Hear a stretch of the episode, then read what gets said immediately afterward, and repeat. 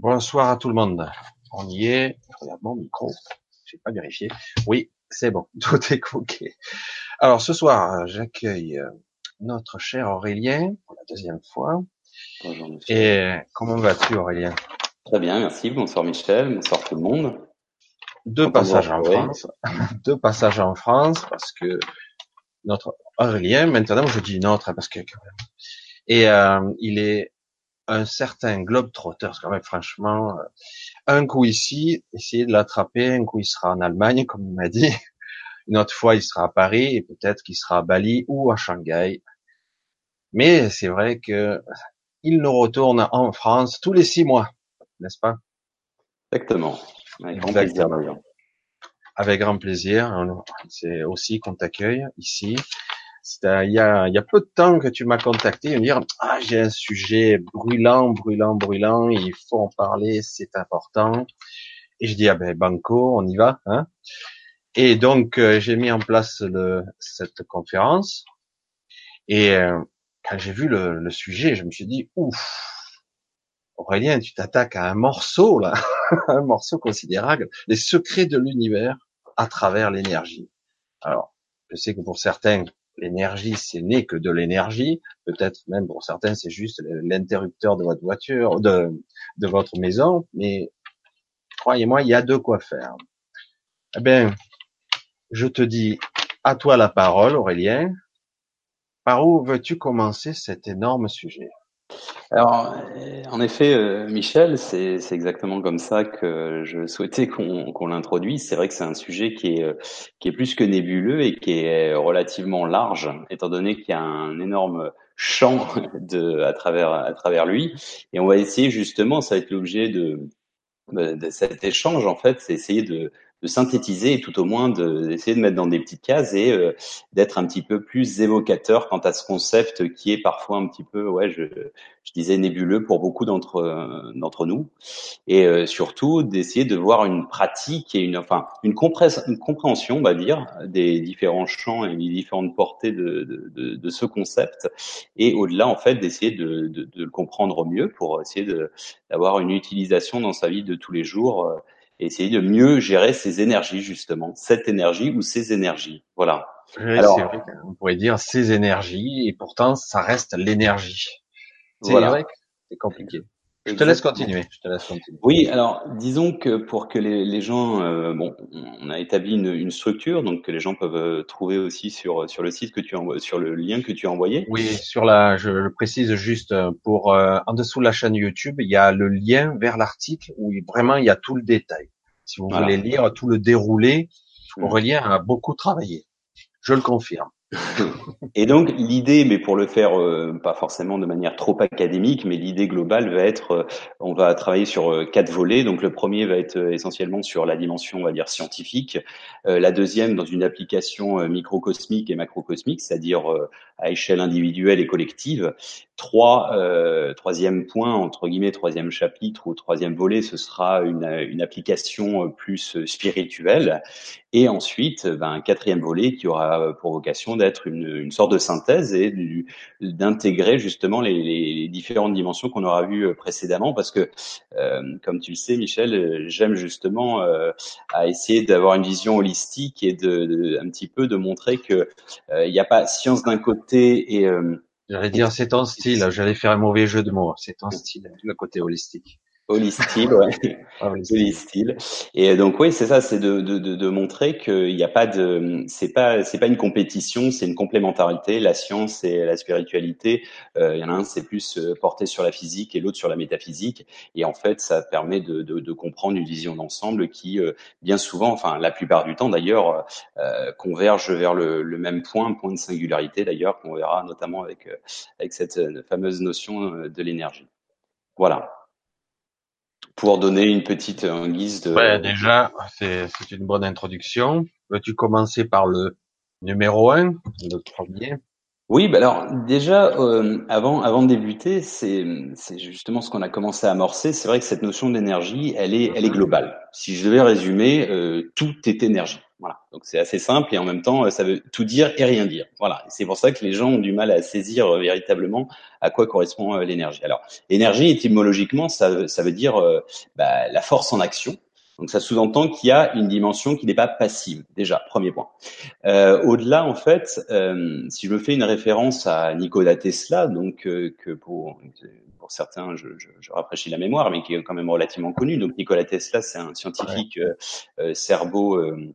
Euh, euh, américain des années 30 qui a travaillé notamment beaucoup sur euh, sur l'énergie libre et euh, bah, qui disait en gros euh, si vous voulez trouver le, le, le, les secrets de l'univers pensez en termes de fréquence d'énergie de vibration alors, à travers cette phrase, il dit à la fois tout et, et, rien quelque part. Et donc, on va essayer de gratter pour savoir ce qu'il signifiait par là et d'essayer de comprendre, euh, voilà, quels sont les mystères qui sont liés et les secrets justement à ces trois concepts qu'on va, euh, on va dire, euh, les mettre dans le même panier pour euh, simplifier les choses. Hein, fréquence, énergie et vibration, bien qu'il y ait euh, des petites différences, euh, on dira que c'est plus ou moins des, des, des synonymes. Voilà. Voilà. Donc si on s'attaque un petit peu à la dimension euh, alors scientifique, on va pas non plus partir dans la théorie des corps, dans la mécanique quantique, etc. Ça risque de perdre des gens. Et puis euh, bon, c'est pas l'objet. Hein, on n'est pas dans une approche euh, trop trop pointue. mais il faut, il faut savoir que à la base de tout, de notre univers tel qu'on l'a au quotidien, c'est régi par quatre forces. Donc ces quatre forces, ce sont les suivantes c'est la force gravitationnelle, la gravité, électromagnétique et l'interaction nucléaire faible et forte. Voilà. Et donc, euh, au-delà, en fait, ces différentes forces, et que ce soit dans la physique ou dans la chimie, euh, que ce soit la mécanique, la thermodynamique, l'électromagnétisme, etc., ou la mécanique quantique, c'est toujours une notion d'énergie. Voilà. Et en fait, des énergies qui diffèrent, qui changent, mais qui sont toujours la propriété de l'énergie. Euh, je le compare un petit peu à la, comment dire, à la, la formule. Euh, de, de l'eau, H2O, mais j'aurais pu en prendre d'autres, euh, quel soit l'état liquide, gazeux ou solide, bah, ça reste toujours la même euh, fonction, euh, comment dire, formule euh, chimique. Et donc, euh, ce qui sous-entend que l'énergie n'a pas, entre guillemets, ne, ne se modifie pas, cette énergie ne se modifie pas, euh, elle est, elle reste entre guillemets inchangée quelque part, et dans sa forme au quotidien, elle est dans la vie de tous les jours en fait. Voilà. Euh, Au-delà, en fait, ce qui est très important, parce qu'on a tendance à, à opposer euh, énergie et matière. Et en fait, je voudrais juste euh, repréciser un petit peu euh, la, la, la, définition de matière, à travers le spectre d'Einstein, donc quand même qui est qui est quelqu'un d'établi en termes scientifiques, euh, qui disait justement la chose suivante, qui disait euh, ce que nous avons appelé matière, c'est l'énergie dont la vibration a été grandement réduite pour être perceptible à nos sens. Il n'y a pas de matière. Et ça, c'est une phrase quand même assez percutante parce que intéressant. Ouais. Ouais, il, a, il, il, conclut quand même par il n'y a pas de matière. Hein, c'est pas moi qui rajoute. Hein, donc, il n'y a pas de matière. Il n'y a pas de matière, mais il y a quand même une sorte de, à un moment donné, il y a une, comme une frontière quand même. Bah, en fait, il y a une espèce de très euh, mince, euh, comment dire, euh, membrane qui serait liée à une notion de vibration quand elle est perceptible à nos sens. Si, voilà. Mais elle est, enfin, je veux dire, même. Et donc, qu'est-ce que ça veut dire par là? Ça veut dire que même une table qui est tangible, ça n'est autre que de l'énergie. Voilà. Avec, avec une notion de force. Et d'ailleurs, si on continue dans cette notion de matière et de physique, faut quand même savoir, faut quand même rappeler que notre univers est fait de 4% de, de matière physique, euh, 27% de, de matière noire et euh, 69% d'énergie euh, noire. Donc ça sous-entend, comme j'aime à le dire, que beaucoup de noir. Quoi. Ouais, ben on a quand même uniquement 4% de, de matière physique. Donc les gens qui ne croient ce qu'ils ne voient, comme saint Thomas, en quelque sorte, croient en 4% de notre ils réalité. Ils croient en rien, quoi. En fait, il n'y a rien du tout. Bah, et, et pourquoi, pas grand chose. Bah, il n'y a pas grand chose, en effet, alors qu'il y a, il y a au-delà de nos sens, il existe euh, de l'énergie euh, qui est riche en informations, qui est informe, ça c'est ce qu'on verra à la fin, qui est informe, information, qui est justement en devenir, Mhm. mais qui est euh, qui n'est pas perceptible directement à nos sens. Avec l'intuition, oui, mais pas avec la notion de d'ego, conscience, etc. Euh, euh, voilà. C'est excellent parce que tu le, tu le mets en forme de côté scientifique. Moi, j'ai toujours précisé ça de façon plus ou moins au feeling comme ça, mais c'est vrai que c'est très intéressant. De la façon dont tu l'exprimes, c'est parfait parce que c'est vrai que quelque part, l'informe est partout et la manifestation, c'est juste ce qui se superpose à nos sens. Et je dirais même plus loin, presque des fois, superpose à nos, à notre mental même. Exactement, tout à fait. Et euh, d'ailleurs, donc si, si, on, si, on, poursuit, donc on a justement mis un petit peu le, on a remis en lumière ce qui était concrètement de la matière. Donc comme on a dit, il n'y a pas de matière telle qu'on l'entend, euh, à savoir du dur, du solide et de l'énergie qui serait juste euh, impalpable. Euh, tout est énergie. Et même à l'issue, enfin de ça, on peut aller plus loin. C'est que même nous, en tant qu'individus, si on va, euh, on analyse notre corps. Donc le corps est fait de quoi? Il est fait d'organes. Ensuite, au-delà de l'organe, si on regarde en petites ramifications, euh, à savoir au microscope, euh, on obtiendra quoi? On obtiendra donc des organes faits de, de cellules, elles-mêmes faites bah, de molécules. Au-delà, on a des atomes. Donc on est fait d'atomes. Hein. Faut quand même se le remémorer, qui sont par, formés aussi de, bah, de composés pardon de de particules subatomiques. Et au-delà, si on va encore plus loin avec un microscope, qu'est-ce qu'on obtiendra Uniquement de l'énergie? Donc ça sous-entend que nous-mêmes ne sommes que des énergies. Et ça, c'est assez euh, perturbant entre guillemets parce qu'on va me dire mais euh, si je me tape, si je, je mets un coup de poing à quelqu'un, etc. Euh, oui, mais c'est aussi de l'énergie que vous euh, déplacez en fait. C'est ça qui est intéressant de, bah, de conscientiser parce que on est on est purement euh, énergie. Voilà. Que ce soit la matière, votre table ou vous-même, vous n'êtes que énergie en fait. Voilà. Donc au-delà, ben, on peut dire que de toute façon, bon, ça c'est pas besoin d'avoir une, approche scientifique, c'est juste une approche en quelque sorte euh, bah, analytique, à savoir que dans la nature, vous avez euh, des forces qui sont aussi de l'énergie, qui sont euh, qui regorgent d'énergie. Si on prend euh, bah, que ce soit l'énergie du soleil, l'énergie de l'eau, l'énergie du vent, l'énergie des courants marins, la, la, dynamo activée par par la force humaine ou animale, peu importe, que ce soit les fossiles, etc. Dans la nature, on a de l'énergie à l'état pur, à l'état brut, que l'on peut transformer si on l'utilise à bon escient. Voilà. Ça, disons que c'est euh, la première approche. Euh, au-delà, quelque chose qui est vraiment aussi important. Euh, Michel, tu me dis hein, si tu, tu, as des remarques, n'hésite pas, ou s'il y a des questions. Pour l'instant, est-ce qu'il y a des questions? Ben, Certains parlent un petit peu de... Êtes-vous d'accord que notre réalité est une illusion? Parce que nos problèmes, on les sent bien. Parce que nos problèmes, on les sent bien. Oui, notre réalité, en fait, la question sous-entendue, mm. est-ce que la réalité est une est vraiment réelle? si on peut le dire comme ça. Ouais, alors. c'est vrai que c'est compliqué, hein. C'est un sujet. C'est un sujet passionnant parce que, mais bon, ça, ça ferait euh, quelque part l'objet d'une autre, une autre discussion de trois quatre heures. Mais euh, euh, non, je comprends aussi indirectement la question. C'est-à-dire, si tout est illusion, ça veut dire que nos problèmes n'existent pas. On peut pas répondre comme ça. On peut pas répondre binairement à quelqu'un qui a des soucis de santé, qui a des problèmes de. Non, la réalité est quand même là. Elle existe. Illusion, c'est plutôt dans le comment dire, c'est plutôt dans un sens plus profond. Euh, l'illusion, c'est les filtres, c'est-à-dire les filtres, les masques que notre éducation, que notre réalité, bah, à savoir euh, une forme plutôt qu'une autre, un carré, etc.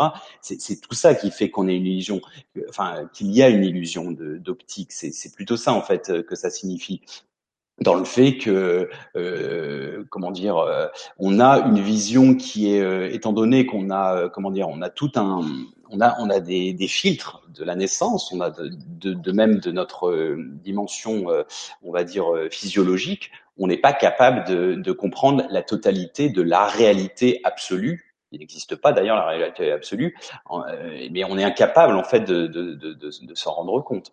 Mais oui, pour rebondir sur si la réalité existe pour ceux qui ont des problèmes, ça c'est évident. Mireille continue, même elle enchaîne, même hein, elle nous dit Aurélien, que pensez-vous du champ des possibles? Merci pour votre réponse. En deux minutes. Ouais. Non, je plaisante, mais c'est vrai. Non, mais c'est une très bonne question et je, je vais en eh parler juste après. Les champs des possibles, c'est justement ce qui va nous permettre pas dans la conclusion, mais quand on va commencer à avancer un petit peu dans le sujet, je vais, je vais en parler. Je vais en parler, je l'évoquerai, je le comparerai notamment à la mythologie, à, à Platon, le, le, le, champ des possibles. C'est, euh, je parlerai de l'akasha, je parlerai de la dimension aussi euh, quantique, je parlerai de, des, des, des champs morpho euh, psychologiques, les champs morphiques, etc. Donc ça, on y reviendra. En effet, c'est, c'est une très bonne question parce que le ah, y a de possibles, ouais, il y a de quoi. Et on essaiera de synthétiser quand même parce que sinon, ça c'est pareil, on peut en parler pendant, pendant des heures. Voilà, voilà. Euh, après on, tu continueras. Myriam qui nous demande euh, pourquoi voyons-nous justement tout en solide? Ah, ah. mais justement les forces. Ouais, les forces, les vibrations. Euh, en fait, on pourrait même penser que tout est hologramme en quelque sorte notre vie, et ça c'est les théories qui, qui, qui, sont en train d'émerger actuellement au niveau de la science, je dis théorie, hein, je dis pas que c'est la réalité, euh, où ce serait un peu, on serait des hologrammes en quelque sorte. Et donc, alors vous allez me dire la densité, et ben encore une fois, c'est ce qu'on venait de dire euh, justement avec cette fameuse citation de d'Einstein qui disait euh, euh, que notre réalité, ce sont, ça n'est autre que des euh, des fréquences dont, la réalité a été grandement réduite pour être perceptible à nos sens. Donc en fait, euh, euh, c'est des sortes d'hologrammes, c'est des sortes de fréquences euh, que l'on encode comme telles et qui nous donnent une illusion de, de solidité. Je, je peux peut-être vous donner un exemple, mais ça je comptais en parler plus tard avec la notion de cymatique. La, la, cymatique, pour ceux qui ne sont pas familiers, il suffit de regarder un petit peu sur Internet, juste euh, image. Et en fait, la, la cymatique, pardon, c'est l'étude des vibrations du son sur, euh, sur, sur la réalité. Euh, je vous donne un exemple très simple, tout le monde le connaît. C'est-à-dire si vous avez des fréquences très très hautes euh, euh, et que vous mettez près d'un cristal, un verre, un cristal, il va casser. Voilà, ça montre bien que le son impacte euh, la réalité. Et vous avez euh, vous avez notamment une expérience qui est très très bien faite où vous avez en fait des fréquences avec du du lait du lait et des flocons à l'intérieur pour le densifier. Et vous avez l'impression, donc ça fait des fréquences, ça fait des vibrations comme ça, et vous avez comme euh, une, une impression que c'est des petits bonhommes. Des petits bonhommes, c'est des vagues, mais qui commencent à faire des formes humaines en fonction du son. Et ça, on verra ça à la fin dans notre approche euh, spirituelle, notamment euh, bah, avec un retour sur la Genèse. Euh, au commencement était le verbe, etc. On essaiera de le décrypter. Qu'est-ce que ça sous-entend le verbe? Parce que c'est une notion de fréquence et de vibration. Et on se rendra compte que même l'impact du son influe sur sur notre notion de, de réalité solide en, en, tant que tel. Et on verra aussi que euh, que la vibration en tant que nous, en tant que notre psyché, c'est ce que j'allais juste évoquer juste après, mhm. euh, a un impact sur notre vibration et sur la perception que les gens euh, ont de nous en fait. Euh, ouais, putain, il y a plein de trucs qui me viennent, donc je vais pas moi parler puisque c'est ta vibra, c'est ta conférence. Et c'est vrai qu'il y a un petit truc moi qui me venait là et qui vient à ma main, parce que c'est vrai que tu parlais de cette fine membrane de la pers du, réel, où à un moment donné tout devient manifesté, tout devient réel, à quel niveau perceptif, mental, dans le projectionnement mental. Mais il y a aussi un paramètre qui s'inclut parce que de tous les possibles, etc. On n'a pas encore parlé, mais c'est vrai que c'est un concept qui est très difficile à conceptualiser pour beaucoup de gens. Le temps lui-même, puisque dans on est dans le dans le quantique, dans le subatomique, on mmh. est plus dans le presque dans, on va dire, dans le tachyonique, dans le superluminique, mhm. alors que quand on est dans le manifesté, on se heurte visiblement à une limite physique et la vitesse de la lumière, qui est, qui serait une limite indépassable ici, à ce niveau. Donc c'est vrai que quelque part, on a quand même quelque chose qui est à la fois dans le spectre, on va dire, de la fréquence, justement, on pourrait parler de fréquence, qui fait qu'à un certain niveau, tout est possible, mais à un moment donné, tout se fige et se ralentit et est défini par des normes quand même. En effet. Voilà. Donc je te laisse continuer.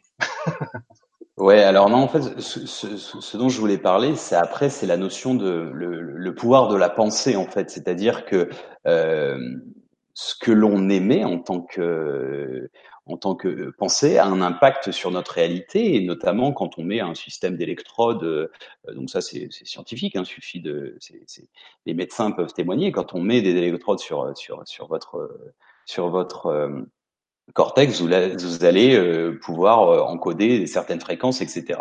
Donc c'est stimulé électrique, etc. Donc en fait, on est, alors là, je vais ouvrir un petit peu, on, on, on est ce que l'on vibre en quelque sorte. C'est le principe de base de euh, la loi de l'attraction. Euh, on est en fait, vous émettez, donc euh, c'est un peu comme des systèmes d'aimants. Hein, c'est la loi de l'attraction, c'est un peu ça. Vous vivrez du positif, vous allez avoir des, des choses positives. Et à l'inversement, bah, si vous êtes vibré la peur, etc., vous allez attirer le fruit de la peur. Je vous donne un exemple assez simple. Euh, l'archétype euh, du gars qui se dit oh, la vie, son copain, hein, la vie elle est trop injuste. Je viens de rencontrer euh, une nana, je suis super amoureux, et etc. Et la loi de Murphy, j'ai l'impression, là, en gros, toutes les nanas me regardent. avant, pendant ça fait deux trois ans que j'étais célibataire, et là, personne me regardait. Et en fait, c'est pas du tout la loi de Murphy, c'est pas l'idée de vouloir l'ennuyer en quelque sorte. C'est juste parce que la personne si elle est amoureuse, si elle est épanouie, en fait, elle vibre positivement. Vous savez, parfois, vous voyez quelqu'un et vous lui dites, mais euh, t'as changé de coiffure, t'es allé en vacances, t'as une bonne mine, t'es es radieux, en fait. T'es lumineux. Et en fait, et c'est pas lié au charme. Le charme, c'est encore une autre histoire, c'est les stimuli ou quelque sorte qui match avec, euh, qui, qui, qui, on va dire, qui coïncide avec euh, ceux des autres et euh, les attentes des autres, les accointances. C'est une autre histoire. Mais quand vous vibrez quelque chose de positif, je sais pas, les gens se sentent bien avec vous, les gens arrivent à, à, capter en fait, comme les animaux, on arrive à, à capter cette cette fréquence, cette énergie, etc. Donc pour cet exemple, bah, c'est pas la loi de Murphy, c'est tout simplement parce que le gars il est épanoui, donc du coup il attire la lumière, il est radieux et euh, euh, les autres. Euh, c'est vrai que ça a l'air simple comme ça, c'est tout simple en fait. Ouais, je, je vibre, hein, j'attire à moi ce que je vibre, mais encore faut-il être conscient de ce que je vibre. Exactement, et faire attention, et notamment donc un, une des étapes pour essayer de comment dire de d'avoir une vie plus, on va dire, euh, euh, plus harmonieuse, c'est déjà de se forcer à euh, virer entre guillemets les, les, mauvaises pensées, par exemple. C'est d'essayer de se forcer à, euh, dans un premier temps, à se rééduquer un petit peu, à se dire bon, ben, je vais essayer d'être positif, même si vous vous forcez au début, c'est un peu de la méthode euh, Coué, hein, l'autosuggestion, à vous dire non, je vais bien, tout va bien, entre guillemets, je caractérise un peu mais euh, je vais bien, tout va bien. c'est ça. Je me doute que tu as, pensé à ça, c'est pour ça que je ah, ouais. Et euh, mais ce que, pour aller un petit peu plus loin dans cette idée, je vais reciter encore Einstein parce que euh, encore une fois, c'est un, un, pilier de, de la science et a du mal à, à contredire euh, ce genre de personnes, donc Einstein. Et surtout cette citation que je vais vous, je vais vous mentionner, en fait, elle est très intéressante et même intrigante. Il disait justement une chose assez, assez, euh, assez particulière. Il disait que tout était énergie et c'est tout. Euh, faites correspondre la fréquence de la réalité que vous voulez, vous ne pourrez pas vous empêcher de l'obtenir. Il ne peut en être autrement. Ce n'est pas de la philosophie, c'est de la physique. Alors je la refais un petit peu plus lentement. Faites, Faites correspondre la fréquence de la réalité que vous voulez et vous ne pourrez pas vous empêcher de l'obtenir. En gros, faites correspondre la fréquence, la vibration de la réalité que vous souhaitez et en gros, vous pouvez pas ne pas l'obtenir. Ça veut dire que vous êtes sûr de l'obtenir. Qu'est-ce qu'il veut dire par là? Il veut dire, en quelque sorte, que euh, si vous vibrez à une certaine hauteur, eh ben, vous allez créer, co-créer, ou plutôt, c'est un autre phénomène, c'est que vous allez vous euh, projeter dans cette réalité euh, qui est euh, ce sur lequel vous, vous vibrez en fréquence. Alors, ça semble un peu bizarre pour les gens, mais c'est là, ce n'est même plus de la loi de l'attraction, c'est carrément de la projection. C'est, ça sous-entendrait, et ça, on en reparlera vers la fin, parce ça c'est beau, ça, ça c'est magnifique. On est des créateurs. D'un coup. Bah oui, bah on est des co-créateurs parce qu'en fait c'est une sorte de océan quantique quelque part de probabilité, ce champ qui serait euh, donc en quelque sorte la totalité des scénarios possibles. Et vous, en fonction de votre euh, mental, euh, de votre détermination, en étant déjà sûr par avance que vous êtes dans la gratitude, etc. D'où l'importance de la prière dans toutes les religions, de remercier par avance, d'être sûr que vous euh, obtenez la notion du miracle quelque part, parce que le miracle très souvent, ce n'est pas que celui qui, qui, qui, fait le miracle, mais c'est plutôt la personne qui est convaincue qui se fait un auto-miracle. Voilà, c'est souvent les deux. Euh, et, et, et, quelque part, en fait, qu'est-ce que ça veut dire? Ça veut dire ça. Ça veut dire que si vous vous vibrez positivement, eh ben vous créez les champs, les champs des possibles. Vous vous euh, mettez dans la réalité que vous êtes en train de co-créer. Mais sous-entendu aussi, je veux pas la faire trop compliquée parce que ça, ce serait l'objet d'une autre euh, discussion, à savoir sur euh, la conscience, la réalité. ce serait justement ce, cet univers des multivers donc ça, c'est une théorie euh, scientifique qui est bon, controversée, mais qui a euh, sa raison d'être, on va dire, où il y aurait différents univers multivers avec des espèces de, de grappes, de mondes euh, qui seraient euh, indépendants et qui sur lequel il y aurait une infinité de Michel avec tous les scénarios possibles. Et en fonction de voilà, je me couche le soir et je me dis bon, j'ai une journée de merde et bon bah demain ça ira mieux et il fera enfin ce sera solutionné par exemple mes problèmes eh ben peut-être le lendemain matin vous vous réveillez dans une, euh, une fréquence différente et donc vous êtes dans un, euh, un champ et un, un scénario euh, différent. Voilà. Oui, c'est comme si on activait le scénario le plus approprié à ma vibration. Exactement, voilà, c'est ça en fait, exactement. Et donc voilà, je vous dis, c'est c'est quand même assez intrigant d'avoir cette phrase d'Einstein qui disait ça. Je la répète quand même pour pour le plaisir, mais vraiment pour s'en imbuer parce que je pense qu'elle devrait vraiment être beaucoup plus euh, vulgarisée et démocratisée, à savoir donc tout est énergie et c'est tout. Faites correspondre la fréquence de la réalité que vous voulez et vous ne pourrez pas vous empêcher de l'obtenir. Elle ne peut en être autrement. Ce n'est pas de la philosophie, c'est de la physique. Ça, je trouve assez fort. Alors, si je continue dans cette idée de, on est ce qu'on vibre, on obtient ce que l'on vibre, euh, bah, vous avez euh, de la même manière, donc euh, on, a mis la, petite illustration du docteur, du docteur pardon, japonais Monsieur Masuro Emoto, qui a donc cristallisé, je la fais simple pour ceux qui connaissent déjà, qui a cristallisé de l'eau en ayant une attention dessus. C'est-à-dire qu'il avait fait le test, euh, une attention positive, je t'aime sur le verre, ou parliez au verre en quelque sorte, euh, je t'aime, euh, enfin des, des, choses positives. Et vous aviez une dans la cristallisation, c'était des espèces de flocons, comme un flocon de neige, super harmonieux. C'était genre, comment dire, des, des super euh, figure géométrique magnifique. Et à contrario, quand on mettait une intention euh, négative, à savoir je te déteste, je vais te tuer, etc., ou de, la musique euh, dissonante type hard rock, etc. J'ai rien contre ceux qui écoutent leur hard rock. J'en ai j'en ai écouté des années quand j'étais plus jeune. Cela étant, on pourra y revenir tout à l'heure pour la sonothérapie parce que la musique que l'on écoute actuellement, c'est de la musique qui, la plupart du temps, est dissonante.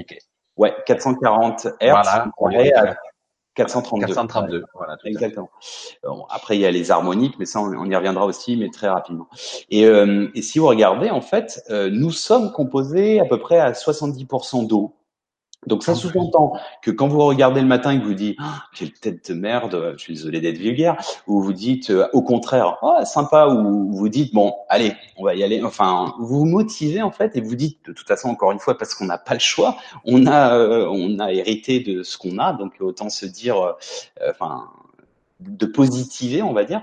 Mais si vous vibrez en vous disant, en vous convainquant que voilà vous êtes pas si mal et que c'est bien et que de toute et eh ben en fait vous vibrez ça. Et d'où le comment dire le ce qu'on disait tout à l'heure, à savoir euh, euh, le gars qui est qui est amoureux ou autre, qui se qui c'est pas du narcissisme, hein, c'est plutôt le être euh, comment dire ouais être en joie ou tout au moins être être équilibré tout simplement et être surtout confiant en quelque sorte en se disant bon ben c'est pour ça que pour répondre juste à, à les questions qui pourraient se poser mmh beaucoup de personnes qui seraient on va dire certains qui réussissent tout parce qu'ils sont dans la bonne vibration, ben je sais que je réussis tout parce que j'y crois. Il a, il a réussi une fois, deux fois, dix fois. Du coup, il est dans la vibration de la réussite. Ouais. Alors, et ceux qui sont par contre dans la, la vibration de l'échec ont tendance à échouer tout le temps. Ça veut pas dire pour autant que ça ne sert à rien l'échec. Ça c'est notre notre sujet philosophique, j'allais dire. Mais euh, mais c'est vrai que quelque part, ouais, je le sais, je vais échouer, tout ça. Donc quelque part, on rentre dans un processus qui s'auto-alimente. Donc c'est très dur de sortir de la boucle entre guillemets. Mais il est indispensable d'y mettre de la conscience dessus, justement. C'est exactement ça. Et en fait, euh, bah, notamment, il y a eu des expériences qui ont été faites euh, sur notamment des, euh, des, joueurs de basket. Et en fait, si, en fait, on pense que c'est une loi des probabilités, mais ça l'est pas du tout. Si quelqu'un, ou dans le foot, c'est pareil. Hein, c'est pour ça que en général, on joue contre le Liechtenstein ou, ou je sais pas le, le, le Kyrgyzstan avant la Coupe du Monde, histoire de leur mettre un bon 8 ou 10-0 pour être en confiance. C'est-à-dire que quelqu'un qui va mettre un panier euh, à trois points, par exemple, a beaucoup plus de chances d'en mettre euh, un suivant. Voilà, c'est la loi des séries positives. Si le gars euh, se plante, il aura tendance à être en stress et avoir plus de pression et être dans un schéma euh, d'échec en fait. Donc, donc le deuxième lancé, en fonction de celui qui a été fait avant, impacte déjà. Vous voyez ce que je veux dire? Vous êtes dans une fréquence, bah, comme tu le disais, euh, enfin, de succès ou au contra à contrario de bah, d'échec, quoi, tout simplement.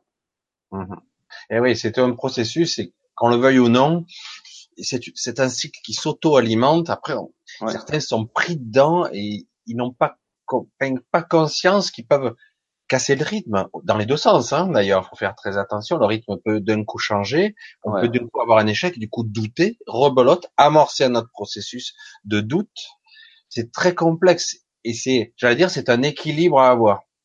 Je reste prudent avec ça, mais c'est très complexe c'est des ressentis, c'est une façon d'être. En fait, c'est presque une discipline de vie qu'il faudrait adopter.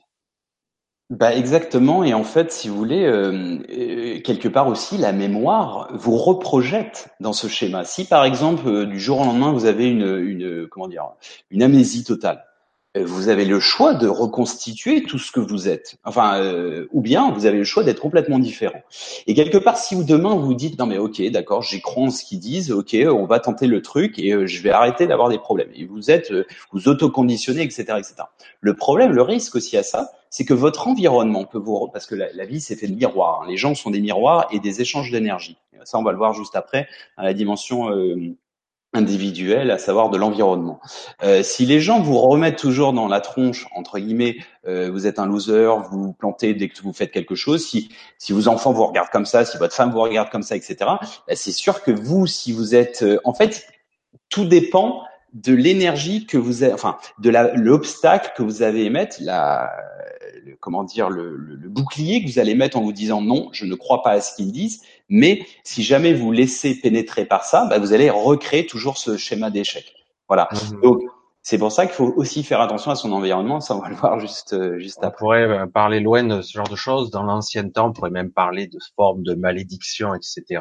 Ouais. C'est pareil. C'est pareil. Ce sont des croyances entretenues et auto-entretenues, voire suralimentées.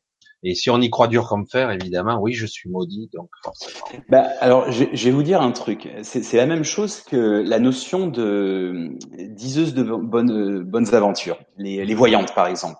Euh, celui qui, euh, alors il y a deux schémas. Soit vous dites euh, non mais c'est des conneries, ce qu'elle m'a dit, j'y crois pas du tout. Moi je ferai comme ça et ça va. Alors vous allez peut-être créer entre guillemets une vibration qui va être qui va permettre de co-créer et d'aller dans le enfin dans le scénario que vous vouliez, ou bien vous faites une autoréalisation, c'est-à-dire que euh, vous pouvez en fait dire ok, bah, je sais que je vais avoir euh, enfin une rupture et machin, et en fait vous allez inconsciemment euh, créer l'objet de votre rupture. Et c'est pas forcément qu'elle a vu le futur, c'est qu'en fait vous croyez tellement à ce qu'elle vous a dit que vous allez le co-créer. C'est pour ça qu'il faut être extrêmement vigilant. Moi je dis souvent, bon, bah, personnellement je, je, je n'ai pas recours et je ne veux pas, mais si j'avais euh, bah, je, je, je, préférais croire si c'est positif, et si c'est pas positif, je me dirais bah, c'est des conneries et on fait, euh, on trace nous-mêmes notre route.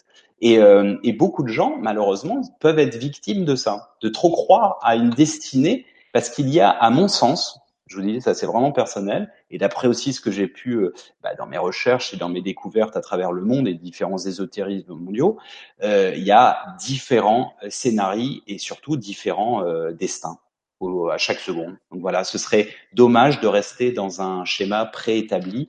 Dans ce cas-là, ça sous-entendrait qu'on est juste des spectateurs de nos vies et puis bah ce serait pas euh, très excitant quelque part. Mais ça sous-entend un paramètre, euh, un concept qui est non prouvable, non démontable. Mm. Y mettre de la lumière dessus, de la conscience. Ouais. Être conscient de ce que l'on fait et ne plus rester dans une sorte d'automatisme inconscient je sais pas comment on pourrait le dire mieux, hein, mais c'est vrai que c'est ça. Faut toujours mettre le projecteur de la conscience dessus. dessus. euh, même si parfois c'est difficile, c'est clair. Pour certains, ils sont tellement embourbés que c'est très difficile. À un moment donné, il faut dire bon, mais je, vais essayer de d'utiliser toutes les, les, mécanismes que je peux connaître pour mettre de la lumière et de la conscience dessus, y compris, comme je le dis souvent, de l'inspiration, hmm. hein, de la respiration, de l'aspiration. J'aspire à A, comme je dis souvent, je m'amuse à le dire, mais j'ai dit tout ça, c'est des outils, des concepts qui fait que la conscience, nous sommes là aussi. Tant qu'il n'y a pas cette conscience, la liberté, l'autonomie, enfin, on est à la dérive quelque part. C'est tout à fait juste et, euh, et la conscience. Alors c'est intéressant, mais encore une fois, on va pas euh, trop partir dans ce dans ce dans ce dans ce dossier parce que c'est il y a aussi la conscience avec un petit c, la conscience avec un grand c, la conscience dans l'absolu et la conscience individuelle. Mais c'est tout à fait juste et notamment on peut le reconnecter avec la dimension euh, quantique. Vous savez peut-être que dans la dimension quantique, mais ça je voulais en parler plus tard, mais c'est pas très grave. C'est que tout est à la, alors c'est pas toutes les particules ou ondes euh, vibratoires, mais soit c'est un champ, soit c'est une particule. Et en fait, ces champs, enfin, c'est un champ, c'est-à-dire c'est comme une sphère, euh, jusqu'à ce que l'on l'observe. Et ensuite, euh, la réalité prend une forme particulière, un seul point, et sinon, c'est une sphère de possibilités.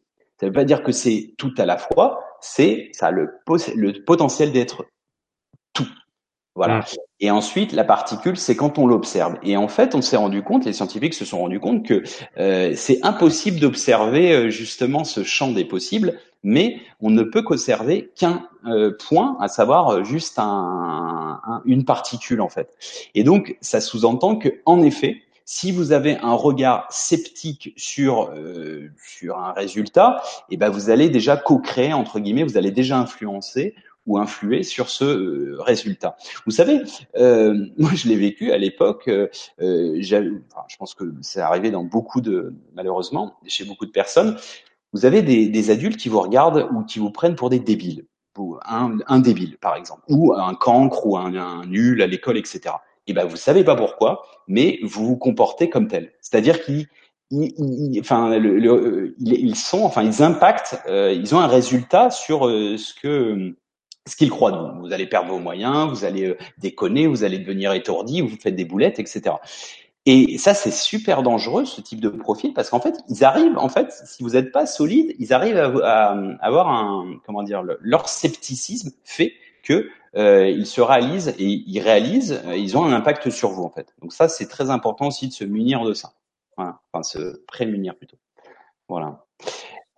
Alors, ben ok, mais c'est très bien. Déjà, c'est on a bien abordé le sujet de la conscience, réaction et de l'état vibratoire de la fréquence. Alors, où veux-tu en venir? Parce que là, ouais, juste petite dernière chose au niveau un petit peu euh, scientifique, je voulais aussi préciser que, et là, on, ça, ça nous permet d'avoir une certaine transition avec la partie plus terre à terre entre guillemets euh, microcosmique et macrocosmique, individuelle et collective. Euh, c'est dans la notion de tout est émotion et donc énergie et émotion. En ah. fait, tout est euh, généré, en fait, notre monde, notre dynamique mondiale et individuelle dans les relations humaines, euh, des familles, des, euh, des histoires d'amour, etc., des amitiés, etc. Tout est régi par les émotions. Et ce qui est intéressant dans le langage des oiseaux, dans la langue, dans la langue verte, dans le mysticisme linguistique, à savoir d'entendre euh, la, la, dimension subtile d'une langue, à savoir euh, dans émotion, vous avez émotion. Ça sous-entend E de E égale MC2, ok, ou E égale MC2, c'est-à-dire énergie. Voilà la formule d'Einstein qui est E énergie égale MC2, donc la masse euh, multipliée par la vitesse de la lumière. Voilà, la célérité, la vitesse de la lumière. Et, et, quelque part, qu'est-ce que ça veut dire? Ça sous-entend que l'émotion, c'est de l'énergie en mouvement. Et de fait, quand vous analysez, quand vous faites du mindfulness, de la pleine conscience et que vous analysez vos, vos, vos réactions au quotidien, euh, vous avez une agression par quelqu'un euh, verbal, hein, j'entends votre votre boss ou votre employé ou bon bref, vous avez un, un contentieux. Euh, euh, quelque part, en fait, vous sentez, vous êtes pris au niveau, euh, bah, par exemple, de l'estomac, vous êtes et vous avez une, une vibration très très mauvaise, en fait. Vous le sentez. A contrario, quand vous êtes plutôt euh, dans quelque chose de positif, vous avez fait, vous êtes satisfait de ce que vous avez fait, d'une performance, on vous donne, enfin, on, vous flatte, vous avez des compliments et autres, et vous sentez un petit peu quelque chose de positif et vous sentez un peu des ailes, si vous voulez. Et tout est, euh, est régi par nos émotions. Quelqu'un qui serait au-delà des émotions quelque part. Bon, ça devient un robot aussi, mais euh, non, mais ça c'est c'est toute la notion de détachement qu'on a en Asie avec les philosophies asiatiques qui permettent de ne pas être victime de nos émotions, de de d'agir euh, par la rationalité, notamment parce que dans l'émotion, on est beaucoup trop à comment dire la réaction bah, dans la réaction et puis euh, dites à quelqu'un par exemple euh, qui a fait une connerie ou que qui vous agresse etc dites-le euh, sur le ton on va dire de l'émotion et vous lui rentrez dans l'art. Bah, vous pouvez dire quelque chose avec le sourire et posément en disant bah voilà là tu m'as blessé tu sais c'est pas très sympa etc et là en fait le message va être beaucoup plus puissant. Donc quand on est victime de nos de nos émotions et au-delà du langage c'est entre entre autres parce qu'il y en a d'autres, euh, le fruit d'énormément de, conflits, euh, on va dire individuels et collectifs. Voilà, donc c'est très intéressant d'être conscient de ça, de ces émotions, et d'essayer de mieux les gérer. Ça, ce qui permet aussi d'avoir euh, bah, au quotidien une vie un peu plus sereine aussi, et plus harmonieuse avec avec les autres. voilà. C'est pas toujours évident parce que certains ont du mal à maîtriser leur caractère, mais c'est vrai que Certains ont, je dirais, quelque part, ont, comme un réservoir de tolérance, je l'appelle mm. comme ça, qui est plus ou moins grand et qui se travaille aussi. Hein, c'est aussi avec le temps, avec euh, l'expérience, et puis c'est aussi comme une gymnastique. Hein, c'est stretch, hein, c'est élastique. Hein, c'est plus euh, vous emmagasiner, etc. Et, euh, et euh, voilà, c'est aussi à vous de travailler. on a tous notre petite bataille pacifique contre nous-mêmes. Mais en fait, c'est s'observer, c'est intéressant parce que bah, je vous le dis, moi, je fais la même chose comme tout le monde. Hein, je, je pratique le mindfulness, je l'enseigne, mais en parallèle, je suis aussi chef d'entreprise. J'ai des agressions quotidien, des non-respects, etc., quelle que soit euh, l'origine, hein, que ce soit les clients, de les usines, les, mes employés, et de s'observer avec, par exemple, euh, comme si vous visualisiez en quelque sorte cette énergie négative, vous savez, le tout rouge, tout rouge, tout rouge qui monte. Et puis à un moment, vous pouvez vous dire, vous analysez, est-ce que ça vaut le coup que je pète un câble? Est-ce que ça vaut le coup que je m'énerve en fait? Je vais me faire du mal. Est-ce que ça vaut le coup? Et quelque part, quand vous prenez un détachement, quand vous faites preuve d'un détachement, pardon, euh, vous pouvez vous dire bon ben non ça va pas ça vaut pas le coup et puis de toute façon je vais mal dire les choses je vais je vais bégayer je vais m'énerver etc ça va le faire. Donc autant temporiser par exemple et dire bon ok on sera une petite réunion demain demain il fera jour je dors je me repose je serai et, et vous avez plus euh, bah, ça permet euh, entre guillemets des parfois que que vous évitiez que votre parole enfin dépasse vos pensées etc etc Ouais. C'est demain que je réfléchirai avec quelle arme je vais t'abattre. la vengeance à froid. Il y en a, il y a certaines personnes qui sont comme ça, et alors là, bonjour. Parce que j'ai connu certaines personnes qui ont des structures mentales où, au contraire, il faut le désactiver parce que euh, ça monte crescendo pour certains. Ouais, bah oui. Alors ça, c'est un autre, une autre forme de entre guillemets de pathologie parce que c'est fatigant aussi pour la personne d'être rancunier. Euh, vous savez, pour être en, harmonie et en paix, euh, faut être en paix avec son passé et en paix avec les autres. Euh, c'est-à-dire que bon, ça semble bisounours peut-être de dire ça, mais c'est tout à fait réel. Je veux dire, euh, il y a des gens qui sont euh, euh, jeunes ou vieux, hein, peu importe, mais qui sont dans l'amertume, dans la, dans la, comment dire, dans le, dans cette aigreur de la vie, de, de, de, ils en veulent à la terre entière, ils en veulent à certaines personnes, etc. Et c'est fatigant au quotidien. Ça doit être fatigant quand ça arrive à tout le monde d'être énervé, de se réveiller. enfin, vous avez pas assez dormi, vous êtes un peu, un peu à nerf à fleur de peau. Bah, quand c'est comme ça, euh, vous attendez qu'une chose, c'est que d'aller au lit le soir et repartir sur une bonne journée. Alors vous imaginez ceux qui le sont tout le temps comme ça, en conflit tout le temps avec les gens, euh, ou euh, qui sont dans l'aigreur et qui... Moi, je les plains parce que c'est fatigant et c'est pour ça qu'il faut, quand c'est comme ça, quand on arrive à ce, ce stade, c'est important de travailler sur soi. Et il y a plein de, de techniques, hein. il y a plein de techniques, que ce soit les psys, que ce soit, euh, enfin, il y a énormément de solutions pour ça, en tout cas. Oui, en tout cas, si on le souhaite, parce que certains ont tendance. Moi, je, ce que je dis, euh, certains aiment bien se rouler dans leur souffrance. Bah, et c'est vrai que c'est pas un reproche, mais à un moment donné, j'ai dit bon. Et à un moment donné, c'est bon, t'en as fait le tour. on peut faire autre chose maintenant. Ouais, si ça bah, on peut essayer un autre, notre approche. c'est vrai, parce que c'est vrai. À un moment donné, ça fait trop de dégâts à soi, aux autres. Il y a une côté euh, autopunition, etc. Et euh, ça fait trop de mal. Ben, écoutez, c'est exactement ça. Et enfin, écoute, pardon, euh, Michel, c'est exactement ça. Et en fait, c'est ce dont je voulais parler notamment. Et bon, peu importe si on orchestre euh, un peu différemment. Euh, dans la notion de micro-macro, je, je, voulais dire ça en fait. C'est que en fait, tout rapport de force, quelle qu'elle soit, un positif, négatif, euh, est une histoire d'énergie. Et euh, quelque part, on peut se dire que dans nos vies personnelles, il y a toujours une lutte ou un échange.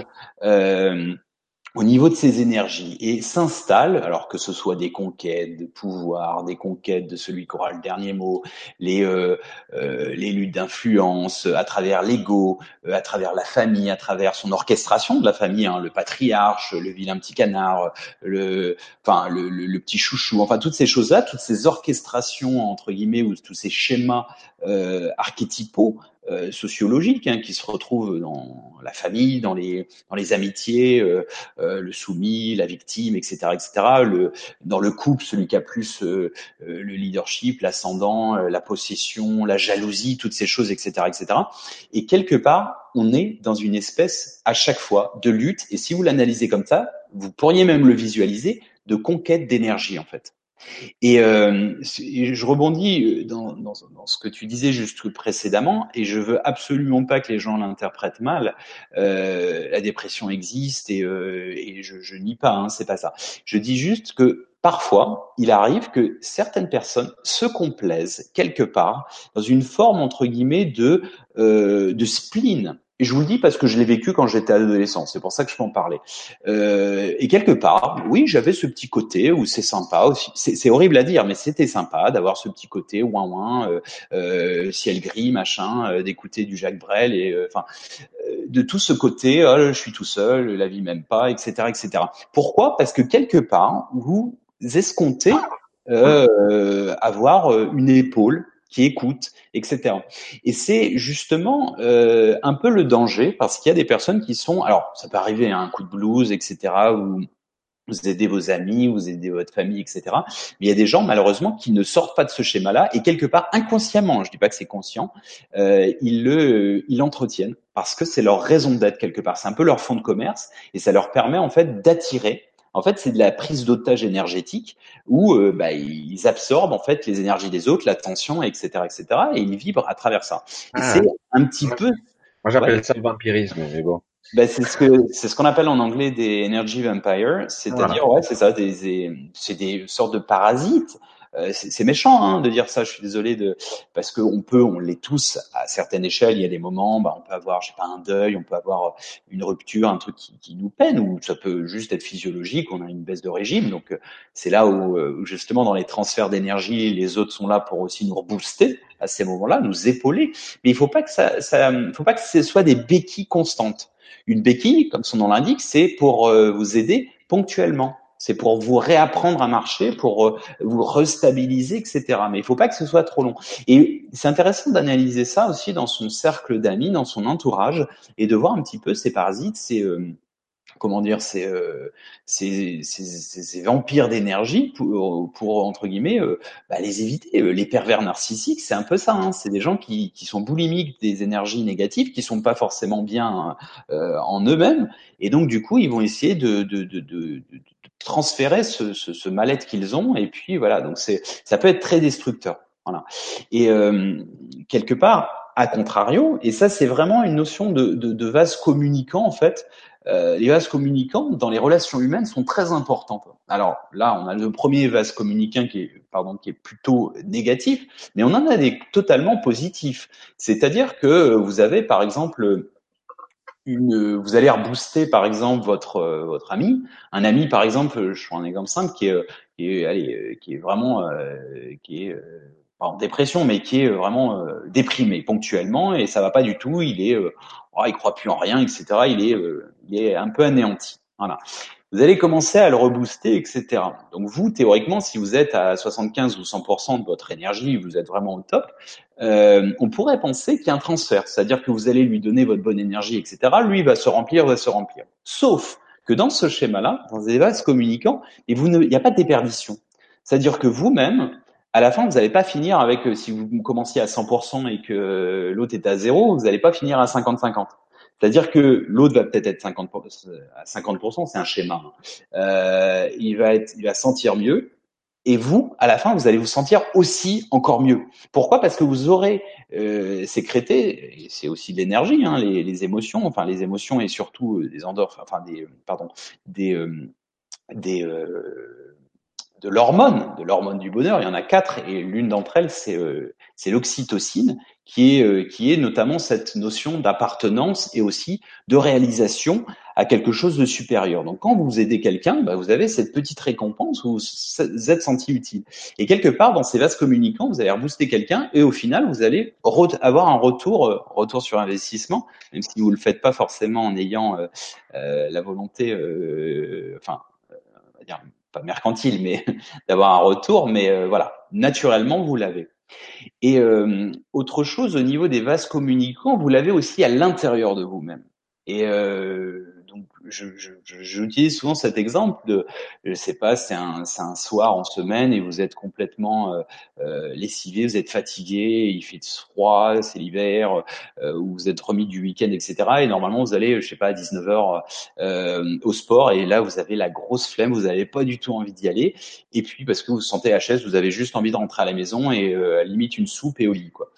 Et parfois, quand on, on se motive, très de manière très surprenante, vous allez aller à la gym par exemple, et puis ou peu importe le sport, et vous sortez de là une heure plus tard, et miracle, vous étiez à zéro de batterie en quelque sorte, et vous sortez, vous avez une patate, euh, enfin vous avez vraiment la pêche quoi.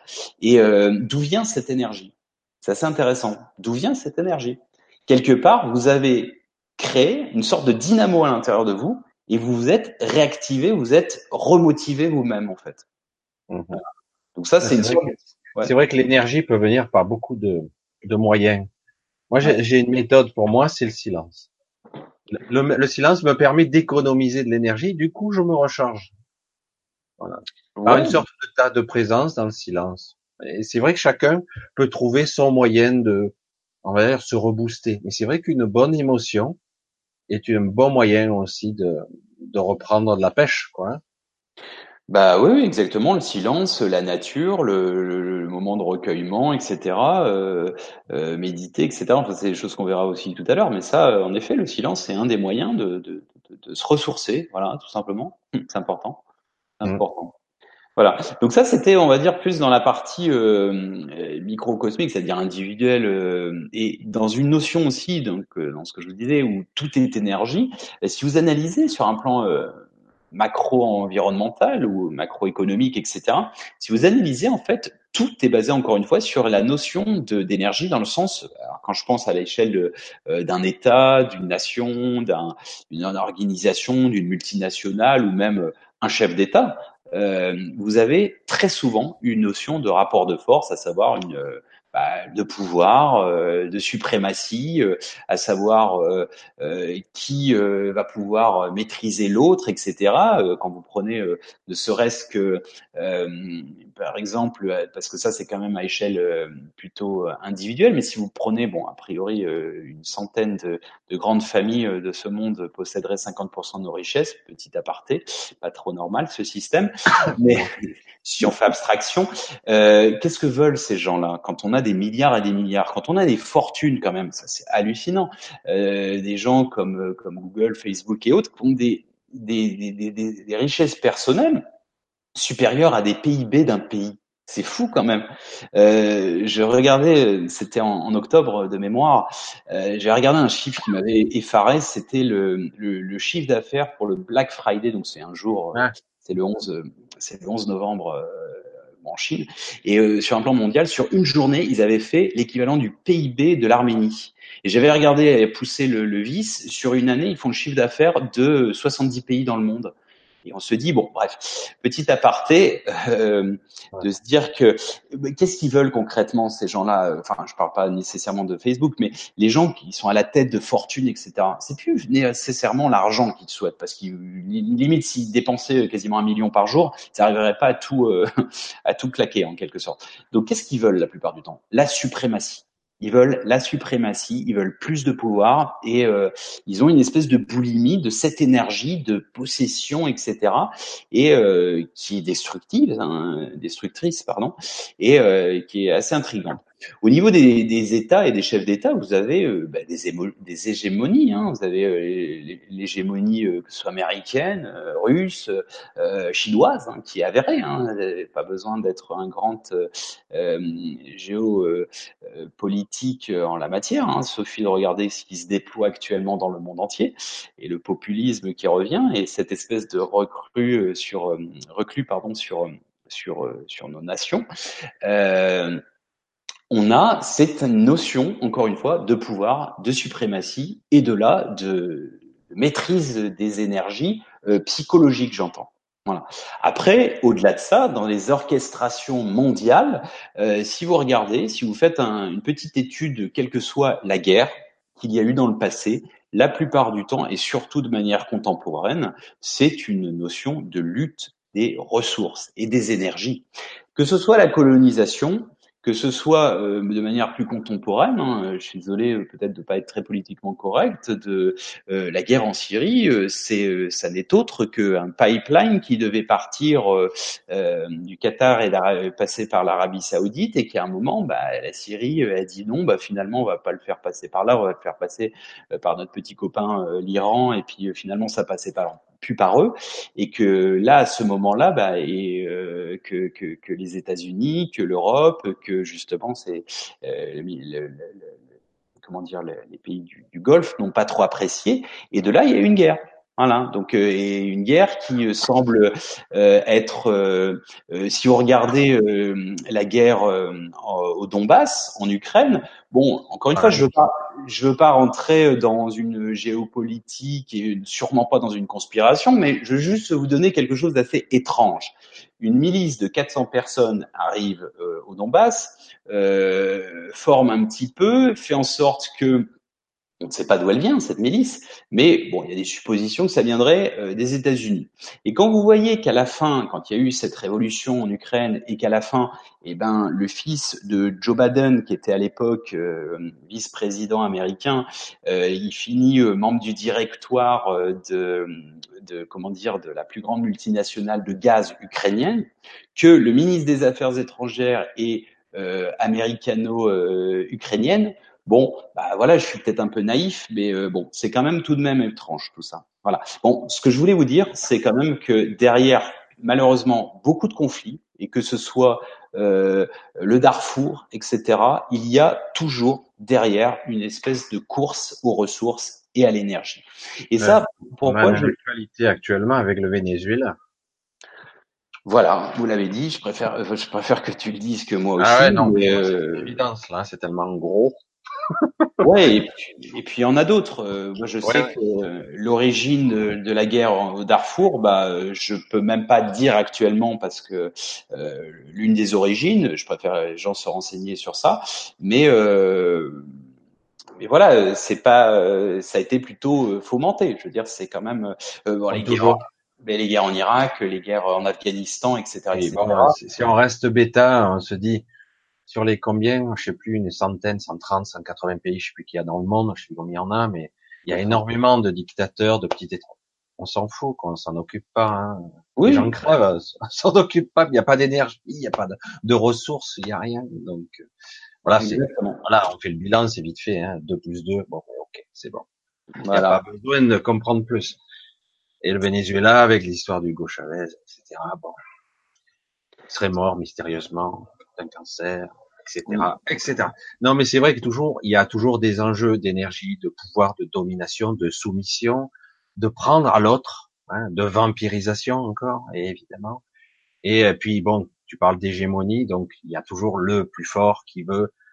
Autrefois, on faisait des statistiques, c'était rigolo. Euh, je moi, je suis pas un anti-américain euh, de base, hein, mais on en était à 207 conflits ou euh, les Américains depuis les 70 dernières années. Quoi. Ouais, et puis il y avait, je sais plus, une cinquantaine, une cinquantaine de violations euh, au tribunal de la après-guerre. Euh, c'est énorme. Hein. C'est, tu te dis bon ben ça va. Non non, mais c'est parce qu'ils sauvent la démocratie. Ouais. Voilà, bon, mais c'est vrai que ce sont des enjeux aussi d'énergie.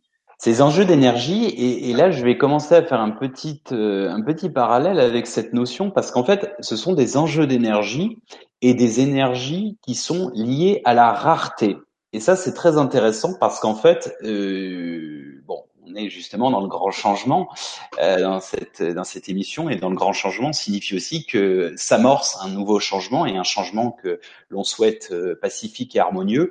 Mais on est dans un changement de paradigme. La plupart des gens le sentent, ça vibre à travers eux et euh, on sent bien qu'on va pas pouvoir rester longtemps comme ça. Hein. Euh, ça va pas trop trop bien, euh, que ce soit sur un plan de l'écosystème. Donc ça, ça part en sucette. Hein. Euh, en 2050, a priori, il n'y a plus de vie possible sur Terre, donc ça c'est pas très réjouissant, sachant que c'est quand même dans 30 ans, donc c'est un peu demain.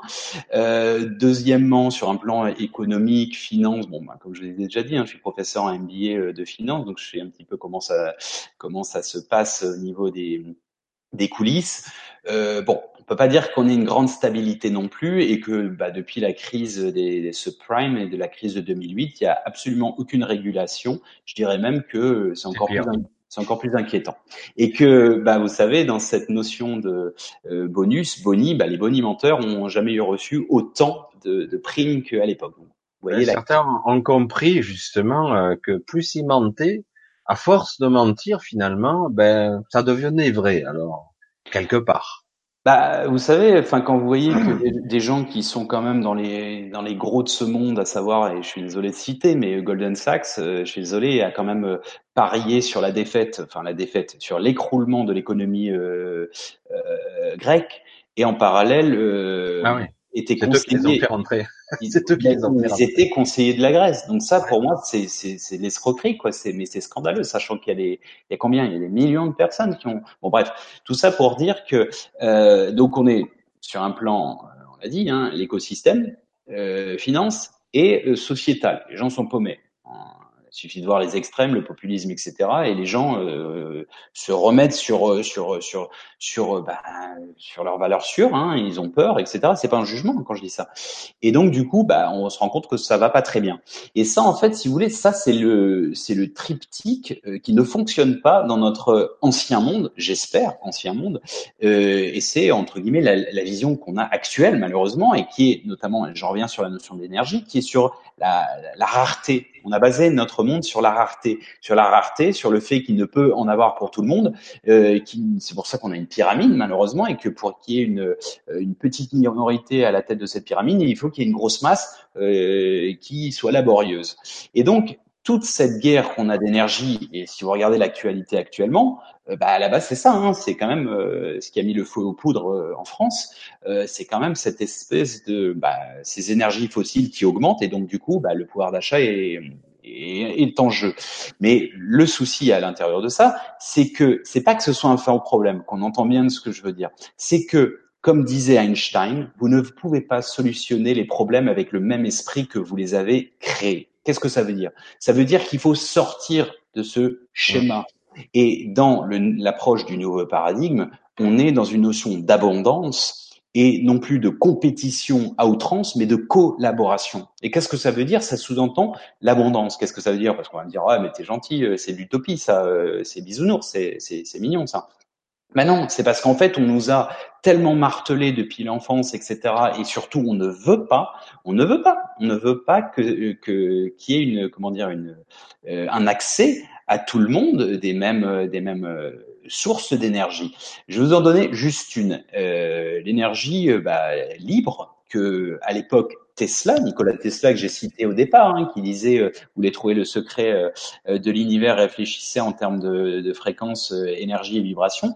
c'est lui qui avait découvert le premier et avait maîtrisé la notion de énergie libre. Et vous connaissez l'histoire, Michel. Enfin, tu connais. Ah oui. Ça s'est mal fini pour lui. Bah, et le pauvre a fini dans la misère, alors que eh c'est l'un des plus grands euh, scientifiques euh, mondiaux. Et... Ils ont, ces brevets ont été repris quand même. Hein. Ouais, par euh, comment il s'appelle le boss de. Je me rappelle plus qui c'était, mais je sais que ça a tout été bah, repris mystérieusement. Ça n'a pas disparu pour tout le monde. Ben si, c'est Bill Gates, je crois qu'il qui est détenteur comme les codex ah. de Da Vinci. Enfin, si peut-être dis une bêtise. Euh, faudrait vérifier. Je je sais plus, mais de. il y a quelqu'un qui les a récupérés tous les brevets. Ils n'ont pas disparu mystérieusement. Ouais, c'est peut-être Alan Musk et il va nous sortir le. En même temps, euh, peu importe. Mais euh, mais à l'époque, qu'est-ce qui s'est passé? Il était financé par JP Morgan, donc une grande institution de l'énergie. À l'époque, c'est les années 30, hein, 1930. C'est juste après pas la période de la crise économique mondiale. Et, euh, et en gros, il découvre l'énergie libre, sauf que ça n'a pas trop plu à Monsieur JP Morgan. Donc, bah non, parce que si tout le monde a recours, bah le business pour lui euh, s'écroule et il n'y a plus de notion. Euh, euh, voilà, si tout le monde, c'est le même principe que notre notre monde marchand, marchant sur la tête aussi. C'est-à-dire demain, si vous voyez que bah, tout le monde est en bonne santé, bah il n'y a plus de les, les, pharmaciens, les médecins. Le, le même principe pour les voitures. Depuis plus d'un siècle, on est avec des énergies fossiles à l'intérieur alors on, pourrait sans problème optimiser ces moteurs de façon exponentielle avec un litre ou rien du tout. Ouais. Et euh, mais on, quand même, on veut utiliser jusqu'au bout, jusqu'au bout de la rarification, jusqu'à dessécher la planète et voir les, les fragmentations du sol, etc., les, les, les énergies boueuses, etc. Mais tant pis, parce que certains ils sont sur des gisements qui coûtent des milliards, des milliers de milliards, je sais pas combien. Mm-hmm. Ils veulent absolument mais tant pis, qu'importe les dégâts, etc. Donc c'est encore des enjeux d'énergie, parce que quelque part, je on va pas dire, ça fait plus d'un siècle, des technologies on les a, mais elles ont été enterrées. Exactement, enterrées jusqu'au moment où, je, je, je, oui, je suis utopiste, je crois que ça va revenir euh, euh, sous peu, parce que de toute façon, on n'aura pas le choix, parce que les énergies fossiles polluent et au-delà de ça, faut aussi voir euh, la manière dont euh, les extractions sont faites, etc., les conditions. C'est la même chose hein, pour tout ce qui est terres rares. Quand on parlait des guerres, euh, que ce soit au Congo, etc., mais c'est dans des conditions. L'esclavage est revenu malheureusement de manière. les terres rares, j'avais vu en Mongolie, c'est assez phénoménal, phénoménal. Oui, bah. Des centaines de kilomètres carrés, c'est devenu désertique. Bah, c'est désert, c'est pollué, et puis c'est surtout que les conditions pour euh, pour pour extraire ça, c'est c'est atroce. C'est des gens qui les. Et ce sont les batteries, ça. Ouais, c'est c'est les gens. C'est l'énergie propre, ouais. Bon. Voilà, donc euh, donc tout ça pour dire bon bah pour revenir à cette histoire de JP Morgan, bah il a coupé les vivres et surtout a priori bon bah il, il a pu financer et c'est surtout que bon bah mystérieusement alors on va dire que c'est peut-être on va laisser le doute hein, euh, je suis pas je suis pas investigateur mais euh, euh son son laboratoire a été euh, brûlé, ouais, son antenne a été démontée, je sais plus. Voilà. Bon, bah, écoutez c'est probablement un, un hasard qu'aurait ouais ouais bon dos. Et voilà, donc c'est comme ça. Donc on a cette énergie actuellement, on peut sortir de ça, on sortira, j'espère, parce que sinon ça sous-entendrait qu'on est, bah, on peut pas continuer comme ça. C'est un beau paradoxe. C'est vrai que c'est quelque part, on pourrait, si on était obscur et sombre, on pourrait se dire, c'est foutu quoi. Alors qu'en réalité, les technologies existent et en plus, même si elles étaient bien enterrées, de toute façon, dans l'inspiration de beaucoup de personnes qui ont les connaissances, euh, il y a des gens astucieux qui trouveraient des moyens de toute façon, toujours. C'est ça qui est intéressant. Mais malheureusement, c'est vrai qu'une poignée d'individus, quand je dis une poignée, c'est vraiment ridicule. Ils sont assis sur des gisements et sur des, un pouvoir considérable. Et donc, ils sont pas prêts de lâcher leur truc. Hein. c'est pas prêt. Bah, c'est le problème, c'est le problème, sauf qu'il y a un moment aussi, euh, enfin comme on le disait, si euh, les accords de Kyoto en 97 stipulaient que la vie n'était plus habitable en 2070. En 2009, Copenhague, les accords de Copenhague, j'étais allé sur place d'ailleurs pour voir un petit peu prendre la température. C'était en hiver d'ailleurs et euh, il faisait très froid, un jeu de mots. Euh, et euh, voilà, tous les journalistes disaient que bah, l'Inde, etc., le Brésil, la Chine ne s'en foutaient royalement quoi. Et, et en gros là, on stipule qu'en 2050 c'est plus possible. Donc alors, quand on agite ça, et donc ça c'est tout le travail actuellement de Aurélien Barraud, qui est un scientifique, donc c'est euh, tout à son honneur, c'est important, mais il euh, faut aussi prendre des mesures. C'est, ça sert à rien en fait d'effrayer les gens. C'est très bien pour euh, la, prise de conscience. Mais après, il faut pas qu'on bascule dans un, une sinistrose en disant bon bah c'est plié, c'est mort, allez, bah y a là c'est la fête, on fait n'importe quoi, etc. Vous voyez? Je pense que c'est important de le voir comme une menace qui doit nous stimuler et, euh, ce, que, ce, que, tu disais juste avant, euh, on a deux manières de voir les choses. Soit c'est plié, c'est mort, et euh, ben voilà, on attend péniblement et que ça va aller de, de mal en pis. Soit on se dit, on se remonte les, les, les manches, tous, et on se dit non non ça va être possible et, euh, et on va là, on va progressivement euh, le faire ensemble. Et euh, parce qu'il y a aussi il y a des choses positives. en fait actuellement on a toutes les solutions pour solutionner tous nos problèmes. C'est juste que c'est incroyable, hein c'est incroyable, mais c'est vrai en plus. Les énergies, y compris pour tout le monde et y compris pour que tout le monde mange en plus. Bah oui, euh, le yin et le yang, hein, la, la, balance de, de, de, de, la vie fait que quand même que euh, on dépense plus dans l'obésité aux États-Unis que toute la, la malnutrition en Afrique quand même. Euh, le diabète coûte euh, dans le monde entier euh, plus que bah, la malnutrition dans toute la, sur toute la planète. Vous voyez, l'excès le plus, le, plus, grand terroriste au monde, c'est 1,5 million par an de diabète. Euh, vous savez combien de gens meurent du terrorisme physique euh, 8000 personnes. Enfin, ça, c'était le chiffre de 2013. C'est même pas les accidents de voiture. Voilà, donc 8000 personnes. Et alors on va me dire oui, mais sûrement parce qu'aussi il y a toute la vigilance qui est heureusement euh, peut-être, mais euh, entre 8000 et 1500 et euh, donc et les coca et les machins. bon, bref parenthèse fermée. Euh, donc voilà. Non. qui exploite toute l'eau d'ailleurs, paraît-il. Ouais. Toute l'eau potable. Enfin bref. Mm.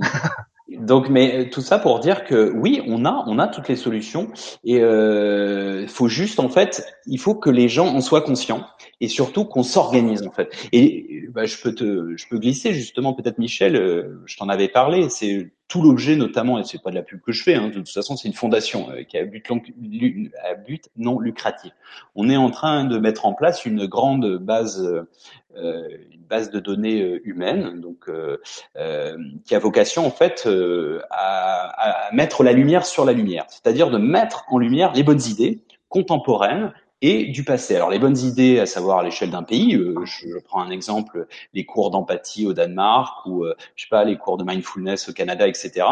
Et donc c'est sur l'éducation, sur l'économie, sur plein de choses, et aussi sur des dimensions beaucoup plus personnelles. C'est-à-dire vous avez un mal de tête, bon bah c'est quoi la recette de grand-mère euh, Bah vous faites cette tisane et voilà ça va mieux. Et en fait on est en train de rassembler et on, est en train de le mettre en place. On veut l'ouvrir d'ici cet été pour le 21 juin cette année, euh, cette base de données, un petit peu comme un Wikipédia des bonnes idées, où bah, les gens viendront télécharger. Alors, on vérifiera euh, la véracité, bien entendu, euh, et ce sera une espèce de fondation où les gens viendront filer un coup de main, mais d'une demi-heure s'ils veulent par mois ou pas, et ou bien ils viendront juste se servir pour avoir justement ces bonnes idées. Je suis allé voir à Dijon, il y a, je donnais des cours à, Dijon il, y a, il y a trois semaines quand je suis arrivé. Je suis allé voir une, une communauté de gens qui sont totalement indépendants sur un plan énergétique. Ça fait 15 ans. Ils vivent bien, ils sont heureux, ils sont dans la Cambrousse euh, dijonnaise, ils sont à 25 bornes de, Dijon, et ils sont bien, euh, des gens euh, adorables. Et, euh, et franchement, et, et ça, c'est c'est ce qu'on veut faire en fait. C'est, c'est, ça veut pas dire imposer aux gens, ça n'a rien à voir. C'est de dire voilà, comment ils ont fait pour y arriver et, et, donner en fait des tuyaux aux gens. Parce que je pense définitivement que ce sera par le biais, le changement de paradigme sera par l'organisation des réseaux. Internet est capable, et Facebook, du meilleur comme du pire. Hein. Avec ce qui se passe pour le pire, euh, des gens, des, des, révolutions négatives, des organisations terroristes, etc., etc.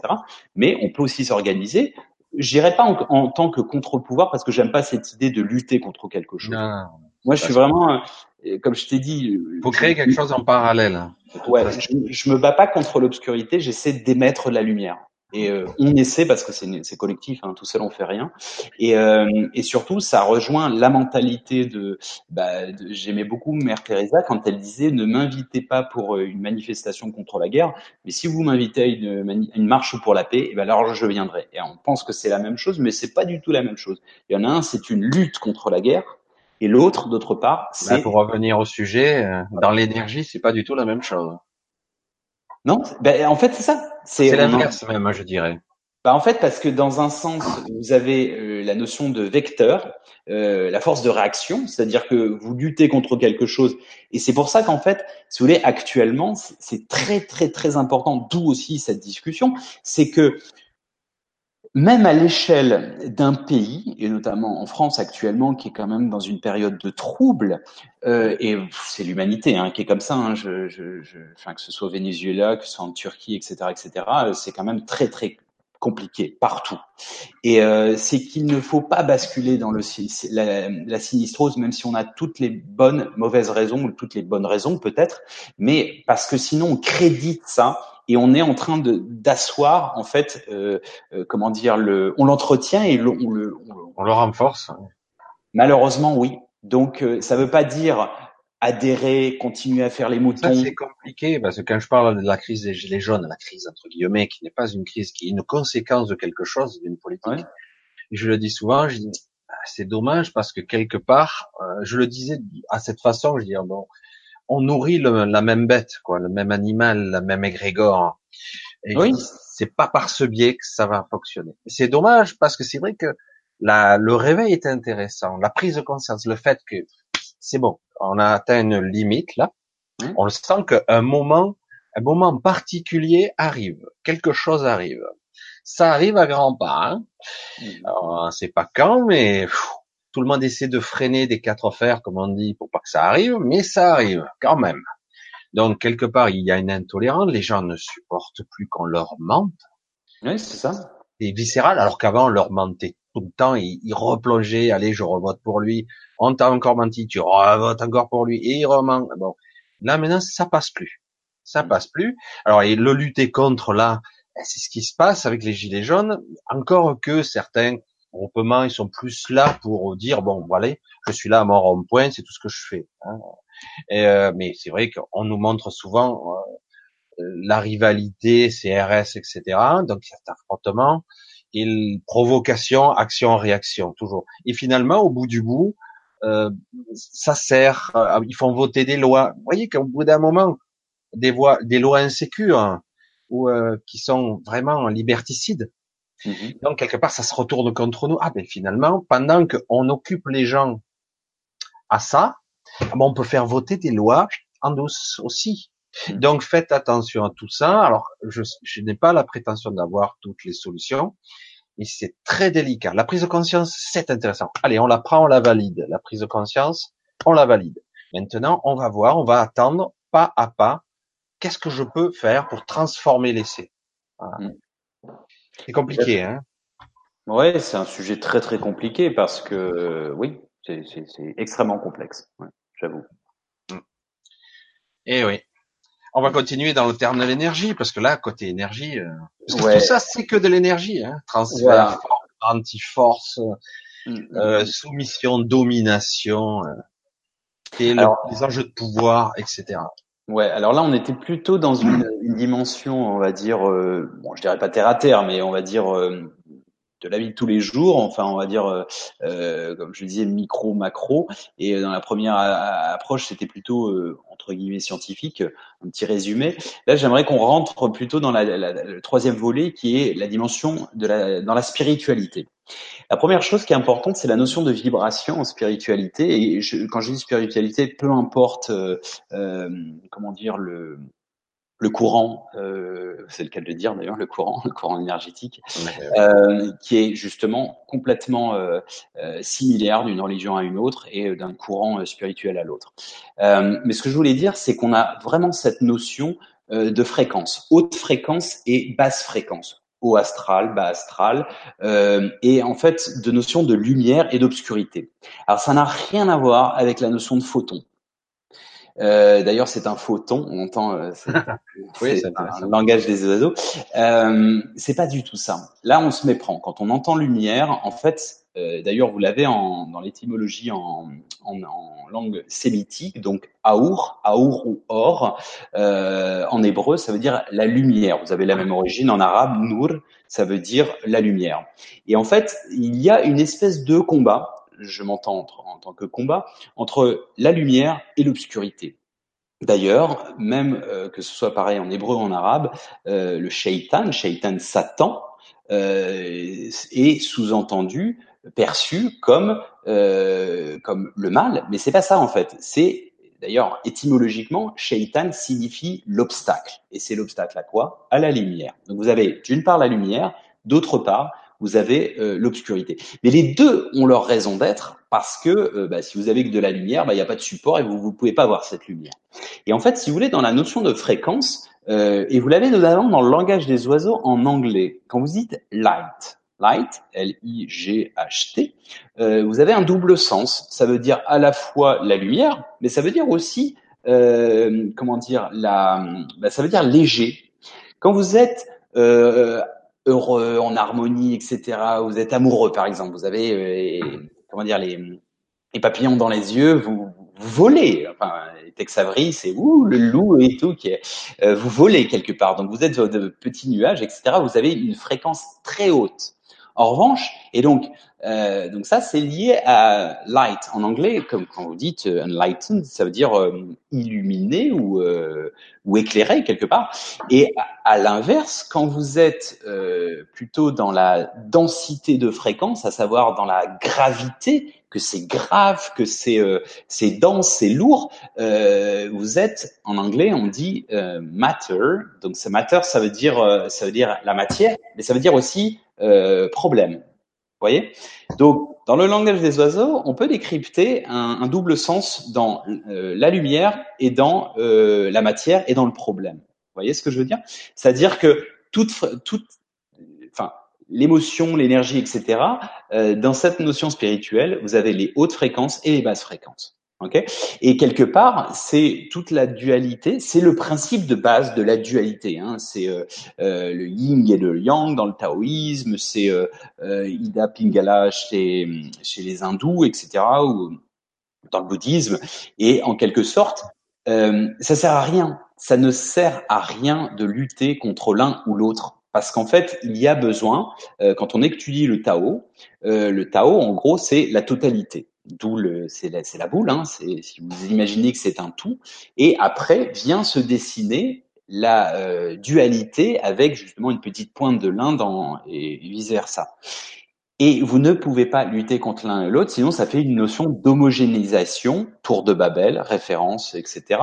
Euh, mais je ne veux pas m'attarder là-dessus. Mais c'est important, pourquoi? Parce qu'en fait, ça une, quand je dis que ça a une raison d'être, je prends un exemple très simple, qui est d'ailleurs euh, qui fait partie, qui est cité dans le Coran, euh, qui indique que euh, euh, à l'époque, donc euh, les prophètes qui n'étaient pas censés le savoir, euh, surtout quand on habite au, enfin, au milieu de l'Arabie Saoudite. en fait, il est écrit, il est indiqué que les courants marins, donc il y a les courants d'air chaud et d'air froid, ok, des courants, et, et c'est très important. Pourquoi? Parce que ça crée la dynamique, ça crée les climats. Sinon, bah, vous avez une eau, si l'eau est tiède, ça fait comme dans un lac, c'est-à-dire que c'est à la même température et il n'y a absolument pas de, de dynamisme. Il n'y a pas en fait de, euh, ça ne crée rien. Il n'y a pas de dynamo en quelque sorte. Donc il n'y a pas de création d'énergie et il n'y a pas de, euh, pas de euh, mouvement, il n'y a a pas de mouvement, il n'y a pas de climat, il n'y a pas de vie en gros. Donc, quelque part, euh, est-ce qu'un courant chaud est méchant? Est-ce qu'un courant froid est gentil? Ou vice-versa? Non, vous voyez ce que je veux dire. Il n'y a pas de bon ou mauvais, c'est juste chacun d'eux a sa raison d'être. Et en fait, dans cette notion de dualité, euh, on va dire des philosophies orientales, on, comprend en fait que chacune d'elles a sa raison d'être. Donc ça, c'est déjà pour l'approche, on va dire, de, de, de, vibration et de notion de haute fréquence, basse fréquence. Si on va un peu plus loin, au niveau des, euh, des, énergies euh, en Asie, enfin en Orient, on va dire plutôt, euh, on parle des quatre éléments et même des cinq éléments. Donc les quatre éléments, c'est quoi? C'est l'eau, c'est l'air, c'est la terre, c'est le feu. Et il en existe un cinquième qui est plus subtil, qui est invisible. C'est ce que les, les Grecs appelaient bah, les terres en quelque sorte. Et ce qui est intéressant, c'est que ce serait une espèce de mystérieuse force qui engloberait tout. D'accord? Et, euh, et, du coup, ce qui est intéressant, c'est là, je fais un petit pont avec euh, avec la science, et je, je, vais vous citer une petite citation de, de, de Max euh, Planck, qui est quand même le père fondateur de la mécanique quantique. Donc c'est pas comment dire, c'est pas un New Age perché comme diraient certains. Non, non, c'est quelqu'un de très rationnel. Et il disait la chose suivante toute matière vient d'une force et n'existe que par elle. Nous devons supposer l'existence sous cette force d'un esprit conscient et intelligent. Cet esprit est la matrice de toute matière. Je vous la refais un peu plus lentement peut-être. Toute matière vient d'une force et n'existe que par elle. Nous devons supposer l'existence sous cette force d'un esprit conscient et intelligent. Cet esprit est la matrice de toute matière. Et alors là, il nous montre il ouvre la porte à la conscience. Exactement, de la conscience avec un grand C, de la eh conscience et de, cette remarque tout à l'heure du champ, le champ. Euh, le champ et l'éther, c'est ça en quelque sorte. Donc ça, c'est pourquoi je commence par l'éther. C'est pas l'éther euh, de Lance en anglais. Hein. L'éther, c'est E T H E R. Hein. Euh, l'éther, c'est exactement ce que l'on retrouve euh, chez euh, bah, les Chinois. En Chine, Qi, Qi, ça veut dire l'énergie. Donc Qigong, vous avez le Tai Chi, le Qigong. Euh, on tourne avec cette énergie, cette énergie subtile dont je, que je vais développer juste après. Euh, le, le, le, Qi chez les Chinois, c'est la même chose que le Qi chez les Japonais, le Raiki pour ceux qui sont un peu familiers avec ça. Euh, c'est juste une, c'est juste vous, c'est pas vous qui donnez de l'énergie à quelqu'un. Le principe, il est simple, c'est que vous laissez passer la lumière, la lumière, cette énergie subtile du cinquième élément, euh, à travers vous. C'est pas vous qui l'émettez cette euh, énergie, c'est vous la laissez passer. Vous faites pas résistance en fait. Euh, résistant dans le sens euh, euh circuit électrique. Donc vous laissez passer et vous bénéficiez de cette énergie et vous la transmettez à quelqu'un de malade ou autre. Voilà. Donc ça c'est le principe du Reiki, du Ki, et c'est la même chose que l'on retrouve chez les hindous ou chez les ou chez les bouddhistes avec la notion de prana. Ok, cette énergie subtile que l'on peut puiser. Alors pour le coup, il n'y a pas de notion de rareté. On va pas nous faire alors, vous mettrez un kilo de prana, j'en ai pour combien? C'est gratos. Hein? Heureusement. Heureusement, c'est pas encore payant ça. Jusqu'à présent. Euh, non mais voilà, c'est cette notion et il semblerait euh, que dans cette citation, euh, Max Planck fasse référence à ça. Et c'est très certainement, subtilement, cette énergie noire qui, en gros, interconnecte, enchevêtre tous les éléments physiques et euh, non physiques, invisibles et même potentiels, qui s'appellerait le champ, le grand champ, et euh, qui est, euh, bah, certains l'appelleront dans la mystique l'âme du monde, la conscience universelle, la source, la source, Dieu pour certains, voilà. donc voilà, et ce serait, et c'est ça qui est fascinant en fait. Pourquoi? Parce qu'en fait, elle est encore une fois présente à l'intérieur de toutes les cultures. Vraiment. Et, euh, et j'insiste parce qu'en fait, c'est l'une des clés pour justement faire circuler cette, cette énergie. C'est vraiment important. Euh, je voudrais aller un petit peu plus loin dans cette notion, en fait, si vous voulez, de, de, de lumière, c'est qu'en fait, euh, quand on analyse, en fait, quand on fait euh, des recherches sur un plan euh, ésotérique et on essaie de, de mettre des, des, similarités, et je me suis entrepris à le faire depuis bah, mon adolescence. J'ai été passionné par la, la spiritualité et je vous la fais simple, parce que j'essayais je, de voir un petit peu quelles étaient les similitudes, parce que j'avais du mal à concevoir qu'il y ait une religion qui aurait eu euh, la vérité, et puis les autres bah, auraient été dans l'erreur, ils auraient été dans l'obscurité justement. Donc j'ai essayé de commencer à étudier, donc le, on va dire euh, les spiritualités, on va dire en surface, et ensuite la partie ésotérique, donc la partie non visible de l'iceberg, et d'essayer de mettre les points de, de similitude entre elles. Et il y en a énormément en fait quand elles n'ont pas été galvaudées, mais il y en a énormément. Et en fait, ce qui est intéressant, et ça c'est euh, une une personne qui est relativement euh, controversée, mais très intéressante aussi, c'est le le grand euh, mystique Ivanov, qui est un bulgare, qui a été notamment le le disciple de Neunov. C'est ce sont des des des mystiques chrétiens en fait. Et il disait justement que pour lui, en fait, et si, si on prend notamment le, la genèse en quelque sorte des religions, toutes les religions, quelles qu'elles soient, sont, euh, euh, enfin, proviennent du fossile du culte du soleil. Alors, le soleil, entendons-nous bien, qu'est-ce que ça veut dire? Ça veut dire qu'en fait, c'est la lumière encore une fois. C'est pas le soleil pour les photons, c'est la lumière. Ivanov avait dit la chose suivante, je vais vous citer, qui disait euh, le principe universel est à l'origine de toutes les religions.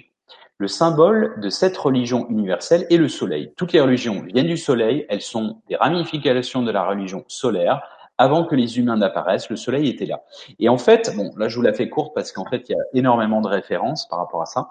Et si vous regardez, que ce soit les Esséniens porteurs de l'essence essénien, euh, on va dire pure la religion juive, que ce soit les premiers chrétiens, que ce soit les musulmans, que ce soit les premiers zoroastriens, etc., etc.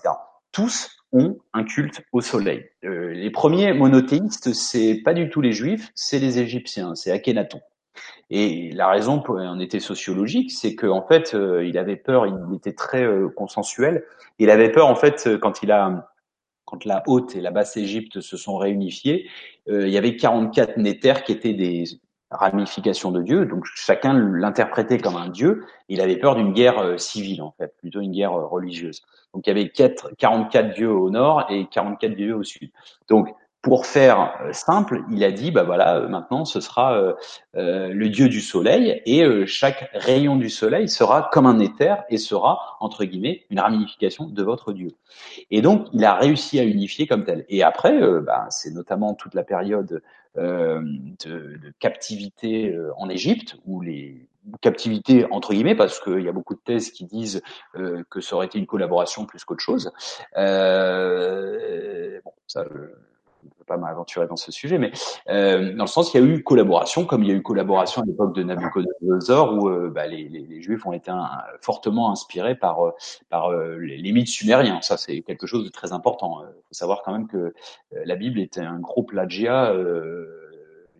D'ailleurs, les, tablettes sont, sont à la, à la base, d'ailleurs, les tablettes sumériennes de plus de 6000 ans, 6500 ans. Donc le début, d'ailleurs, des premiers écrits. Ouais, alors, les premiers écrits, ouais, c'est ça, c'est 3300 ans avant Jésus-Christ, donc ça veut dire 5300 ans, mais on peut évidemment l'existence de, de, ce peuple était là euh, bien avant. Donc, et, et ce qui est intéressant, et là, ça, ça pareil, ça pourrait faire l'objet d'une discussion, euh, c'est justement les origines, parce qu'en fait, il y a eu un plagiat euh, des textes de la Genèse, donc euh, juifs, ensuite chrétiens, et ainsi de suite. Et en fait, ça correspond exactement à la période de 6000 ans. Euh, il y a 6000 ans, qui, euh, si vous regardez le, le, calendrier hébreu, il est, euh, alors si je dis pas de bêtises, je, on ne voudra pas si je suis pas à l'année près, mais je crois qu'on est en moins, enfin on est, euh, c'est 5775 voilà, ans. C'est l'âge d'Adam, quoi. Ouais. Et donc, alors, ça semble une espèce de mhm. guerre entre les créationnistes et les, les évolutionnistes, et il n'y a pas lieu d'être en fait, parce que ça, c'est vraiment un sujet. Peut-être un jour on aura l'occasion d'en discuter. Mhm. Le schéma manquant, fascinant, où, euh, bah, en fait, ça viendrait en fait de là, de cette, euh, bon, Anunnaki et autres. Euh, bon, je veux pas aller trop loin, mais tout ça pour dire qu'il y a eu une influence extraordinaire de la part des Sumériens. Mais pour en revenir initialement à mon point, c'était plutôt au niveau du monothéisme avec euh, l'Égypte ancienne. Voilà. Euh, d'où l'importance de l'Égypte euh, dans les dans les dans les confréries euh, dans la Grèce antique, l'école des mystères de Pythagore, Platon et autres. ils ont tout pas pompé, mais ils ont été fortement inspirés jusqu'au moment où ils ont commencé à vouloir divulguer les, mystères égyptiens. Ils leur ont dit en gros, ben, c'est mort, on arrête parce que vous allez faire n'importe quoi, vous allez trop divulguer. Et notamment tous les, les comment dire les, les les mythes fondateurs, enfin c'est même pas des mythes, euh, les, les, les bases euh, des, des, des, des, confréries euh, chevaleresques, etc., les Templiers, etc., ont beaucoup de bases euh, égyptiennes. En maçonnerie et compagnie, oui. Ouais, voilà, pour ne pas les citer, mais euh, ouais, ouais, tout à fait, parce qu'ils le disent eux-mêmes quand ils sont un petit peu gorgés de leur ego, bien gonflés, ils le disent, nous détenons les secrets des anciens. Oui, et euh, bon, ça c'est aussi une chose intéressante, ce serait de, connaître euh, l'origine de cette connaissance, qui est de la même manière euh, issue d'un probablement d'un fossile. Euh, cette divulgation à travers la planète avec ses similitudes, Maya, Aztèques, les, les Khmers, etc. Enfin toutes les pyramides qu'on a retrouvées sur un même schéma, etc., etc. Mais sans aller trop loin d'essayer de, savoir d'où vient cette connaissance. Ça, c'est fascinant. Mais euh, voilà, on s'égare un petit peu juste pour revenir dans cette idée que euh, oui, toutes les, la plupart des courants religieux ou des spiritualités émanent de cette métaphore du culte du soleil qui n'est autre que la quête de la haute fréquence, à savoir la quête de la lumière. Voilà. Mmh. Et on pourra aller au-delà en parlant de Enlil et Enki. D'ailleurs, au niveau symbolique, le soleil, c'est le Père céleste, c'est le Père. Hein. Et la Terre, c'est la mer. C'est la mer, c'est Gaïa et euh, le Soleil. Ouais, tout à fait. Exactement. Et euh, d'ailleurs, pour preuve aussi dans cette notion de euh, où on s'est un petit peu, euh, comment dire, on a mal interprété cette notion euh, de lumière ou même je reviens à cette étymologie hébreu, or, vous entendez en français or, O-R, et euh, quand on parle des alchimistes, euh, on pense que c'est euh, transmuter le plomb en or. Donc il y a sept étapes. vous partez du plomb et a bon, le cuivre, etc. et vous allez jusque le sixième, la sixième étape, c'est l'or. Et après, transmuter, comment dire, faire disparaître en quelque sorte. Mais c'est surtout laisser passer la lumière. Et l'optique ultime des alchimistes, et, euh, et la quête euh, de la lumière, cette lumière subtile, cette énergie chi, etc. Euh, et c'est pas du tout du matérialisme. Et d'ailleurs, on dit en alchimie, euh, si tu euh, si tu, tu cherches à faire de l'or, tu n'y arriveras jamais. Et si tu sais en faire, tu n'en as plus besoin. Voilà. Mais c'est une quête d'énergie et non pas matérielle. Voilà. Mmh. Voilà, voilà. Euh, une autre chose sur laquelle, donc plutôt dans une notion un peu de, de, de, synthèse par rapport à ce qu'on a dit antérieurement et ce que ce soit autant sur un plan scientifique que, que spirituel, euh, pour revenir à cette notion de, si vous voulez trouver le secret de l'univers, réfléchissez en termes de fréquence, d'énergie, de vibration de Tesla. Euh, il y a Goethe qui a dit quand même une chose très intéressante. Euh, L'onde est le phénomène originel qui a engendré le monde l'onde est le phénomène originel qui a engendré le monde. Et en fait, cette phrase est très importante parce qu'en fait, tout est vibration, l'univers est vibration, comme on l'a plus évoqué, on a lourdement insisté dessus. Mais si vous regardez dans la Genèse, et c'est pour ça que euh, c'est intéressant d'étudier les textes euh, avec euh, différents reculs, interprétations de différentes perceptions. Bonne traduction aussi. Ouais, ça c'est sûr. Ben, ça c'est vrai pour tous les textes, hein, quels qu'ils soient. Euh, quand vous faites, je sais pas si vous avez fait du latin ou du grec, vous faites euh, du thème ou de la version, enfin plutôt pardon, de la version.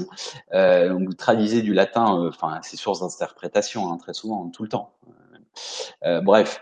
Et donc dans la Genèse, il est quand même dit au commencement était le Verbe et le Verbe était en Dieu et le Verbe était Dieu. Qu'est-ce que ça veut dire ça?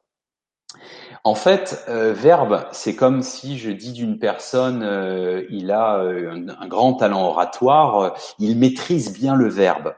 Ça veut pas dire il sait conjuguer, hein, il connaît sa grammaire, ça n'a rien à voir. C'est, ça veut dire en fait, verbe est sous-entendu communication et surtout, il signifie vibration.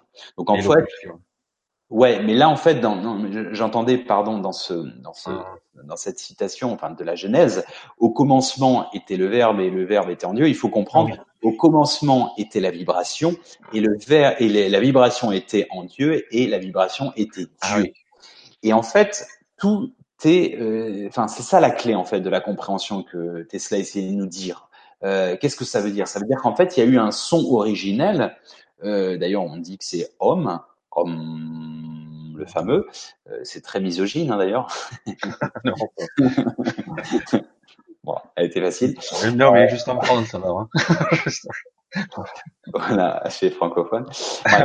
Mais euh, non, justement, en fait, ce qui est intéressant, c'est de, de, comprendre en fait euh, cette vibration. Et on va essayer d'ouvrir un peu le spectre avec notamment euh, les clés pour se reconnecter à la source d'énergie. Et je vais commencer par la première chose, qu'on appelle la sonothérapie. La sonothérapie, euh, en fait, c'est quoi? C'est euh, l'impact du son sur la matière. Ok, alors bon, ça c'est la cinématique, c'est pour voir l'effet, mais la sonothérapie, bah, comme son nom l'indique, c'est une thérapie par le son.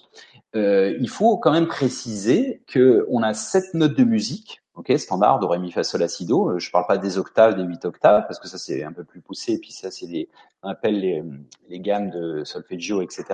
Mais les sept notes de musique, et on a sept chakras, d'accord? Et on a sept couleurs.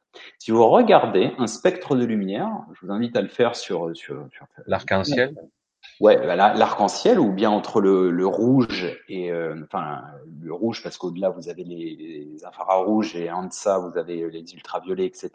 Ondes radio, micro-ondes, on peut aller loin. Ultra ouais, quand vous allez loin, vous allez Ouais, et puis vous avez le Wi-Fi, etc., Internet. Donc ça veut dire qu'il y a des ondes qui sont autour de vous. Bah là, par exemple, euh, vous imaginez si vous aviez euh, toutes les, informations visibles de l'Internet chez vous dans le Wi-Fi, mais ce serait un bordel monstre. Ouais, un peu comme dans le film de Luc Besson où elle, elle, cherche les fréquences. Je sais pas si tu te souviens du film. Lucie.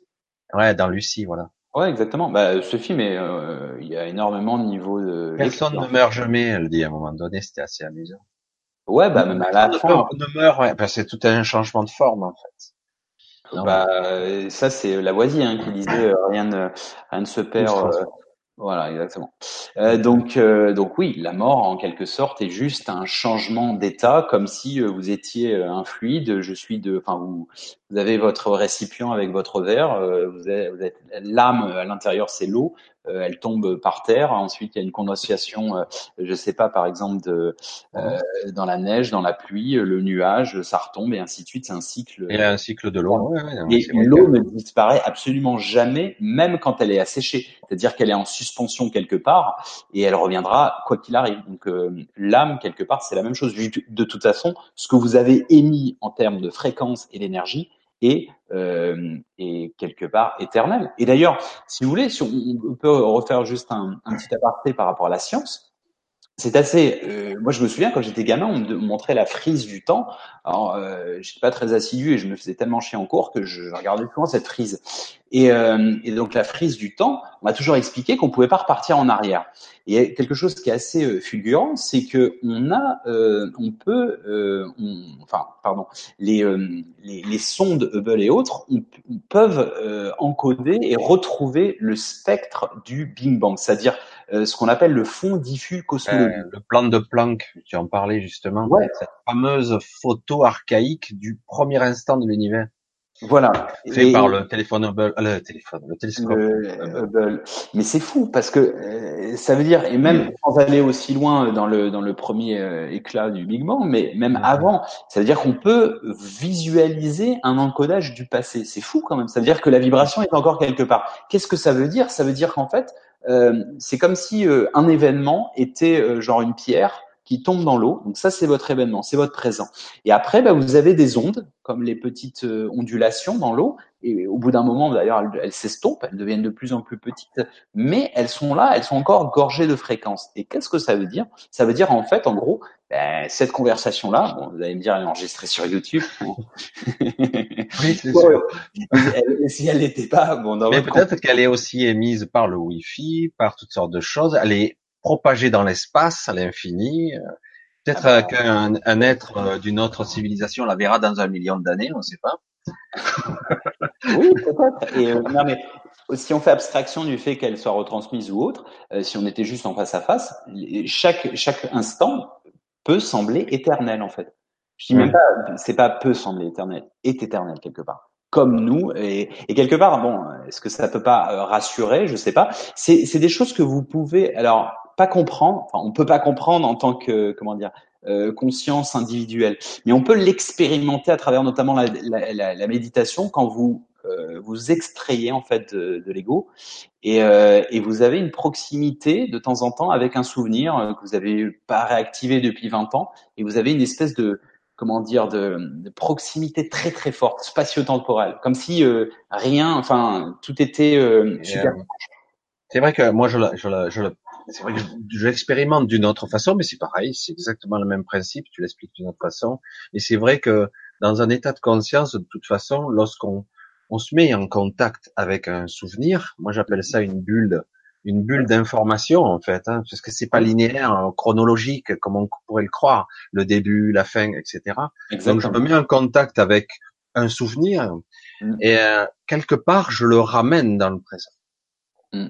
Déjà, et si j'ai en plus une certaine acuité pour être dans un certain état de présence, donc on peut, tu parler d'un état méditatif, mhm. je peux même le revivre euh, euh, presque en temps présent, quoi, presque. Ouais, exactement. Bah, d'ailleurs, euh, dans tous les, on a beaucoup de travail dans le mindfulness, la pleine conscience et tout, de réactiver par exemple, ou, ou même dans l'auto-hypnose, etc. un, un, truc très simple. Euh, vous écoutez une chanson, euh, je, je veux dire n'importe quoi, euh, la Lambada 1989, euh, ouais, vous visualisez. Euh, moi, j'étais en Algérie, j'étais gamin.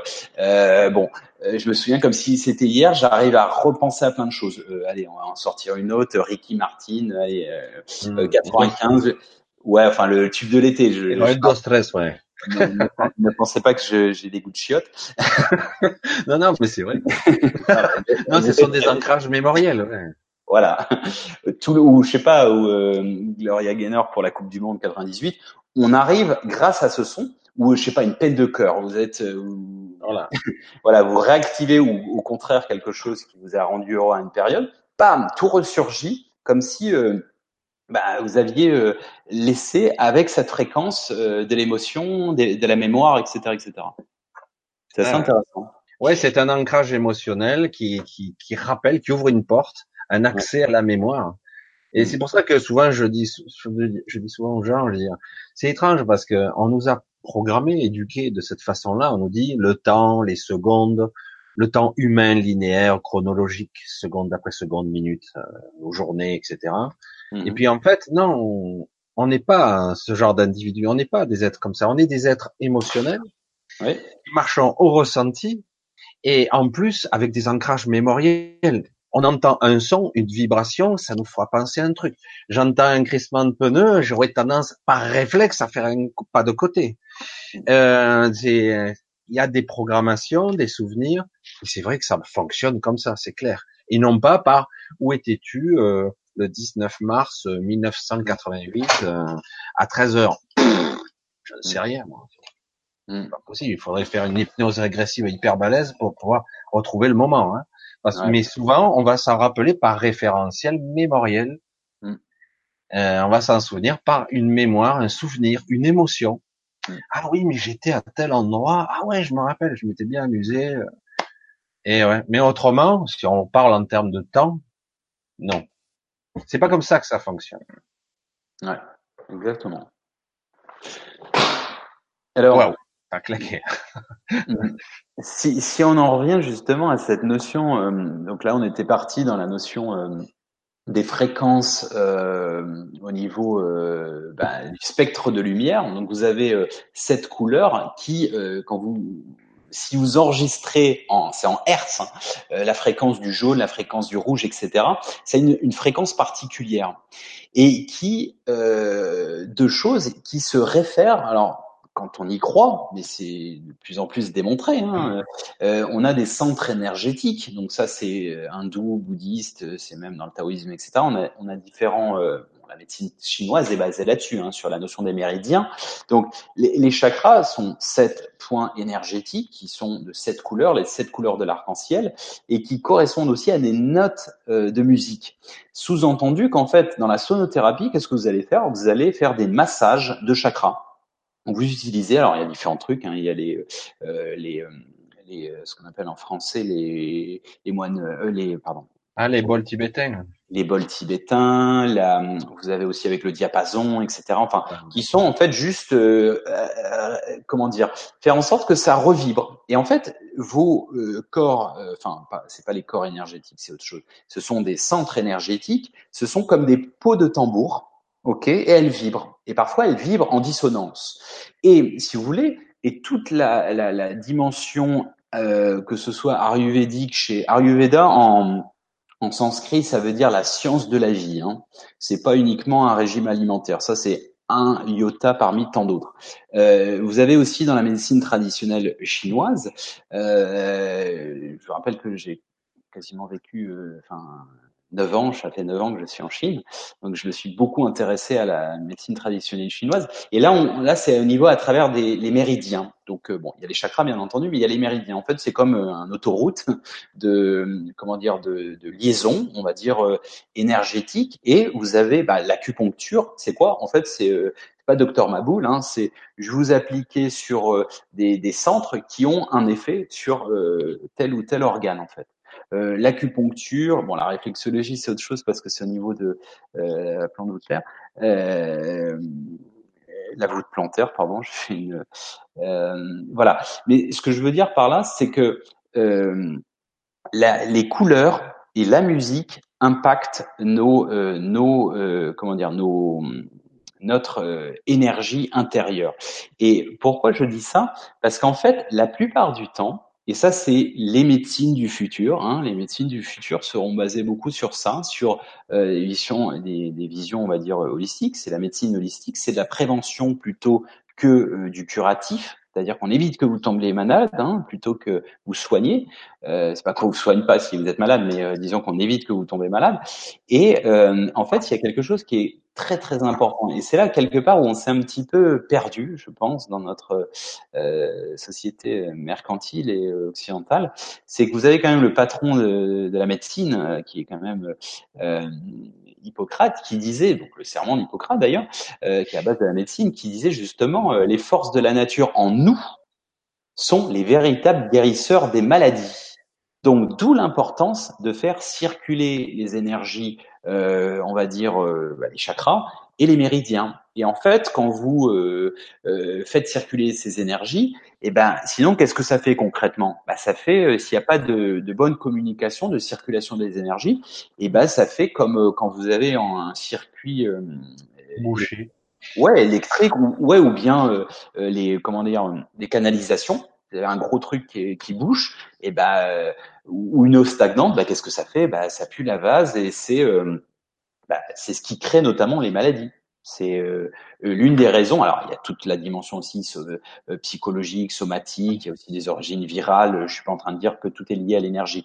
Je suis juste en train de dire que très souvent, bah, l'énergie de la pensée aussi. Hein, vous pouvez aussi euh, mm-hmm. somatiser les maladies.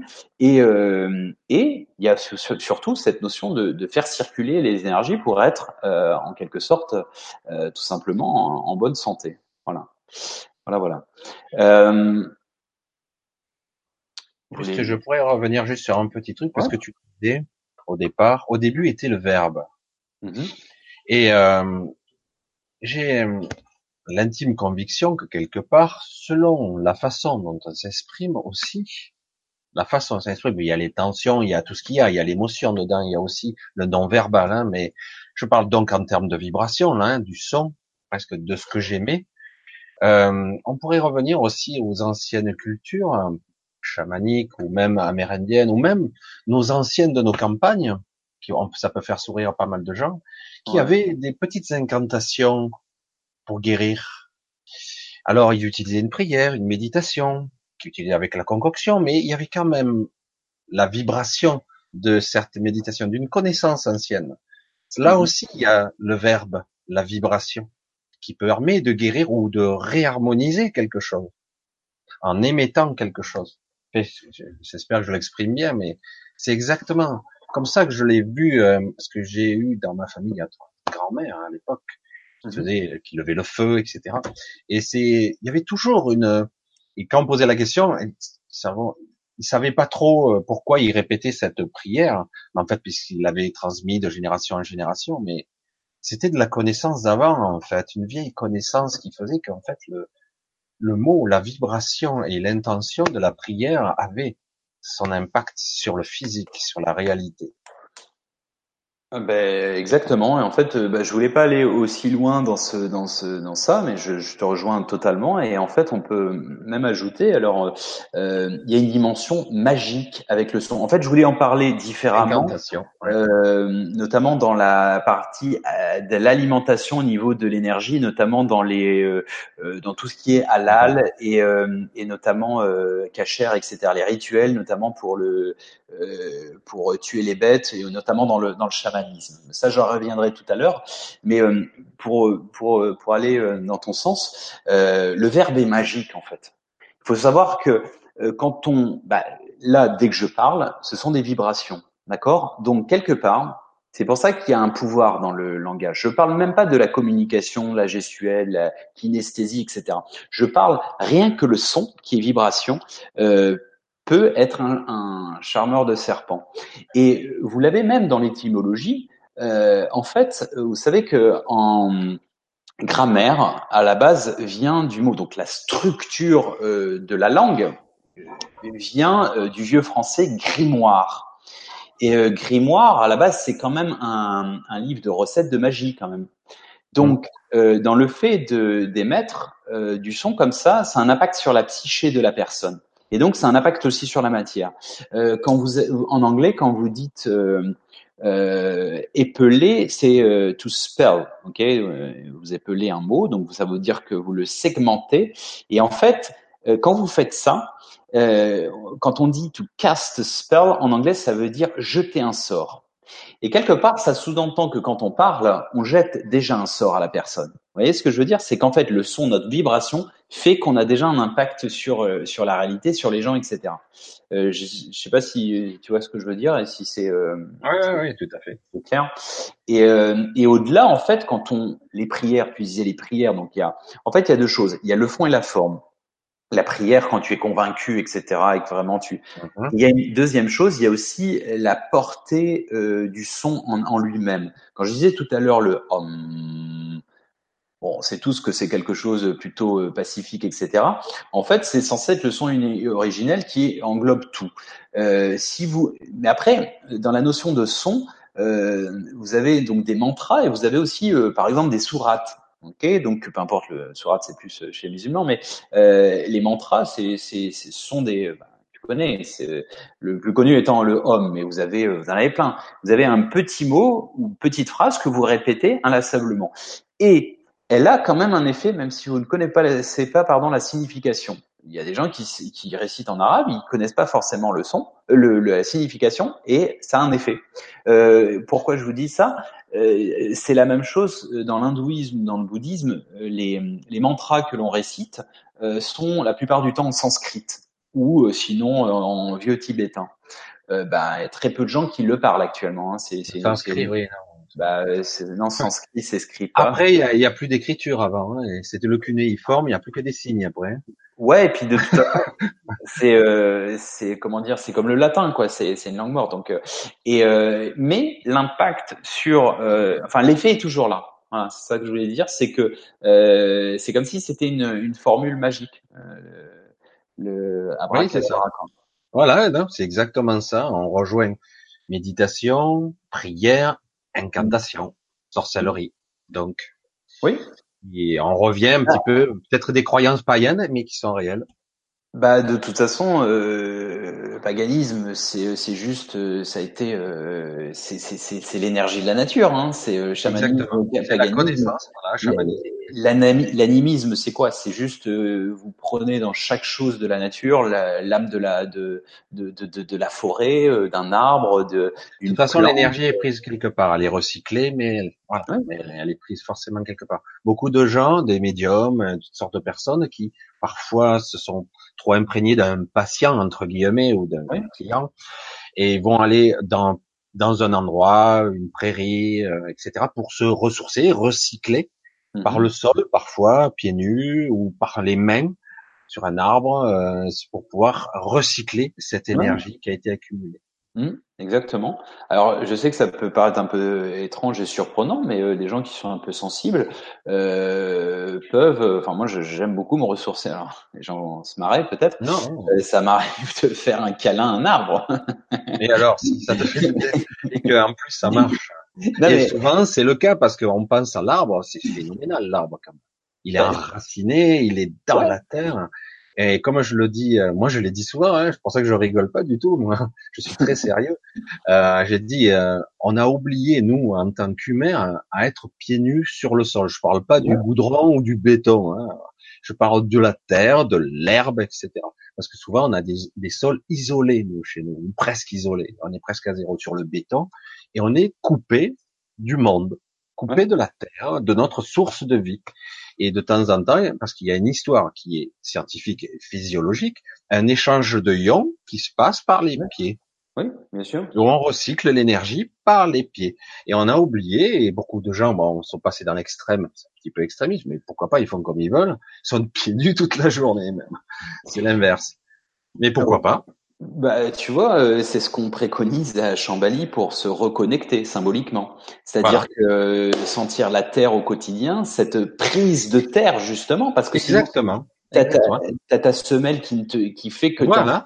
Exactement. C'est vrai que t'as tout résumé. C'est ça. Et puis ancré. Et surtout, en plus, les semelles. Isolées. Ouais, c'est soit du cuir, bon, c'est bonne qualité, mais souvent c'est du plastique et donc c'est pas conducteur. Et voilà. donc, du coup, tu sens plus les vibrations de la terre, de Gaïa, etc. On n'est plus connecté à la terre, on est carrément déconnecté. Déjà que les, la plupart des gens sont déconnectés dans leur propre corps, ils sont carrément à l'ouest. Il faut, mmh. j'ai mal, je prends un médicament, je me coupe de la douleur, je me coupe de l'information. Alors en plus, on est naturellement depuis pas mal d'années, on a de belles chaussures en plastique, euh, in China, j'allais dire. Et euh, mais c'est vrai qu'on est coupé du sol en plus, les routes, le modernisme, etc., le béton, mais Dire tous ceux qui sont à la campagne avant, euh, certes, ils mouraient pas forcément en centenaire, mais euh, ils vivaient costaud très longtemps quand même. Hein. Ils n'étaient pas bourrés au, au, Médoc toute la journée. Hein. Mm-hmm. En effet. Eh ouais. Mm. Mais ça, c'est vraiment important de, de, de, sentir ces vibrations de la Terre.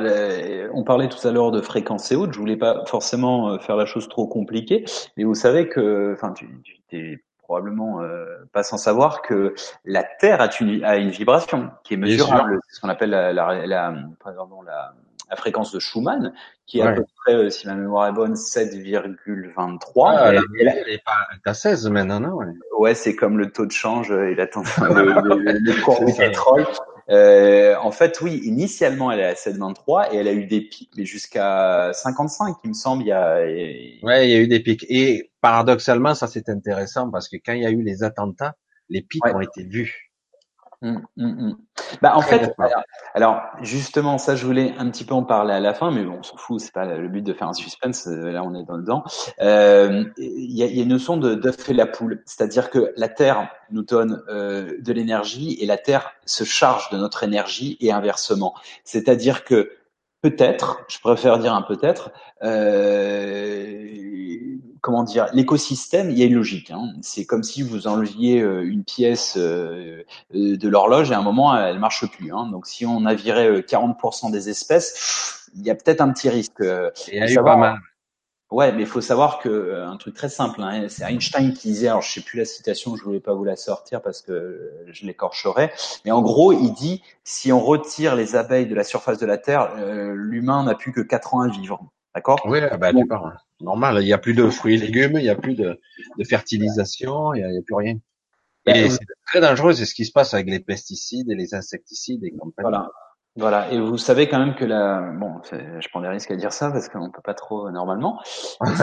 C'est pas, pas, grave. Euh, en Chine, la, la, famine euh, qui a eu lieu en Chine à l'époque euh, a été due au fait que on ait viré justement, enfin les, enfin des, des insectes et, et, notamment des oiseaux qui avaient pour vocation, on pensait qu'ils piquaient le, comment dire, les, les, récoltes du peuple et en fait non, c'était une répartition dans la nature, etc. Bon bref, euh, parenthèse. Non, mais c'est vrai que ça c'est le côté de l'homme. C'est moi je vois, eh tu parlais du sud de la France. Euh, on, quand j'étais moi aussi dans le sud, on avait les, les arabies, on appelait ça les arabies en direct. C'est plus des moustiques, c'est des mini guêpes euh, qui te piquent. C'est une horreur. Le temps aussi, c'est une horreur.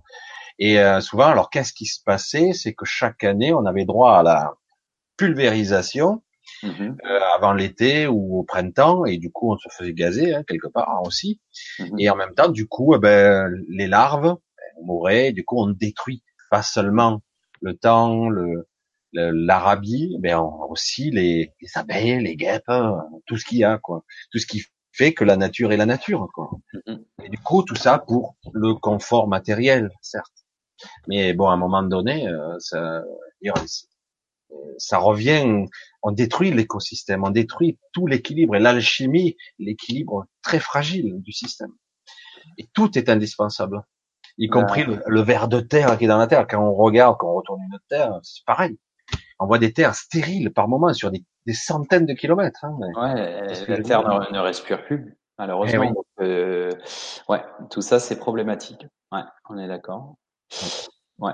Et si euh, justement, alors, si on revient aussi un petit peu juste euh, très important aussi pour les gens, c'est de bien penser à hum, comment dire, à sans pour autant rentrer dans la sonothérapie, mais la sonothérapie, on peut la pratiquer aussi pour soi, c'est-à-dire que pas besoin de, euh, enfin, sur sur YouTube, vous trouvez par exemple, vous tapez, vous tapez pardon fréquence, je sais pas, 432, 524, augmentation du, enfin, changement de DNA, shift de DNA, etc. ADN, pardon, français. Euh, vous avez euh, énormément, vous avez même des fréquences pour la concentration, etc., etc. Ouais, pour les organes, pour pour tout. Ouais, exactement. Et ça, c'est très important de, de, de, de, le faire régulièrement euh, pour, pour, pour se sentir mieux. Pour, et, et très important aussi, c'est qu'en fait, on a, alors ça semblait bizarre, hein, la, il faudrait écouter de la musique bio. c'est pas mal ça. Ouais, à la bonne fréquence.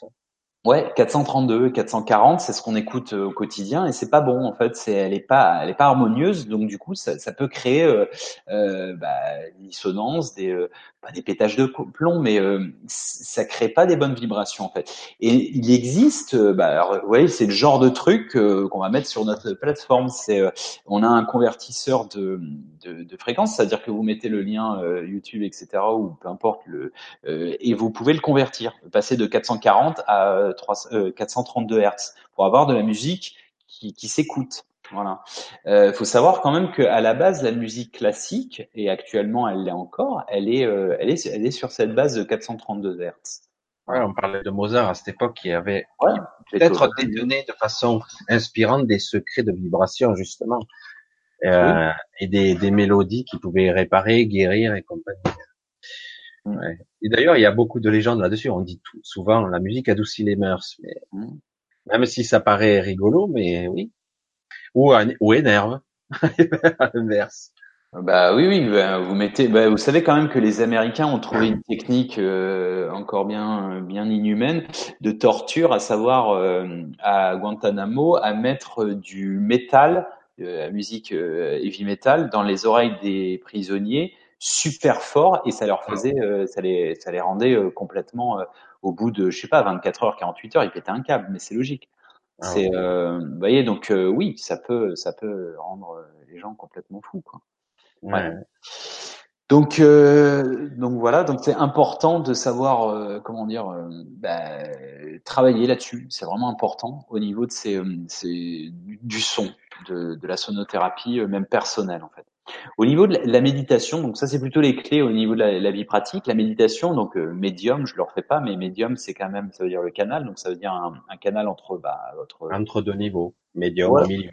Votre euh, moi supérieur et euh, l'intention collective, ou aussi bon avec d'autres source d'énergie justement cette fameuse éther cette fameuse prana etc et, euh, et, en fait bon vous avez différentes euh, techniques. Donc on va dire qu'il y en a il y a cinq écoles. Bon, que ce soit le vipassana le zazen euh, la méditation transcendantale le mindfulness. On va dire que ça c'est les quatre premières. Et la dernière c'est visualisation. Donc les quatre premières en fait euh, concrètement c'est quoi?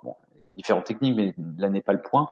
Euh, c'est juste, c'est très similaire, c'est l'absence de pensée, ce qui est extrêmement difficile dans nos sociétés modernes. Et en fait, pourquoi on essaie d'arrêter de penser? Donc vous focalisez euh, vipassana par exemple, c'est euh, c'est vous focalisez sur le sur la respiration. Et pourquoi c'est important? Parce qu'en fait vous visualisez, enfin vous visualisez ou vous focalisez sur un point, donc un point respiration, même un point physique. Et euh, l'objectif en fait c'est de ne plus penser.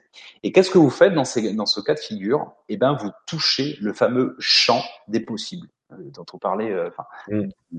qui est évoqué tout au début de, de cet échange. Euh, donc là, ouais, on peut comprendre à ce moment. Il y a que ce moment-là où on peut parler de, de, de perception de la présence. Alors, certains disent qu'ils touchent Dieu là, mais en fait c'est soi, son soi supérieur, c'est nous, c'est notre grand nous. Enfin, je sais pas.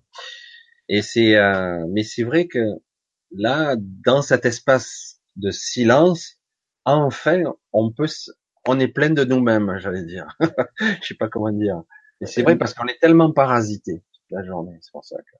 Bah en fait, c'est à ce moment-là où vous sentez ce chant et ce chant est à la fois vous et pas vous en fait. C'est ça qui est très très difficile parce que si vous commencez à, à, à conscientiser et vous dire ah je, je vois, je comprends, bah en fait c'est je donc le jeu c'est l'ego et l'ego en fait c'est euh, bah vous touchez la bulle de sévent, elle disparaît.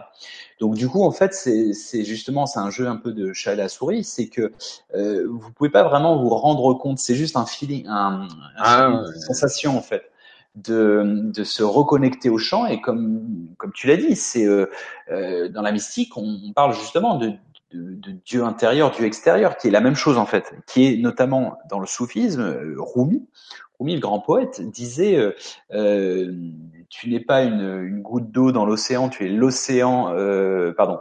Tu n'es pas euh, tu n'es pas une goutte d'eau dans l'océan, tu es euh, l'océan dans une, entier dans une goutte. Je la refais une dernière fois. tu n'es pas une goutte d'eau dans l'océan, tu es l'océan entier dans une goutte. Ça sous-entend que l'on contient l'univers et l'univers nous contient en fait. Donc ça c'est très très compliqué à conscientiser. Là, c'est fractal à nouveau. On a toute l'information dans la goutte. C'est exactement ça. C'est euh, euh, ce qu'on appelle euh, et à la fois, c'est fractal et c'est en fait c'est fractal et holographique en fait. C'est à la fois centrifuge et centripète. C'est-à-dire qu'en fait, c'est et c'est notamment alors c'est une superbe métaphore que ce qu'on appelle le le en, dans l'hindouisme et dans les dans tout ce qui est euh, euh, les Védas et autres, les Vedanta, euh, dans les textes hindous sacrés, on parle justement de cette métaphore de, du collier d'Indra. Donc c'est une mhm. métaphore, mais en fait qui pour la faire simple, en fait, c'est chaque, c'est comme si tu as une, une toile d'araignée et chaque gouttelette reflète la totalité de la toile d'araignée. Euh, moi, je, je, parlais différemment. Je parlais de maillage de conscience, mais ça y ressemble aussi. Et c'est très beau parce que maillage de conscience, on entend Maya, et chez les hindous, Maya, c'est les illusions. L'illusion ah. dont on parlait tout à l'heure. Je dis juste au feeling, on parle l'information qui me venait, c'est comme ça que je l'exprimais. Tu vois, comme c'est joli. Ouais. Mais oui, mais c'est très beau, euh, maillage, euh, maillage de la conscience. Et, et d'ailleurs, on, sans, sans, sans, sans, ménager quelques suspens pour finir un peu par ça, parce que c'est, ce sera notamment euh, le champ d'ouverture, à savoir sur euh, l'intrication de notre univers à travers notamment le, le symbolisme de la fleur de vie. Mmh. Donc, alors, si euh, donc juste pour finir, donc c'est vraiment l'absence de pensée permet justement de se reconnecter au champ.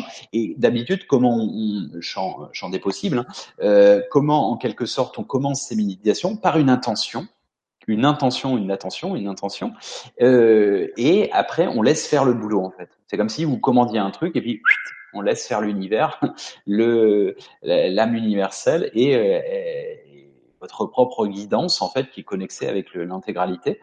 Et il y a aussi une autre, une dernière, le cinquième, euh, la cinquième école euh, de l'enseignement de, la méditation, c'est tout ce qui est visualisation.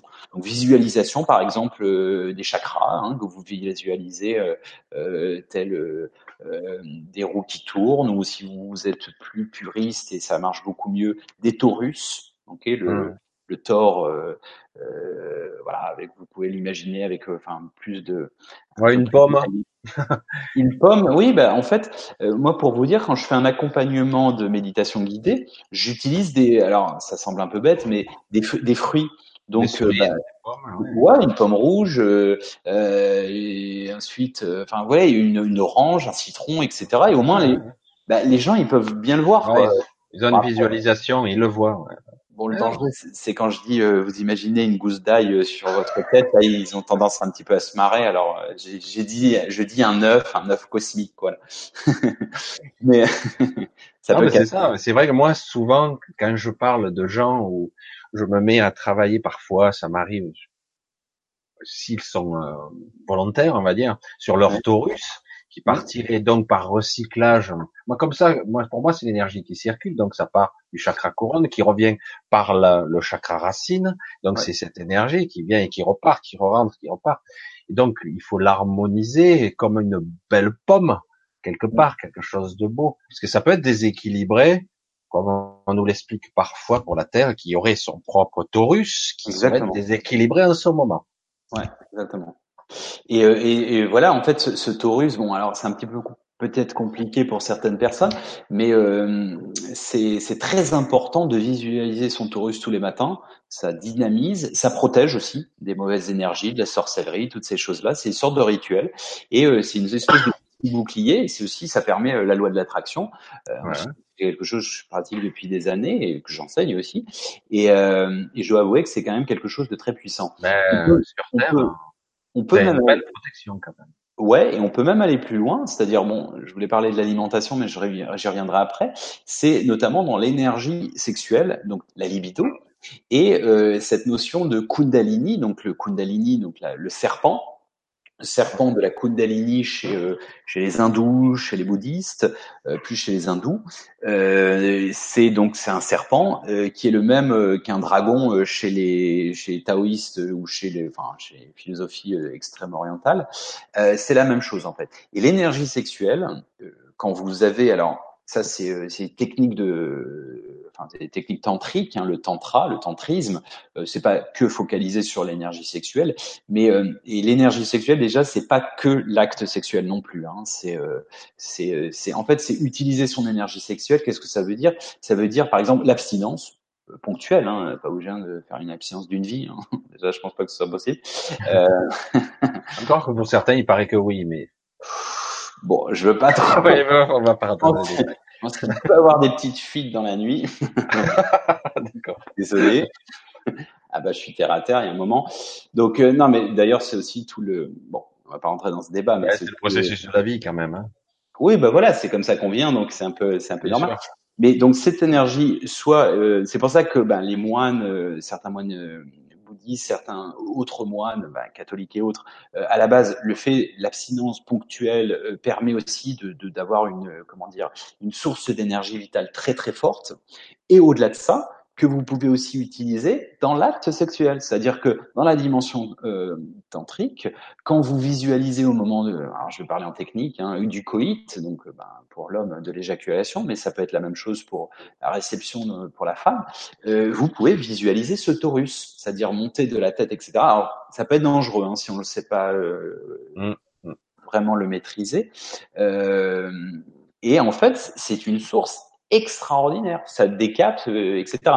Et l'énergie sexuelle, alors c'est pareil, hein, on a tendance à petit tabou, à rigoler, à ricaner parce qu'on a parlé de sexe et tout. Bon, euh, c'est la vie, je veux dire, on va tous, euh, on mange, on va, aux toilettes, etc. Enfin, il y a rien de, c'est la vie. Il y a, comme tu disais, on vient de là, donc c'est. Ben mais, Et d'ailleurs, sans faire de parallèle houleux ou, ou, enfin, hasardeux, je suis désolé, mais quelqu'un qui malheureusement, pour des raisons ou pour des autres, pour euh, ou des autres, euh, n'ont pas justement cette bonne circulation d'énergie, bah, ça fait des gens un petit peu, euh, bah, soit pervers, soit un peu aigris. Enfin, tu vois, c'est. mais c'est un équilibre, c'est de l'énergie aussi qui doit circuler. Voilà, donc il y a un moment, bah, c'est vrai que bon, voilà. ça ne veut pas dire pour autant que certaines doivent devenir pédophiles, hein, d'accord? Non, ah, mais quelque part, tout doit être dans, harmonisé dans un équilibre normal. Ceux qui, là, moi, je suis juste mon aparté personnel, mais c'est vrai que quelque part, aujourd'hui, pour certaines raisons, on a tendance à vouloir un peu détruire cet, cet équilibre. Je ne sais pas pourquoi, il y a une volonté ici de vouloir détruire une certaine équilibre. Et maintenant, après, euh, l'énergie sexuelle est une énergie comme une autre très puissante. Moi, j'appelle ça, quand je m'amusais à une certaine époque d'être dans le dans l'astral, c'est que dans l'astral, on peut aller dans un côté sexuel aussi. Et euh, mais si on arrive à faire, comme tu disais, l'abstinence, c'est un superbe propulseur pour aller à des niveaux supérieurs. Exactement. Exactement. Et puis, eh euh, et c'est un autre propulseur aussi au sein du couple. C'est un, enfin, c'est magique. C'est une énergie euh, sacrée magique. Hein. pourquoi, pourquoi dans le Kama Sutra euh, chez les hindous, c'est quoi? C'est concrètement, euh, c'est justement faire. Euh, alors, il y a même une dimension bien plus mystique que l'on ne connaît pas forcément, mais c'est en fait c'est les, les dieux, donc une aptitude de Dieu, Brahma, qui s'expérimente à travers nous, à travers le sexe. Hein. Parce que justement, ils ne sont pas dans la matière, ils sont juste des égrégores, ils sont juste des énergies pures, et ils s'expérimentent à travers nous en tant que matière, en fait. Donc on est un peu en quelque sorte à travers ça, dans cette vision du Kama Sutra, leur muse quelque part, ils s'en amusent. Hein. Voilà. Et euh, euh pour rebondir sur, sur ce que tu disais, alors évidemment, euh, oui, le, tu parlais des déviances pédophiles et autres. Euh, je pense que tu fais référence à quelque chose qui est un fait de société et qui existe malheureusement probablement depuis la nuit des temps c'est malheureux, c'est malheureux de comment dire. Évidemment, c'est malheureux du. Ce que je voulais dire, c'est pas malheureux du. Comment dire. oui, c'est malheureux. On a compris. L'acte en lui-même, il est condamnable. Nous sommes d'accord. Non, non, mais ça c'est évident. Ce que je veux dire, c'est que ce qui est malheureux, c'est par exemple, si tu fais référence euh, au niveau des prêtres, euh, bah, les pauvres, euh, enfin, je, je, je, suis pas en train de défendre qui que ce soit, mais l'abstinence sexuelle ou le, le, le célibat c'est une aberration. Ce n'est pas naturel. Euh, c'est les seules euh, confréries. Bon, alors peut-être non les bouddhistes aussi, mais que ce soit les pasteurs, que ce soit les imams, que ce soit les rabbins, ils ont une vie normale. Comment voulez-vous que les gens soient vraiment équilibrés? Comment voulez-vous que alors à l'époque c'était quand même assez risible. c'était le curé de paroisse qui vous conseillait sexuellement, etc. Allô? Ah oui. Oui, enfin, je veux dire, comment tu, comment voulez-vous qui, qui, fasse entre guillemets, c'est pas de sa faute, il est pas habilité à ça. Moi, si vous me demandez de parler, j'en sais rien de euh, de, de, de, de, d'high tech, j'y connais que dalle. Donc euh, je, voilà, c'est c'est pas mon corps de compétence. Donc euh, quelque part, et, euh, et vous savez, enfin tu sais pourquoi, Michel. D'ailleurs, c'est le célibat et d'où ça vient dans, dans, dans la chrétienté, enfin pas dans la chrétienté, dans le christianisme, pardon. Ça vient, ça, ça vient de l'héritage. C'est le Vatican qui voulait pas. Euh, ah, oui. Il voulait pas qu'il y ait d'héritage, sinon il y avait une famille et puis euh, non, il ah, préférait récupérer euh, euh, entre guillemets les, les biens, et, etc. D'accord. Bon, et donc il y a un moment, et ça, ça date de 322, si je ne m'abuse, l'année près, je ne sais plus, de, traité Nicée de Constantin. Donc ça, ce sont des réécritures, des interprétations qui n'ont pas pu lieu d'être comment voulez-vous que les gens euh, qu'ils aient la foi ou pas? Enfin, je pense que euh, si vous voulez entre guillemets dynamiser un petit peu au niveau de, euh, des engagements euh, des prêtres et autres, bon ben ça, ça y ferait quand même beaucoup. Hein. Ah bon, forcément, forcément. Bref, c'est pas non plus le, le, le, débat de ce soir, mais juste pour dire, c'est pas naturel de, de, de faire, enfin, l'abstinence à vie, j'y crois pas. Enfin, j'y crois pas, et je pense que c'est même pas bon pour la santé, tout simplement. Ouais, non, mais il y a, toujours un équilibre parce que qu'on le veuille ou non, comme tout est une affaire quand même, qu'on le veuille ou non, de cycle. Pour chaque individu, on n'a pas tous les mêmes cycles d'énergie mm. et on monte et on descend, on monte et on descend. Et euh, par moment, si entre guillemets ça te prend là, euh, tu fais comment Tu le gères comment quoi? Tu, tu vas te faire euh, un truc de folie, tu te mets un masque et tu vas sodomiser quelqu'un. Enfin, je, je, parle mal, mais mais c'est vrai que certains, ça peut remonter à la folie, quoi, ou même à un psychopathe qui pourrait, euh, ouais, un bril complet, quoi. Ouais. Bah oui, en effet. Donc euh, en effet, c'est important de, se connaître et puis surtout, euh, bon, bref. Parce que c'est une énergie quand même puissante, c'est réel, incontestablement. C'est l'énergie de qui qui bâtit la vie, qui construit, qui va transmettre, on va dire, la vie. Voilà. Exactement, exactement. Ok, bon, euh, donc du coup, euh, sans, sans, transition, euh, c'est de l'énergie, sans, transition, l'alimentation. Comment, euh, sortir sans, sans encombre de ça euh, Non, non, mais on peut faire un parallèle, mais ce serait un peu hasardeux. Euh, donc oui, l'alimentation c'est une source d'énergie aussi, évidemment. Et euh, donc ce qui est, non mais plus sérieusement, ce qui est intéressant, l'humour est une source d'énergie aussi. Oui, et en plus, elle galvanise, elle redonne de, l'énergie. Ouais, il y a un bon moral en plus. Bon. Bah, comme tu sais que bailler est, euh, est un et comme euh, enfin ça permet justement de te rebooster en fait. C'est pas le, le signe. Ah bailler, ouais. ouais. Permet de te rebooster en fait énergétiquement. Bref, euh, donc pour en revenir à, à la source d'énergie qui est ben, pour l'humain, on va dire euh, la nourriture.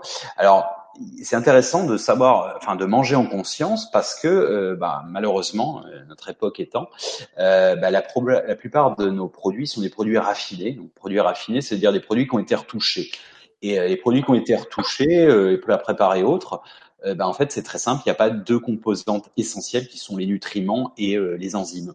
Les enzymes, faut savoir que, ben, à l'époque, on nous a bassiné, euh, c'est le cas de le dire, avec les, les lessives aux enzymes, etc. En fait, c'est ce qui permet de nettoyer. Alors, c'est pas que la lessive, c'est aussi notre corps. C'est-à-dire qu'en fait, on a un, un nettoyage automatique euh, à l'intérieur de notre corps qui sont euh, grâce aux enzymes, aux enzymes pardon, qui permettent notamment euh, vraiment de segmenter les mauvaises graisses, etc. De, bah, faire le ménage, de, enfin, de, ça a une fonction de détox en fait, de détoxification. Et ensuite, les nutriments, bah, c'est très, très simple. C'est, ça qui va nous euh, donner euh, bah, les acides aminés, le, en gros, le, euh, toute la source d'énergie du combustible qu'on aura à travers l'alimentation. Parce que si on regarde, enfin, pareil, c'est pas, c'est une analyse plutôt technique ou médical que euh, scatologique. Quand on regarde ce qu'on mange, euh, la, la plâtrée qu'on a dans notre assiette et à la fin euh, dans les toilettes, et eh ben on se rend compte qu'il n'y a pas grand chose qui a été utilisé. C'est vrai.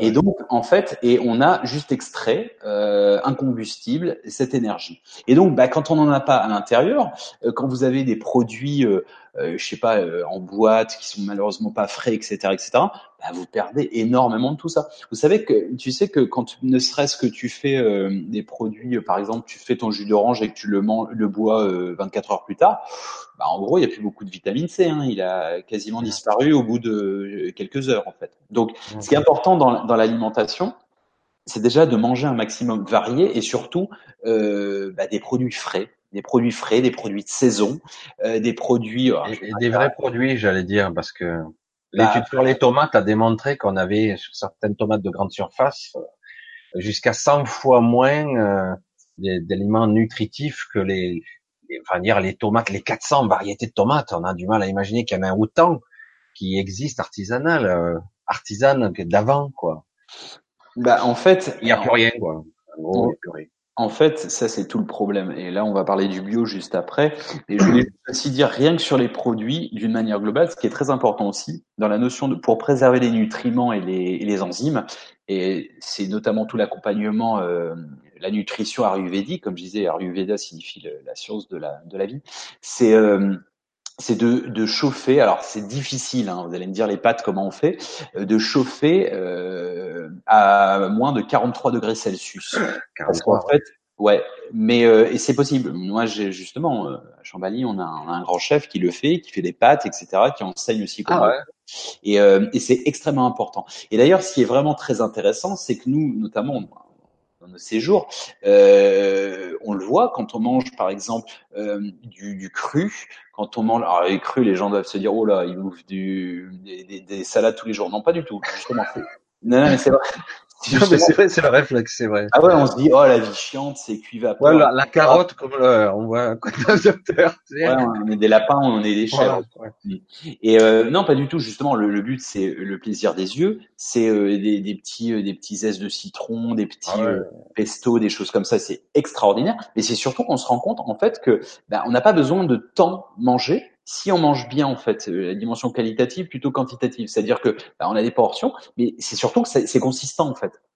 Et donc du coup, c'est pour ça que bah, bien manger, manger bio, manger varié, etc. Alors on va me dire ouais mais t'es gentil, c'est beaucoup plus cher. Je suis d'accord, c'est 20 à 30% plus cher, mais théoriquement on devrait pouvoir manger 20 à 30% moins en quantité parce que c'est beaucoup plus riche en fait. Quand vous des, des fois c'est même la moitié. Il y a des portions, c'est pas utile.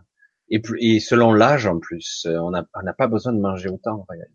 Non, et ben d'ailleurs en fait il y a un très, une très belle citation et conseil de Leonardo de Vinci. Elle est pas profonde, mais elle est juste terre à terre et réelle. Il dit si tu veux être en bonne santé et, et écoute ce, ce, régime, mange uniquement euh, quand tu as faim. Euh, oui, quand tu as faim, quand tu as quand tu en as envie. C'est-à-dire, alors, euh, ça, peut être aussi euh, le, la porte ouverte aux boulimies, mais ça veut dire que bah j'ai pas faim ce soir, bah écoute, euh, mange pas, va au lit, prends une soupe et va, dormir.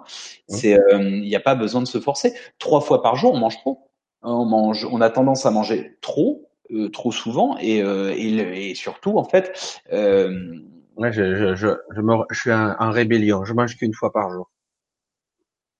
Ouais, bah c'est très bien. Bah, théoriquement, pour avoir un bon euh, régime, euh, une fois par jour, c'est très bien. Ou à la limite. C'est une question d'habitude. Après, hein. Ouais, et puis d'ailleurs, si tu le, tu le fais bien, euh, tu le fais à une certaine horaire, je sais pas, à 6 heures du soir. Bon, faut voilà. des fois se le permettre, hein, mais avoir le temps de digérer parce que ça t'évite d'aller au lit avec le ventre trop trop blindé et tu dors mal en plus. Mais il faudrait limite avoir un petit peu faim avant de, avant de dormir.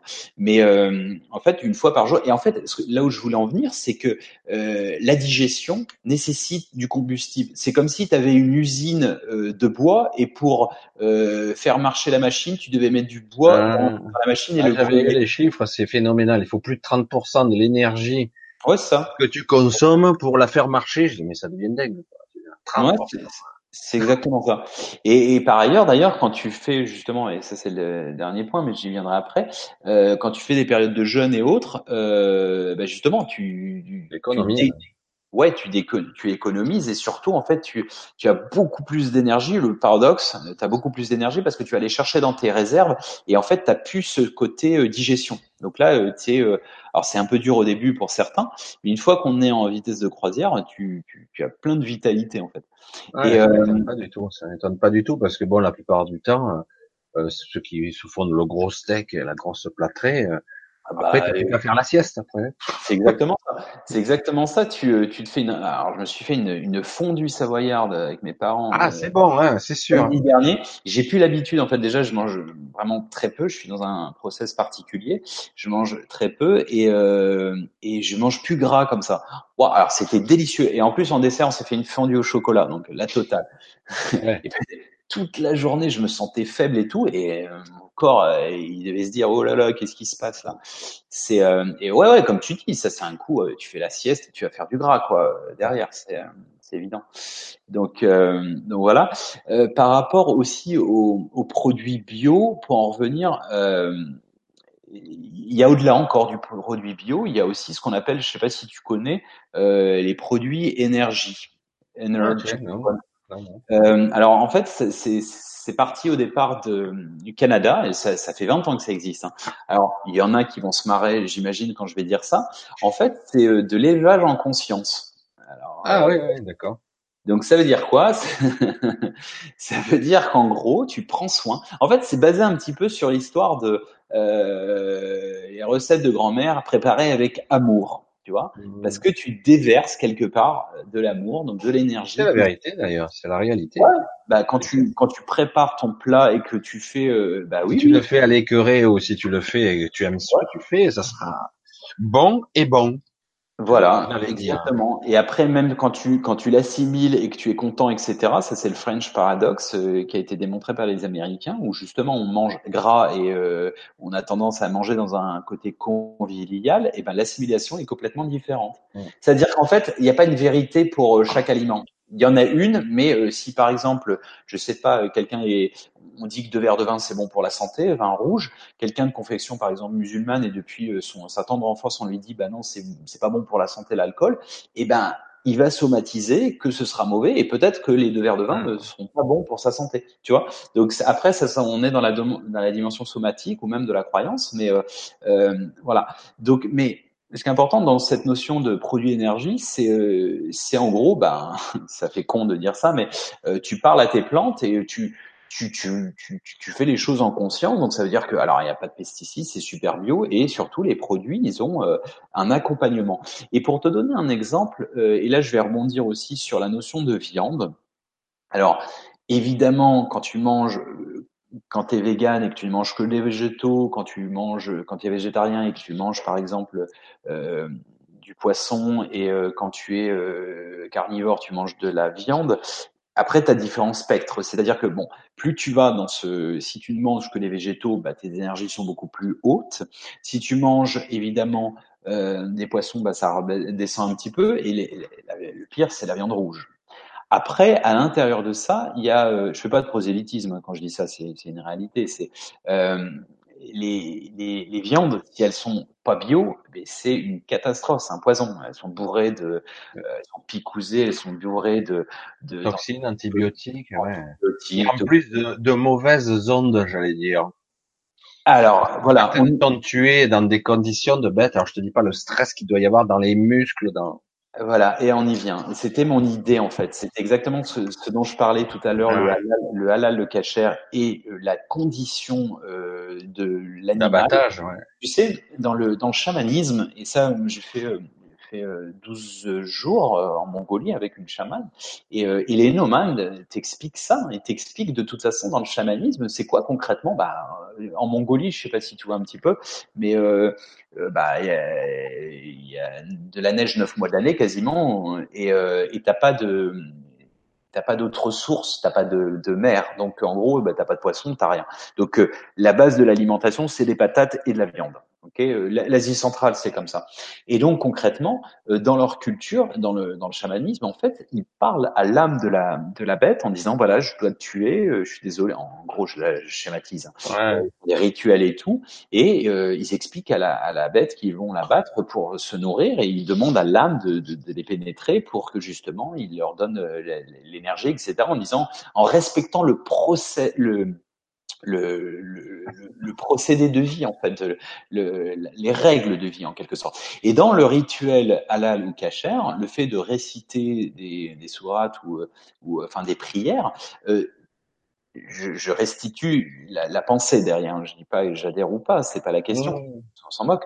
Mais euh, quelque part, euh, c'est un accompagnement et c'est une mise en conscience. C'est sûr que quand vous voyez des, des images atroces qui sont des génocides bah, sur des animaux, euh, euh enfin. Eh ben, comme il y a eu le, bref, à l'abattage d'Alès, oui, bah, des chevaux vivants, quoi. Oui, bah, c'est. Bah, tu peux dire, c'est quoi ça?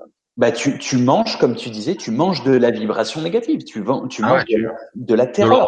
De, la terreur. De, la terreur. Comme tu dis, en plus, bah, imagine, tu, tu, tu stresses, donc tu as tous euh, les, les, les, filaments qui doivent être... Euh, et ça se sent goût. La preuve en est, je sais pas si tu connais, alors je me souviens plus du nom, c'est au Japon en fait, c'est une race de, de, de, de, de bœuf. Euh, il, oui, il est, je me rappelle plus où il s'appelle, ma, ma femme pourrait le, bien le dire. Ouais, il les caresse, il est, il les soigne, il, il, presque, il, presque il les embrasse tous les matins. Presque. Ouais, c'est ça, il leur prend des câlins, il les, il, ouais, les, ça, ouais. il, les, il les peigne, il les mince, il les, euh, ils leur font écouter de la musique ouais, et, et boire de la bière. Ouais, il les, les cajole, quoi. Ouais, il les cajole pour qu'ils soient bien et ce serait, bah, c'est la, la viande la plus chère au monde, ouais, chère que, que la, la, viande de bœuf argentin et, euh, ou néo-zélandais et, euh, et a priori, ce serait la meilleure viande qui s'arrache dans les meilleurs restos. Et pourquoi? Bah Parce qu'elle est en bonne condition, donc elle meurt dans de bonnes conditions. Donc ça, ça montre que c'est encore une source d'énergie. Voilà. Hein, c'est pour ça que c'est capital. C'est capital. Tu parlais au départ, bon, c'était la les, les, premières parties. Tu parlais de l'émotionnel, l'émotionnel des animaux et, et voilà, tu manges ça, hein, tu manges son émotion. Donc euh, et puis bon, c'est vrai qu'il y a des processus de survie. De toute façon, on le voit euh, quand tu as des animaux qui arrivent à l'abattoir qui marchent à reculons les hormones de stress, ça doit être dans l'air. Hein. C'est évident, c'est évident. Et puis ça reste, ça se fige, ça se cristallise. On parlait de. Il y a même des gens qui parlaient de l'odeur de la mort, quoi. Hein. Oui, bien sûr, bien sûr. Et puis les conditions, enfin, laisse tomber. C'est et euh, on parlait de docteur euh, euh, Masuro Emoto, à savoir euh, sur la sur sur l'impact de l'eau. Ben, l'animal a de l'eau aussi, hein, donc tu manges aussi euh, quelque chose de, de dissonant. De déstructuré, de, ouais, de, et en plus, à côté des produits chimiques qui s'y mettent, les antibiotiques et compagnie, évidemment. Quand tu manges ça, et c'est pour ça qu'on a des, des maladies bizarres, entre autres. Hein. Il n'y a pas que cet aspect-là, mais c'est vrai que la nourriture, c'est, euh, je sais plus dans quel quel dogme ou quels endroits du monde où ils disent euh, tu es ce que tu manges. Hein, donc. Euh. Mmh, mmh, tout à fait. Hein. Et euh, ouais, exactement. Et alors, juste dernier point aussi, c'est euh, alors sais qu'il y a des gens qui sont pas trop, euh, je, enfin, ils ont du mal avec ça, mais en fait, il y a aussi une autre dimension pour le, la, la, la, la, nutrition. Alors, je sais que c'est controversé, mais c'est ce qu'on appelle le, le, respirianisme. Donc, ah. c'est en, en, gros ce, alors, il y en a qui vont se marrer encore une fois. C'est, euh, il y a un très bon, un, il y a un, comment dire, il y a un, un reportage qui s'appelle euh, Se nourrir de lumière. oui, oui, le prana ici, c'est déjà passé même sur cette chaîne. Hein. Il y a des ouais. gens euh, il y a eu même une animatrice, euh, Marie, Marie-Lise, qui euh, pendant plus de deux ans n'a pas mangé. Oui, bah euh, celle qui est l'initiatrice, donc euh, Jasmine, qui est australienne, donc euh, elle, ça fait, je crois, 20 ans. Mais vous avez des gens type Nassim Haramein n'a pas mangé pendant trois, trois ah ans. Ah oui, je savais pas lui. Oui, il, a, il, a, il en a parlé sur sur, certains, certains reprennent à manger après, mais c'est jamais comme avant. Ils sont plutôt fruits à la fin. Quand ils reprennent à manger, ils sont. Hein. Ouais, exactement. Sur les fruits, les jus. Euh. Bah après, c'est bah, en fait tout à l'heure quand je te disais, euh, euh, j'ai du mal avec les raclettes et tout. Euh, en fait, je, je, suis dans un process. Euh, bon, j'ai fait des, des, des, des jeûnes de l'année dernière, j'ai fait jusqu'à 21 jours. je suis dans un process comme tel. Je mange que quatre fois par semaine pour te dire. Mais après, encore une fois, c'est c'est un, un, un long travail, c'est un long accompagnement. Mmh. Et, euh, et voilà, donc se nourrir de lumière, se nourrir de prana, ça veut dire euh, qu'on arrive entre guillemets. Alors, c'est pas tout à fait de la photosynthèse parce que la photosynthèse sous-entendrait que c'est les photons. Donc c'est pas ça. Hein. Mais c'est juste euh, encoder, c'est juste en fait euh, arriver à extraire l'essence. Euh, bah, c'est un peu de la distillation du prana qui est présent partout et on arrive à le fixer en fait. Mais alors ça demande beaucoup, beaucoup, beaucoup de travail et surtout beaucoup de croyance aussi. Puis celui qui se dit bah, J'en suis certain, c'est pour ça que certaines ne parviendront jamais à, jusqu'au bout du processus. Ouais. Il, y a, eu un docteur euh, qui avait fait une démonstration là-dessus parce qu'il n'y croyait pas du tout. Parce que là, tu parles de la nourriture, mais il existe des cas extrêmes où il n'y a même pas d'eau. Oui, oui, en Inde. Où le, ouais, il y a, ils avaient filmé un, un type, euh, je sais plus quoi, ouais, en Inde, un hindou, ah, et, hein, ils voyaient, ils avaient scanné son, ses, ses reins et sa vessie, son propre urine se recycler. Hmm? Se recycler, euh, ça veut dire que du coup, elle s'était plainte, et lui, il n'allait pas uriner, il gardait. Et, euh, et puis seulement dans de rares cas de transpiration extrême, il recomplétait un petit peu. En fait, ça veut dire que quelque part, les, les organes sont réaffectés et refonctionnent, fonctionneront différemment, ce qui est possible, visiblement. C'est énorme, hein. tu te dis, il boit pas. Hein. Mais il se baigne, parce que quelque part, il se baigne aussi. Hein. Encore, on peut prendre jusqu'à un litre et demi d'eau aussi en se baignant. Ouais, en fait, quand, quand tu fais des jeûnes secs comme ça, même au bout de deux trois jours, en fait, ton euh, ton épiderme a tendance à les pores s'ouvrent et euh, donc du coup, euh, non non, ils s'ouvrent, donc du coup, ah. tu, prends une douche et ouais ouais, tu. Voilà. Parce qu'on va parler jusqu'à un litre et demi que tu peux y absorber par par l'extérieur. Mm. Mais après, c'est, ils disent, me disais tout naturellement, on parle de physiologie là, mais, où carrément ça a été scanné, radio et compagnie, on voyait carrément sa vessie se vider hmm. et se re-remplir. Et c'est comme si c'était recyclé, distillé. Euh, c'est, dingue quoi. Je te dis, la, la biologie peut s'adapter. Si, si l'esprit et le mental s'adapte, tout le processus, euh, c'est dingue. Et tu te dis, mais euh, est-ce possible? Et si, pourtant ça a été fait là. Bah, en fait, tu sais, c'est exactement c'est pour ça que, euh, alors c'est vraiment des choses qui sont des, des, des personnellement, euh, ce sont des euh, ce sont des schémas initiatiques qui sont que personnels. C'est-à-dire que alors, bien sûr, n'inviterai jamais personne à faire ce genre de truc. Et en fait, parce que ça demande une concentration, une volonté, et puis c'est pour plein de raisons derrière. Mais c'est le même principe que si tu dis, euh, allez, tiens, je vais, euh, tu vois, je, suis sur une table, tiens, je vais, euh, regarde, je vais te montrer qu'avec la force de la, de, la pensée, je vais péter la table. Ah non, je vais surtout me péter la main. Et, et alors que si tu regardes les moines Shaolin, tu as des gamins qui ont parfois 14 ans, et il va pouvoir te casser une brique. Alors comment il fait? Parce qu'il y a un entraînement, parce qu'il arrive à maîtriser la matière et surtout l'énergie. L'énergie, l'énergie de l'impact, il le visualise. Parce que euh, au début, j'avais vu ça sur un film très ancien à la con, mais je me dis, est-ce que ça existe vraiment? Et j'ai vu que la technique du Dietmar existe réellement où tu peux contrôler l'impact de ton énergie. Tu le visualises derrière le mur, presque à la limite, presque tu, tu perçois le mur et tu donnes un coup et derrière le mur, le choc a lieu. Mm. dit, comme certains arrivaient par impact, par les maîtres, ils frappaient pas très fort, ils détruisaient le foie en un seul coup, juste un petit coup sec. Le mec mourait à retardement, une semaine après. Ouais, bah tu sais, justement, moi je. C'était assez hallucinant quand même. Dans les maîtres qigong, euh, moi j'ai côtoyé, j'en ai côtoyé certains où euh, où leur maître de Chine, etc. Donc moi c'était en Chine, hein, j'ai été enseigné, mais les euh, genre ils faisaient juste un petit truc comme ça et limite la personne elle faisait deux mètres en arrière ben, et des ben, vieux il l'avait enseigné par euh, justement euh, par Hitman le fameux point de pouce c'était ça hein sans élan il frappait un coup de poing et le mec il partait à deux mètres en arrière tu dis, ouais et des gros malaises parfois et le gars qui fait ça il a 80 ans et tu te dis que c'est un vieux grabataire et pas du tout et, et donc c'est vraiment une notion de d'énergie et de, Ouais. ça se passe à un autre niveau là. Hein, quand même. Bah, de toute façon, les arts martiaux, c'est ça. Hein. Tu regardes tous les fondateurs des karatés, du l'aïkido, etc., etc. C'est que des. Euh, à l'aïkido, c'est très significatif en effet. Ouais, et c'est vraiment le déplacement. Tu utilises l'énergie de l'adversaire. C'est ça. Hein. C'est exactement ça. Tu remets euh, l'adversaire. Et il y a aussi une grande capacité d'ancrage au sol. Il s'enracine dans le sol. Parce que j'avais rencontré quelqu'un qui était comme ça, qui me faisait la moitié de moi il me poussait simplement. J'arrivais pas à, à arrêter. J'arrivais pas à le stopper. Il me poussait, juste il me poussait, comme les sumo, tu vois. Bah, par contre, le sumo, il fait 200 kilos, mais mais là, c'était un petit gabarit. J'ai dit, mais comment il fait? J'arrivais même pas à l'arrêter. Je dit, mais mm. c'est pas possible. Il dit, regarde, et c'est toute une visualisation mentale de l'énergie, de l'enracinement virtuel que tu as dans la terre, comme mm. si tu plantais tes pieds dans le sol.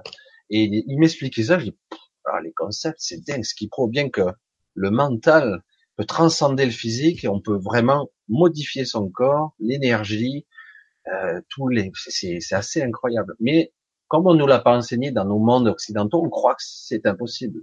Oui, bien sûr, exactement. Et puis bon, euh, quelqu'un de cartésien très rationnel va dire non, mais il y a un truc, etc. Enfin, on va essayer de trouver quelque chose derrière. Sauf que, ouais. il brise une pierre avec un coup de poing, tu te dis ah, il y a un truc là, il s'est pas cassé la main, mec.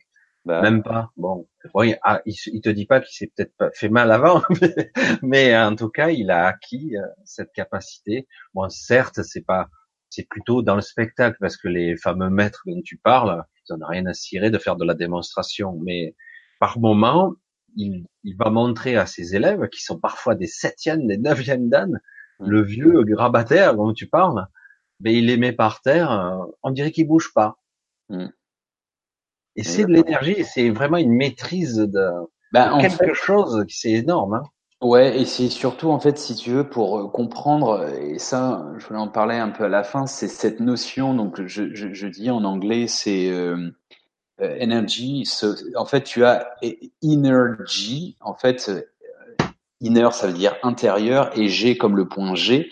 Et en fait, c'est véritablement ça. C'est qu'en fait, tu concentres toute ton énergie et qui est même pas que la tienne de l'univers, en gros, sur le point de singularité qui est extrêmement puissant. Le point d'impact.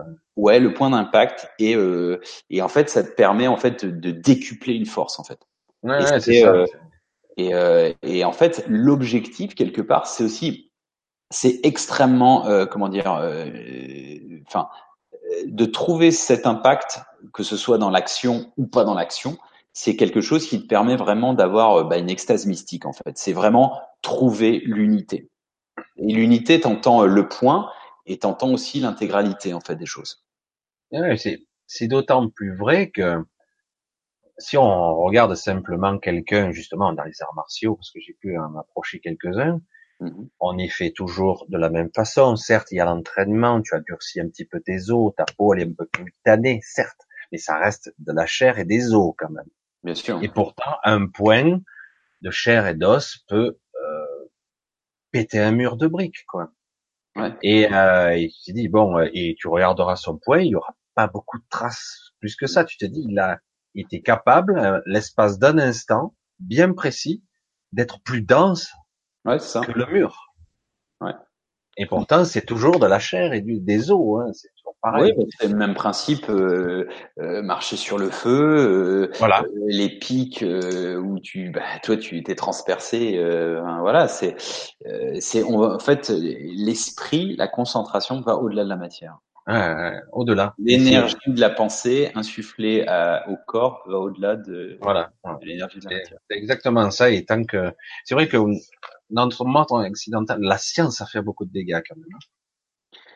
Ouais, ou euh, disons que en fait, il aurait fallu que ce soit, enfin, plus hybridé. Il faut de la science, il faut aussi les l'ancienne. Pour, faut renouer le, chamanisme ancien, les, les anciennes cultures, et aujourd'hui, il faut.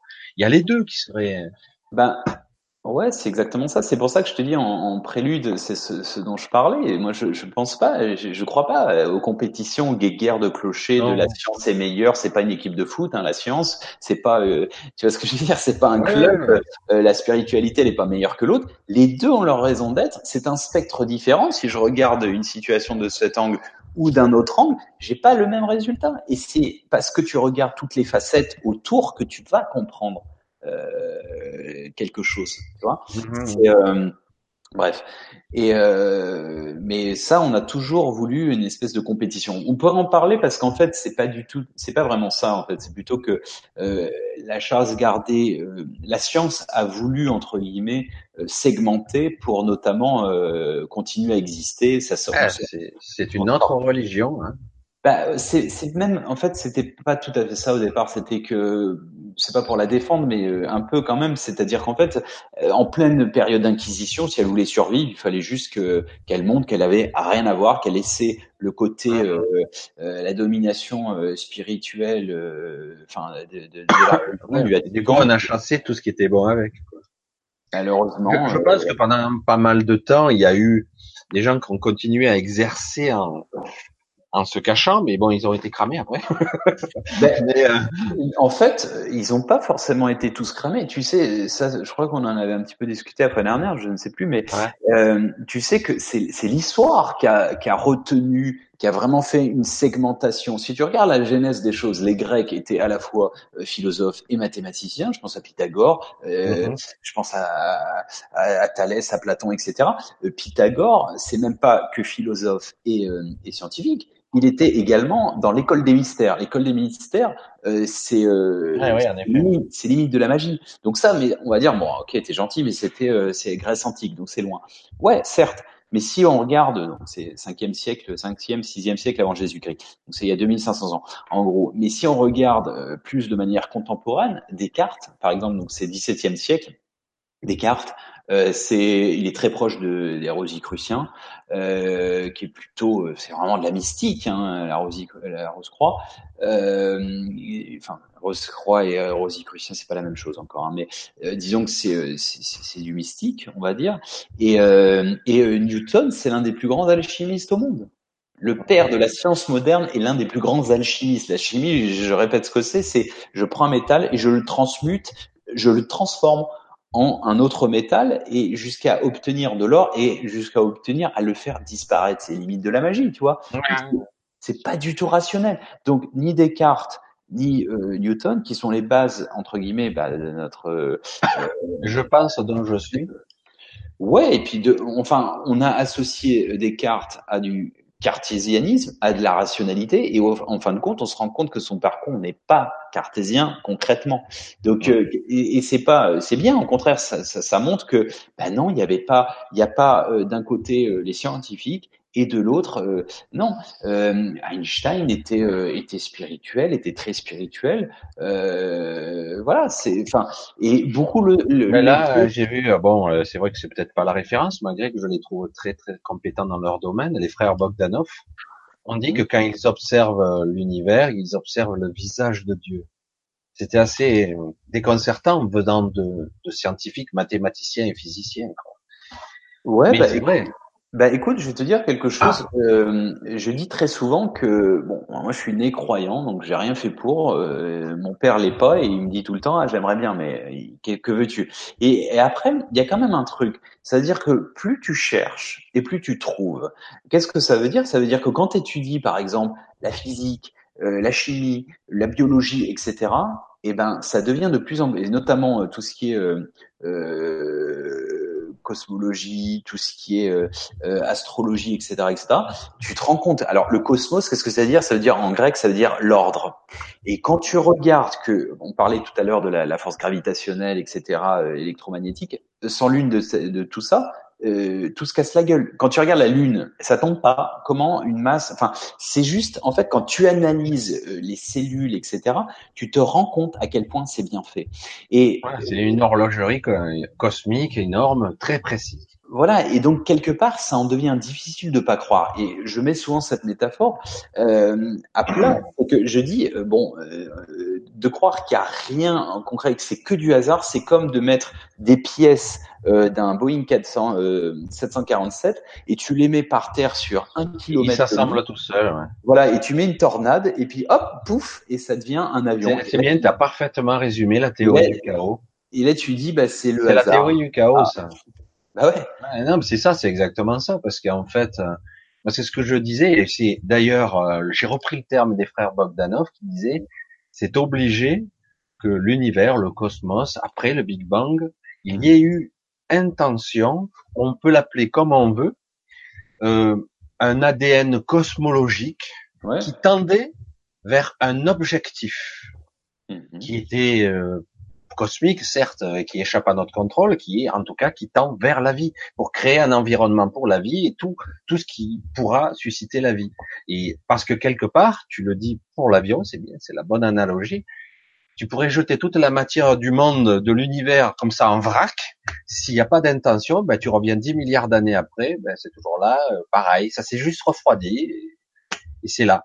Alors que là, c'est toujours en mouvement, ça crée, ça, ça se déstructure, ça se recrée, ça se restructure. Il y a toujours une intention, une direction qui tend vers la vie, la création de choses, d'objets célestes incroyables, de force et d'équilibre, d'alchimie, de tout ça.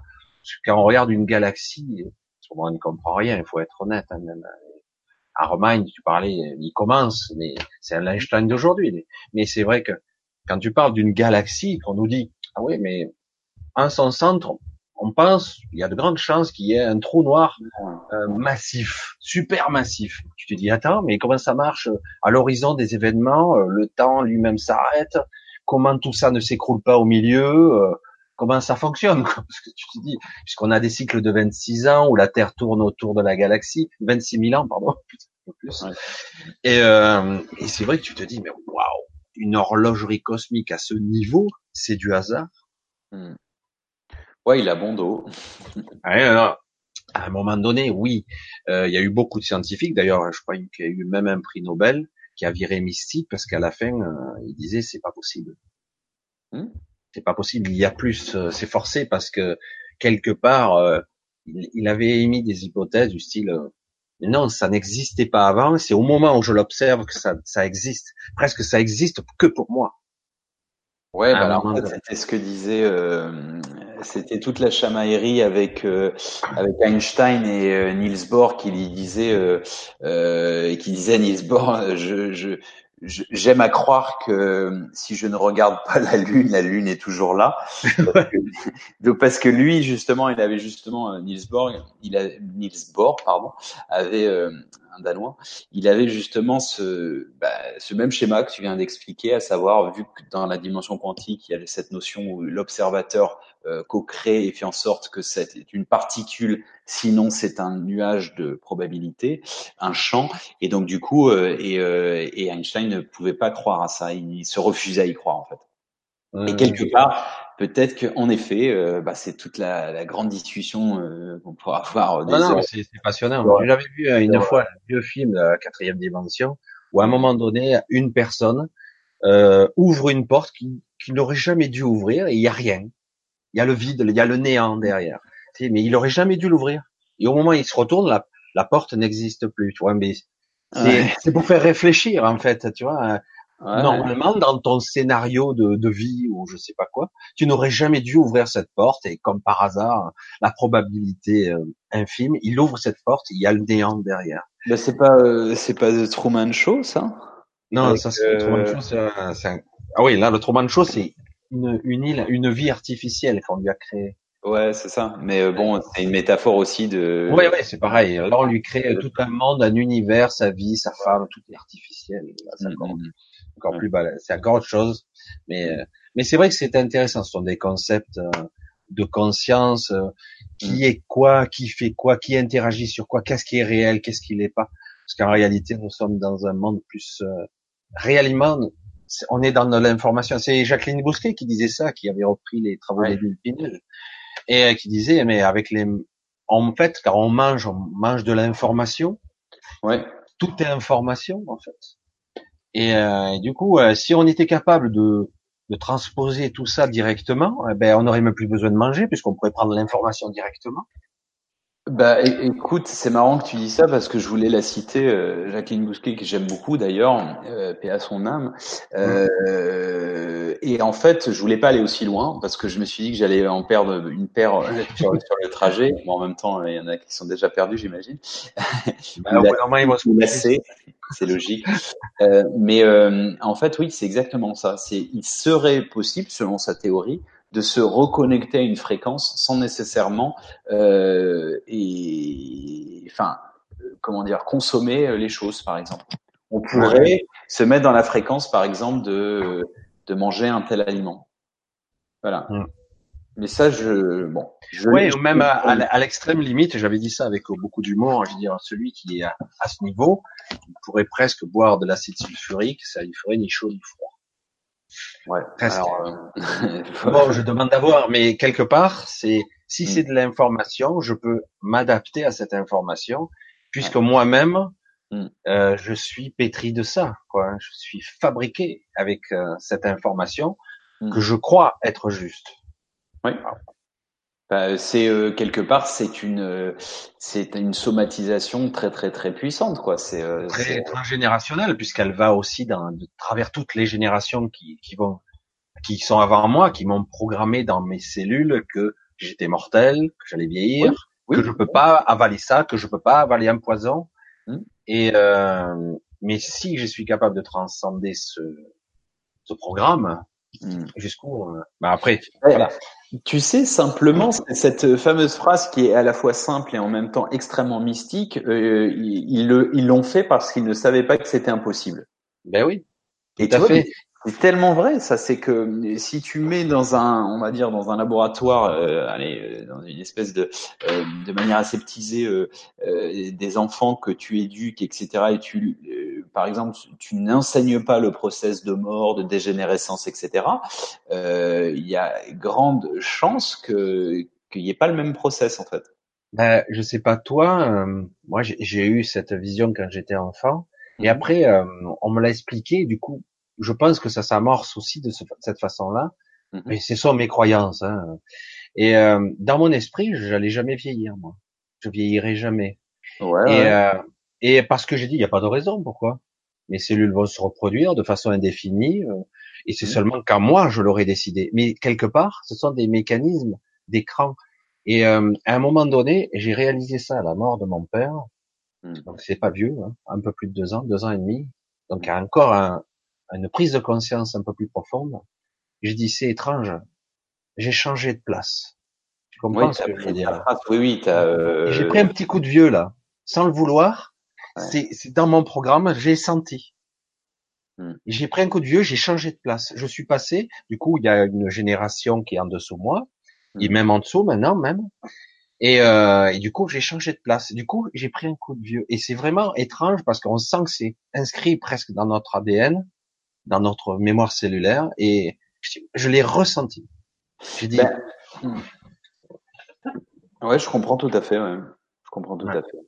C'est un mécanisme assez complexe. J'ai dit, mais j'ai dit, ça doit être dur de s'y, extraire quand même, hein, mais ce sont des croyances tellement profondes, très, hmm. qui viennent de peut-être mille générations en arrière, je ne sais rien. Mais du coup, c'est inscrit dans, notre, dans nos programmes. Hein. Mais je pense que le programme de vieillissement, tout comme, regarde, euh, bon, on va pas rentrer dans, les, ce genre de schéma parce qu'il y a du vrai et du faux, mais quand même l'idée, elle est là. Quand la cellule désobéit, qu'elle, n'obéit plus à l'instruction du système nerveux central, mm-hmm. elle ne meurt plus. Elle fait ce qu'on appelle un cancer. Oui, c'est ça. Elle, elle n'obéit plus, elle ne s'auto-détruit plus, pardon, elle ne meurt plus. Et du coup, ben, le reste, elle prolifère, elle, on dit que c'est anarchique, mais c'est pas du tout anarchique, au contraire. Et, euh, et c'est intéressant parce que du coup, elle n'obéit plus à des instructions supérieures, elle ne meurt plus. Hmm. Tu te dis, ah, certains ont étudié, mais bon, ils sont pas allés bien loin, parce que c'est beau, c'est très complexe. Les processus cellulaires, les processus de croyance et les programmes qui sont inscrits sont, si on devait, si on devait être un programmeur informatique, une vie entière ne suffirait pas pour écrire un programme. Ça c'est sûr, ça c'est sûr. Mm. Et, euh, et, quelque part, tu sais, ben, pour refaire un saut sur ce, ce, dont on avait parlé au départ, à savoir la force de la pensée et euh, mon impact, euh, tu sais, euh, je pense que tu ben, évidemment, es de cette génération, tu as appris euh, jeune que l'ADN était fixe. Ouais, ouais. Et Alors que c'est vrai, c'est faux. Ah et c'est faux. Et l'ADN évolue au cours de notre vie et au cours, enfin, en fonction de notre notre psyché. C'est terrible, ça c'est terrible parce qu'aujourd'hui justement, il y a des, des des tests où si tu as une pathologie latente où tu risques d'avoir un gros cancer ou dans ta famille il meurt souvent de telle pathologie, de tel cancer, de telle mhm. tumeur à tel âge, et certains préfèrent se faire opérer avant ouais. plutôt que d'avoir la maladie qui se déclare parce qu'il y a eu tellement de morts dans la famille Mm. Alors que c'est vrai, c'est un gros travail. Et euh, on peut faire muter un gène, oui. Mm. On peut faire muter un gène et c'est pas immuable comme tu viens de le préciser. En mm. effet. Mais ça, c'est, c'est pas vieux, ça, 15-20 ans, ça, c'est trop marginal. Et évidemment, la médecine traditionnelle, ben, il, te, il préfère carrément te mutiler. Hmm. Qui crée un traumatisme aussi euh, ah. Euh, derrière, etc. Enfin, c'est euh, une opération, c'est jamais anodin. Hein. non, non. Et je dis même si c'est qu'une probabilité, mais ils vont en plus te sortir des chiffres. Hmm. Vous avez 70, 80% Ah ouais, c'est trop fort lui. Hein. Hmm. C'est énorme. Mais c'est vrai que bon, quand dans ta famille c'est l'hécatombe, tu te dis bon ben Hein mmh. Et donc euh, quelque part, bon, ben, tu te fais mutiler, tu te fais enlever tous tes organes, la moitié, euh, on a tout. Et c'est triste parce que parce que quelque part, c'est vrai que le temps, tu as l'impression que le temps joue contre toi et du coup, tu fais confiance à des gens qui savent ce qu'ils font normalement. Mmh. Et alors que il est fort probable qu'on puisse faire muter un gène. Maintenant, on le sait. C'est pas immuable. Et c'est même moi à l'époque où j'étais jeune, pareil pour le cerveau. Le mhm. cerveau, on disait, on a, au début, on disait un milliard de neurones, 100 milliards de cellules. On ne savait jamais combien il y avait de neurones. Mhm. Mais une fois qu'elles sont détruites, détruites, c'est fini. Et elles se reproduisent plus. Et là, on découvre, mais non, c'est faux. Ah, la science, ça s'arrête pas de se planter. c'est vrai que c'est constant. Et on découvrira encore si on nous laisse le temps, si nos fameux 1% ou voire moins nous laissent le temps, quoi. Mais c'est vrai que tu parlais de combien? 23 ou 26 personnes? Qui détenaient les 50%. Je crois que c'est 26, non? J'ai pas compris, pardon. Il y a 26% que quoi? Tu dis 26 personnes qui détiennent la moitié du monde. Non, non, je disais, il y a à peu près 100 familles qui ah, détiennent 50%. Ouais. Mais je crois qu'ils sont, sont moins que ça maintenant. Ouais, mais bon, même dans l'absolu, il y en aurait même mille familles, c'est, c'est lamentable, c'est quand même euh, super ouais, C'est vrai que c'est terrible parce que quelque part, on va imposer les vues d'une minorité et du coup, on évolue. On n'évolue plus. Alors que je pense que, parler de Nikola Tesla, mm. il était très en avance, il y, a eu, il y en a eu d'autres avant lui. Mm. Tu en as déjà parlé d'ailleurs aussi dans la première euh, conférence et euh, qui étaient des génies très en avance. Et pourtant, les technologies dont on parle, on n'a jamais entendu parler. Hmm. Pourtant, ce type-là, il avait une antenne euh, dans son jardin, il allumait les ampoules à distance sans fil, hmm, sans fil. Et à l'époque, hein. mais bon, euh, voilà. Mais bon, c'est dommage parce que c'est vrai que quelque part, lui, il visualisait l'énergie autonome à chacune des maisons. Chacun aurait sa une autonomie énergétique. Ou euh, à la limite, au départ, ça serait des quartiers, mais très vite, on pourrait avoir une autonomie de chaque maison. Hmm. Tu parles avec les taxes. Je sais pas si tu as vu, moi j'ai eu un terrain une fois, j'ai voulu euh, mettre simplement un panneau solaire et une éolienne. Ben, il faut une autorisation hein, ah pour un compteur réversible. Et c'est pareil pour l'eau. L'eau, euh, tu fais ton forage, il faut mettre ton compteur. Hmm. Je dis waouh, quel monde C'est même plus clair, tu vois, je vais mettre un compteur à la bouche, tu sais. Ah, vous avez beaucoup respiré aujourd'hui. Ah ben, on y viendra peut-être. Hein. voilà, bah t'as vu l'heure On a dû en perdre un paquet là, mais c'est pas grave. Je suis pas sûr, mais bon, je regarde. Ouais, quand même, il y a plus de 100 personnes encore, tu vois. On a parlé un petit peu entre nous. C'est vrai qu'on est parti dans beaucoup de domaines, mais sont... tous ces domaines sont passionnants pour moi. Bah oui, c'est sûr. La conscience, l'énergie, euh, parce que tout est énergie, y compris la conscience elle-même. Mm-hmm. Tu parlais de force centrifuge, centripète. Mm-hmm. C'est de l'énergie, de l'inertie, c'est c'est toujours de l'énergie. Mm. exactement. Et en fait, si tu veux aussi, bon, on se rapproche de la fin et euh, pour commencer à, arriver sur sur sur le point terminal, enfin le, le, le final plutôt. Euh, je voulais aussi euh, évoquer la notion d'élargissement de, de, la perspective de la source. En fait, la source, c'est très important. Cette fameuse source d'énergie, l'éther, le prana, tout ce dont on a parlé. Pourquoi? Parce que c'est primordial dans la compréhension du nouveau paradigme basé sur l'abondance et non plus sur la rareté. Et tu sais, en fait, Et on a commencé à l'évoquer tout à l'heure, c'est notamment Lavoisier qui disait rien ne se perd, euh, rien ne se crée, tout se transforme. Euh, en fait, dans cette aspiration à, à essayer de trouver l'énergie libre, on est dans une approche qui est complètement différente. Ça sous-entend que euh, on, est dans un rapport euh, à la vie, à la source, qui est euh, comment dire, où on n'a plus peur, on n'est plus dans la peur. Si on n'est plus dans le manque, on n'est pas dans le manque. Euh, on est en fait dans ce que je visualise personnellement comme une source d'énergie euh, euh centrifuge, c'est-à-dire qui se, qui part d'un point qui se, euh, qui se dilue, d'accord, qui va sur les autres, qui se déploie sur les autres et qui te revient aussi.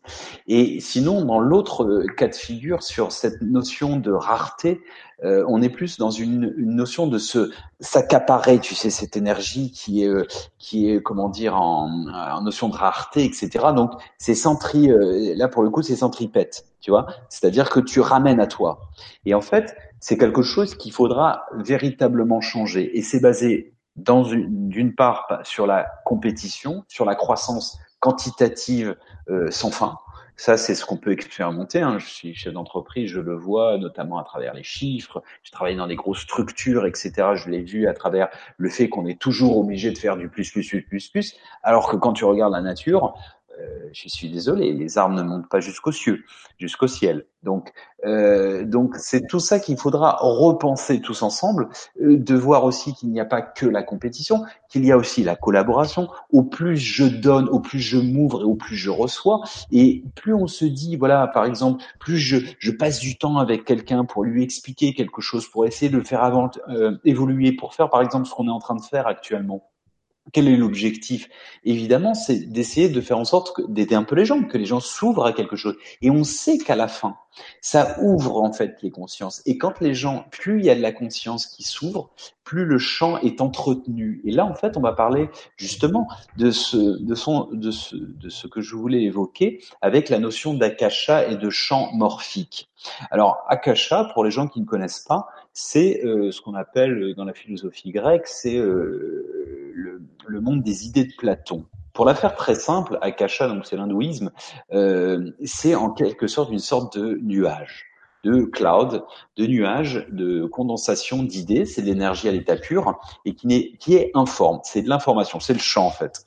Et en quelque sorte, et donc ça c'est la théorie du, des champs morphiques qui est, que Rupert Sheldrake, si je prononce à la française, euh, a découvert, parle, c'est pareil, c'est un scientifique qui est aussi un peu controversé, mais qui a, euh, qui a une manière d'appréhender euh, la question qui est très intéressante. Qu'est-ce que ça sous-entend? Ça sous-entend que il y a euh, quelque part cette énergie que l'on peut à laquelle on peut accéder et on peut télécharger de l'information. Sous-entendu, et quand on dit découvrir, ça veut dire qu'on enlève le couvercle découvrir. On note le, le, couvercle, on découvre. Euh, donc ça veut dire que c'était là euh, au préalable. Et, et, quelque part, en fait, ça sous-entend euh, par là qu'il n'y a pas de notion de propriété intellectuelle. Euh, et la preuve en est, c'est que très souvent, dans cette notion de champ morphique, quand vous euh, découvrez, quand il y a une découverte qui est faite très vite, la même découverte ou au même moment, sans qu'il y ait de connexion, cette même euh, découverte euh, se, se, passe sur la planète. Euh, c'est par exemple la non-connexion physique et on a retrouvé des, des, des pyramides partout sur la planète, que ce soit en Égypte, que ce soit en Chine, que ce soit au Mexique, etc., etc.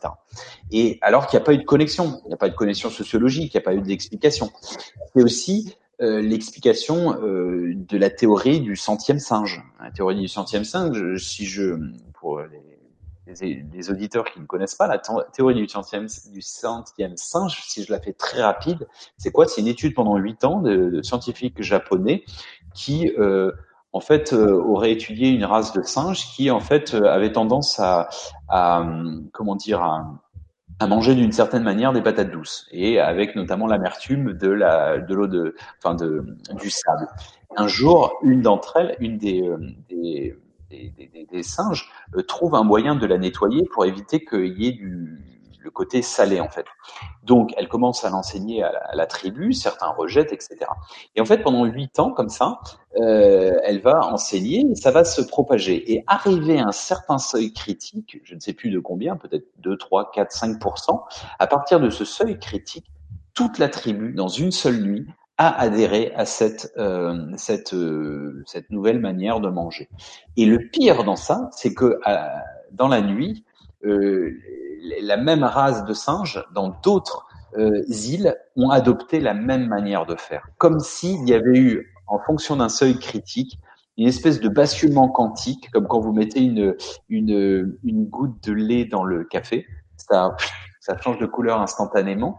Et euh, c'est comme si, euh, d'un coup d'un seul, l'ADN de toute la, la, race de, de, ces singes sur l'île et au-delà de toutes les îles, sans qu'il y ait connexion, euh, adhéré à la même chose. Voilà. C'est ça en fait, cette évocation de la dimension du champ morphique, et c'est très important de le connaître pour essayer un maximum de s'y connecter.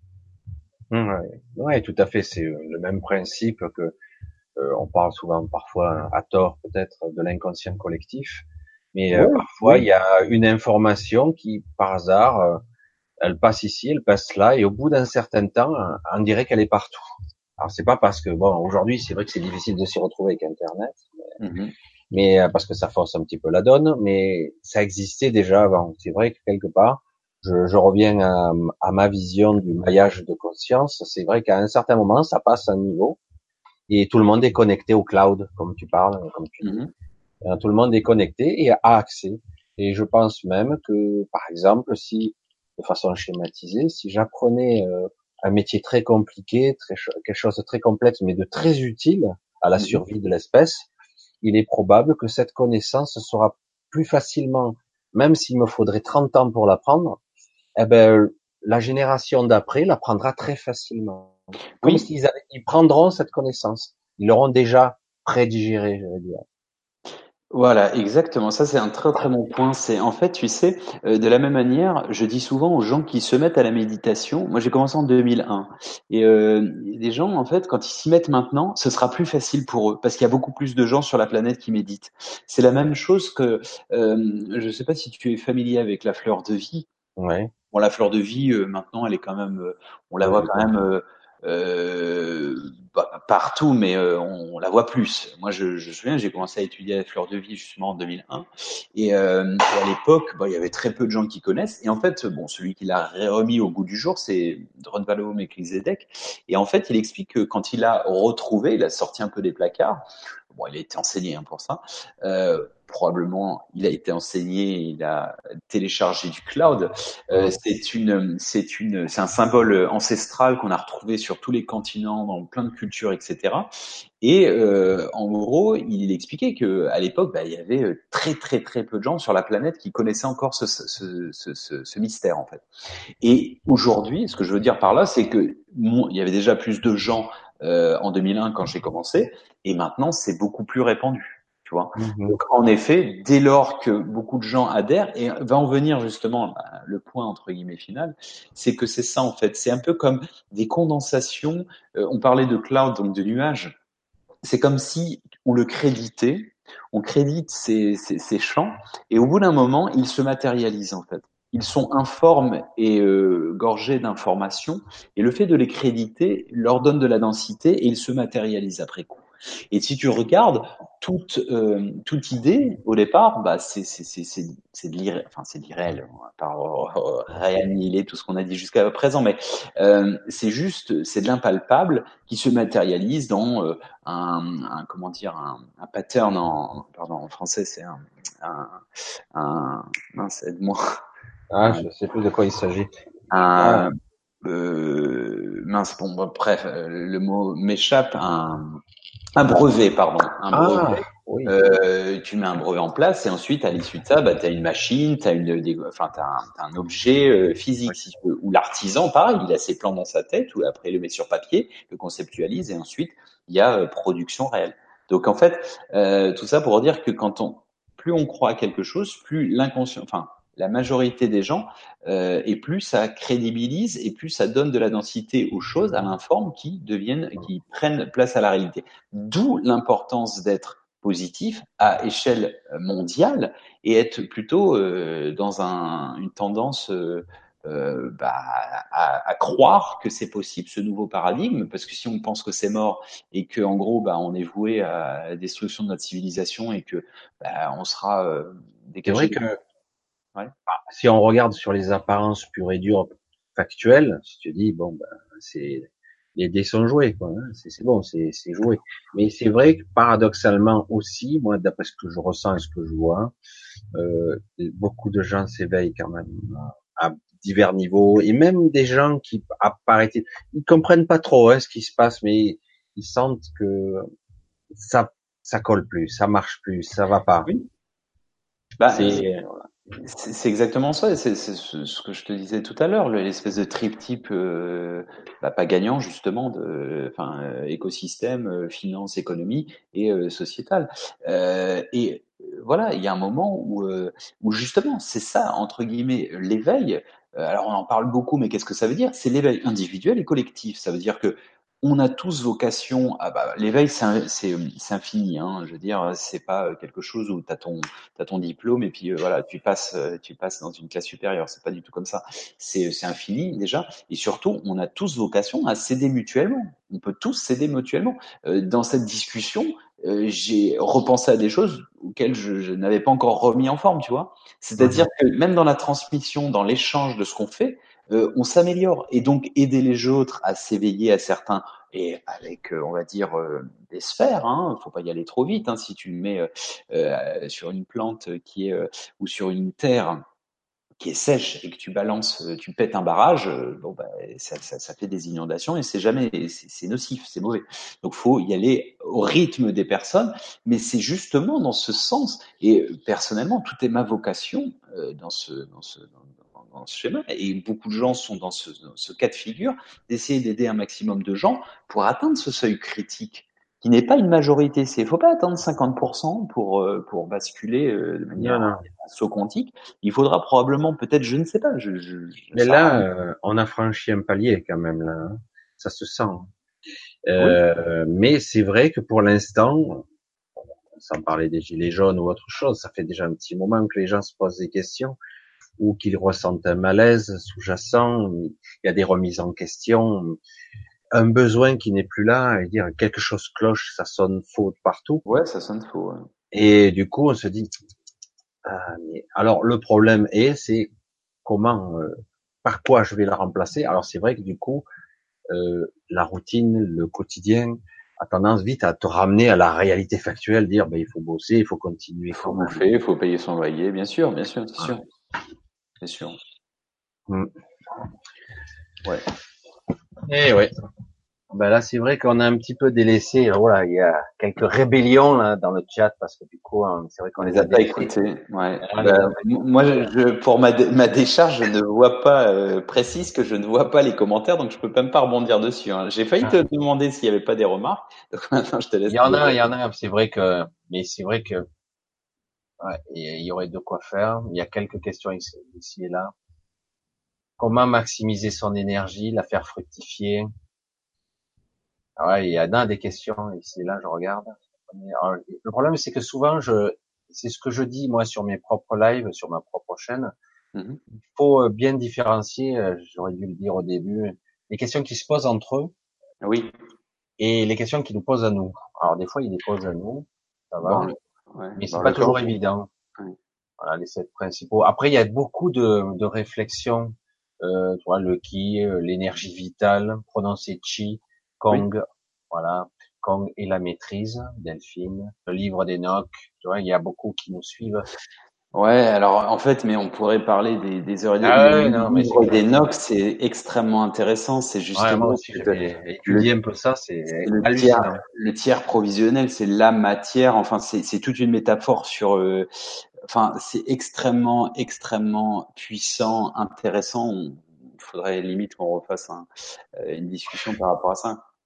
Ah oui, le, le principe, c'est vrai que c'est beaucoup de réflexion en fait. Hein beaucoup. Hein. Il y a quelques questions, mais il y a beaucoup de réflexions. Il n'y a pas de réelles questions. C'est pour ça que quelque part aussi, euh, le but aussi d'une conférence, c'est aussi de donner des informations. Hein. Voilà, parce que euh, Oui, le point zéro, je vois, point d'interrogation. Voilà, fait bon.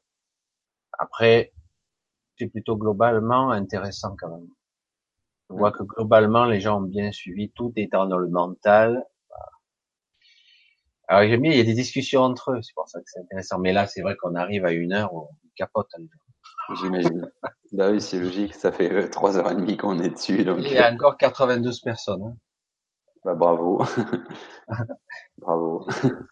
Mais alors, est-ce qu'on a terminé? Aurais-tu une conclusion? Oui, bah non, mais on n'a pas vraiment fini parce que c'est un sujet qui est, qui est, sans fin. Et puis après, euh, si je pars dans, dans, le dernier point que je voulais évoquer, on en a pour euh, un petit moment. Et je pense que là, c'est plus lié à la conscience. Euh, ça pourra faire l'objet euh, d'une discussion. C'est vrai que je l'ai dit, c'est moi c'est ce que j'ai dit au départ. C'est vrai que ce sont des réflexions, on parle entre nous, mais hmm. euh, il y a des gens qui nous écoutent forcément, mais quelque part il y a le côté conscience, il y a le côté énergie, il y a le côté univers la source. Euh, sur des sujets, on pourrait, euh, si on était en pleine forme, parler 48 heures, quoi. Oui, c'est ça. Hmm.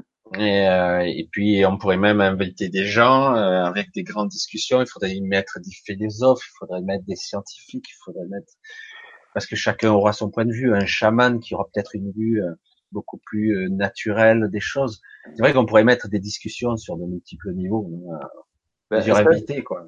Ça, c'est ce, c'est ce que je rêve de faire, notamment à travers la plateforme qu'on est en train d'initier. C'est vraiment des choses que, euh, depuis que je suis gamin, je rêve d'avoir euh, et des, des discussions euh, enflammées, pas, pas conflictuelles justement, consensuelles. Ça va être dur, ça va être dur, parce que certains ont des croyances dures, dures. Quoi. Mais ça serait intéressant que chacun confronte ses idées. Quoi. Ouais, et puis dans le respect, puis c'est pas grave si les gens n'ont pas les mêmes idées, c'est juste essayer de, de, de, de, rassembler en fait et d'essayer de, de, de, construire quelque chose en essayant de, de voir un petit peu bah, toutes les similitudes. Et c'est vrai que c'est toujours intéressant de voir différents points de vue. De toute façon, c'est comme ça qu'on évolue. Qu'on évolue. Tu sais, euh, et ça, ça, peut être une sorte entre guillemets de conclusion parce que c'était un petit peu ce que je, voulais évoquer. Tu sais, ça c'est une croyance qui est personnelle et à la fois que j'ai j'ai rencontré à travers euh, euh, voyages que j'ai pu entreprendre, alors physique ou euh, initiatique, avec différentes euh, courants ésotériques et quelque part, enfin différentes parties du monde. Et en fait, la métaphore serait la suivante. Nous sommes le grand tout, et peu importe le nom, l'âme universelle, nous étant l'absolu, le Tao, et parler du Tao, t'extrait du Tao, et nous, euh, nous, nous, nous, comment dire, nous nous matérialisons, nous, nous, comment dire, euh, euh, nous incarnons, carne, la viande, hein, donc euh, en latin, euh, nous nous incarnons en tant que humanité, ici présentement, en étant une segmentation de ce grand tout. Et le but du jeu, donc, c'est, on vient de l'unité globale et on est dans une petite unité. Une petite unité, une petite cellule où une cellule, il y a un double sens. Elle est soit une prison de laquelle euh, les, les comment dire les, les, murs ont une raison d'être que parce que vous leur donnez un sens, soit et donc ça c'est la vision de l'ancien paradigme, à savoir on est dans une compétition, dans une lutte, c'est le darwinisme, etc. L'autre va me bouffer, l'autre il veut me voler, etc. Ou bien je suis dans une perspective où j'ouvre, j'ouvre mon cœur, je suis dans une dimension comment dire, de euh, centrifuge, d'énergie centrifuge, c'est-à-dire je m'ouvre, je donne et je reçois par ailleurs. Et donc du coup, à l'intérieur de ça, tu te vois comme une cellule, comme un petit composant, comme un globule blanc à l'intérieur de ce poumon cosmique qui est la vie. Et ça, c'est la base de tout dans les Vedanta, dans les Védas, euh, de l'hindouisme et dans le soufisme, dans tous les grands euh, courants, où euh, on en est à se dire que voilà, on est, il y a le grand Dieu, si j'entends, et on a la partie, notre partie divine, Dieu petit, mais qui est le yin et le yang en fait, qui est exactement la même chose. Le petit, et enfin ce qui est en haut comme ce qui est en bas, c'est l'hermétisme, c'est euh, euh, le principe de Hermès Trismégisme, donc dans, dans, dans, dans, dans la connaissance égyptienne. Et donc tout ça pour dire que nous venons a priori, je préfère mettre un a priori parce que sinon c'est trop euh, un diktat, mais euh, du grand tout, de l'unité, pour s'incarner en une petite unité, pour recouvrer cette grande unité.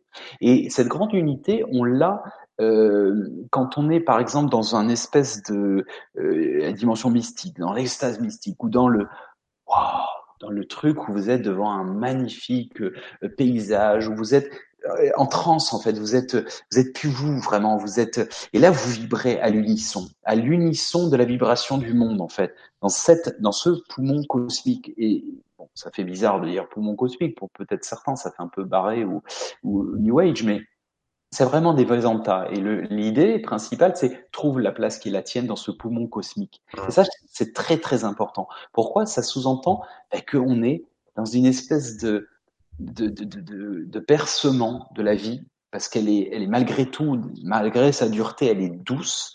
Et, euh, et, et c'est intéressant de l'apercevoir comme telle et de comprendre que les autres ne sont pas des menaces, mais sont des mains tendues et surtout sont des miroirs de nous-mêmes en tant que grand tout et que en gros ce sont des facettes. Et j'aime à dire que euh, ça peut peut-être choquer certaines personnes, mais tant pis.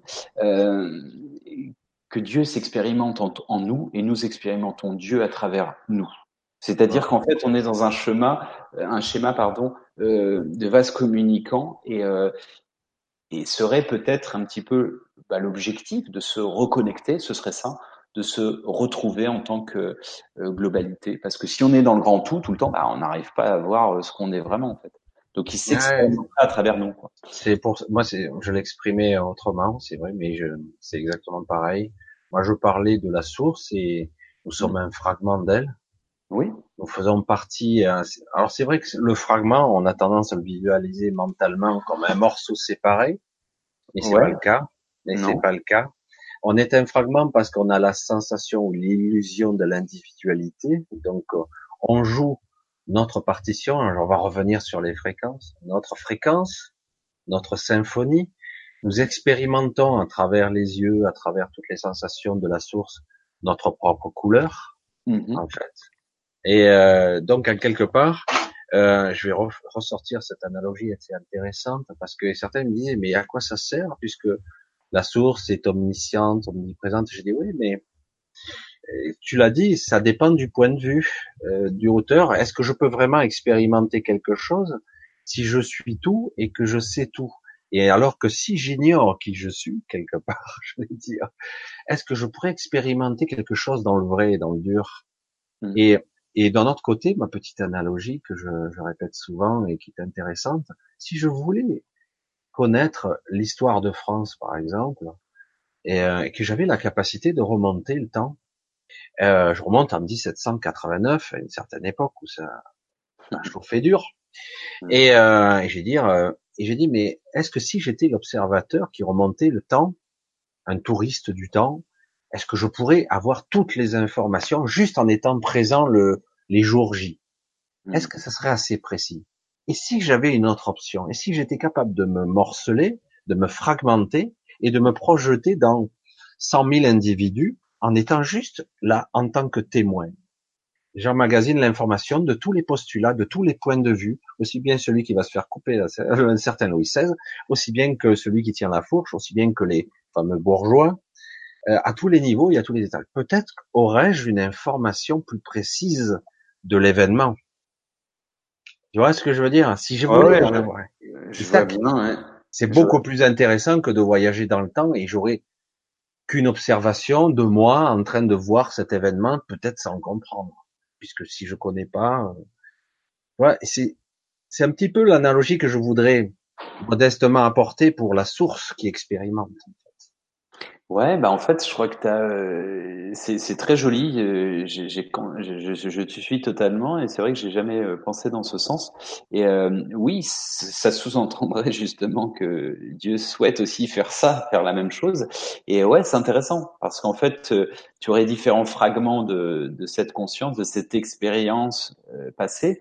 Et, et, encore une fois, on sera encore loin de.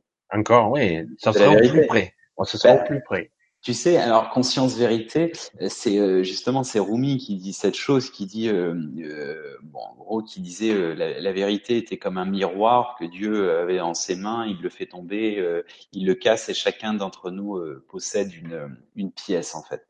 Et c'est intéressant parce que c'est, je pense que c'est c'est peut-être l'énigme de la vie, de notre vie, c'est-à-dire que remettre les pièces du pulse, remettre les pièces du miroir ensemble, et qu'est-ce que ça sous-entend? Ça sous-entend que on respecte tous les points de vue de chacun, et euh, et on les intègre pour bah, pour mieux en, quelque sorte être en paix avec eux et être en comment dire avoir la, la vue d'ensemble en fait de tout ça, de toute cette réflexion qui est d'ailleurs au-delà d'une réflexion, qui est aussi une, une pensée, réflexion dans le sens de, de optique est aussi de réflexion dans la pensée et, euh, et qui, qui se qui qui s'enrichit à travers l'autre, à travers les points de vue. Ça c'est c'est c'est vraiment c'est fondamental à mon sens. Mais c'est là c'est vrai que mm. là tu symbolises bien là le côté miroir, les fragments. Hein, c'est exactement ça. C'est euh, qui reconstituerait le l'image complète, la réflexion de l'image complète.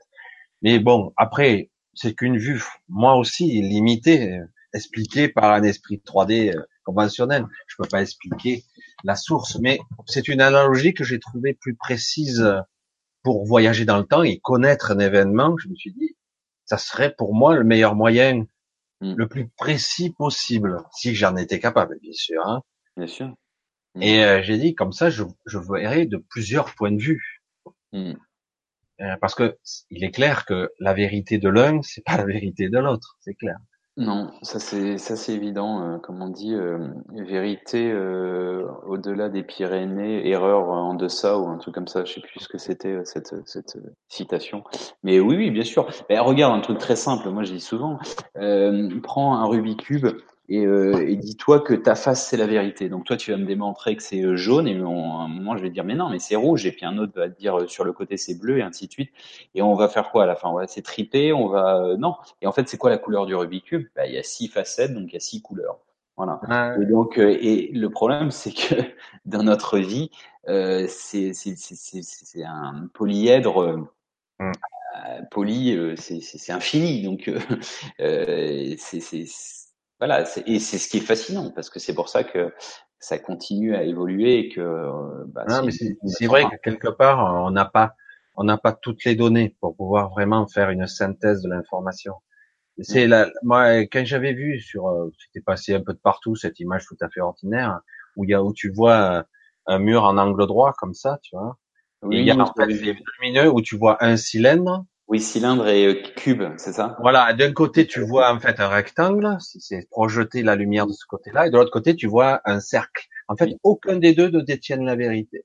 Non, mais c'est le même principe aussi que tu sais, les, euh, par exemple, euh, l'image de Freud avec enfin la, la, la femme nue et, et, la tête du barbu ou l'espèce de la vieille et la jeune, et en fait, en fonction de ce que tu regardes, tu peux pas regarder les deux en même temps. Soit tu regardes l'un, soit tu regardes l'autre. Et c'est quoi l'image? Bah, C'est les deux. Et, notre monde quantique, ce serait ça. On parlait tout à l'heure au départ du champ. Le champ, ce serait la totalité de toutes les facettes. Voilà. C'est pour ça que c'est vrai que quelque part, s'il y avait une discussion, c'est pour ça pour en venir à la tolérance et aux fragments qu'il faudrait intégrer, y compris ceux qui sont en désaccord avec nous. Et euh, celui qui observe le cylindre de côté, il verrait un rectangle, il dit, il dit, je vois ça, je suis sûr. Et il a raison. Et celui qui regarde de l'autre angle de vue, il voit un cercle, il dit, mais je vois ça. Et il hmm. a raison. Oui, tout le monde a une vision, ils n'ont pas une vision tous les deux tridimensionnelle. Hein. Ils ne voient pas le cylindre. En fait. Bah, disons qu'en fait, ils, sont, ils ont raison dans leur vérité subjective. Or, la vérité absolue est la somme des vérités subjectives. Et pour avoir la vérité absolue, il faudrait que avoir la somme exhaustive des vérités subjectives. C'est pour ça que c'est absolument impossible. Ouais, ouais. et c'est pour ça que quelque part, euh, tout le monde a raison et tout le monde a tort. Oui, voilà, c'est le, le, chat de Schrödinger. Il est à la fois oh. mort et, vivant. Et, mais voilà, en même temps. Alors ça, c'est encore plus chaud. Bah, c'est un, potentiel. Euh, enfin, c'est voilà, c'est un champ des probabilités. Voilà. Mais euh, là, dans ce cas de figure, dans ce qu'on disait avant, oui, tout le monde a raison et à la fois tort en fonction d'un point de vue. Ça, c'est sûr. Ouais, ouais.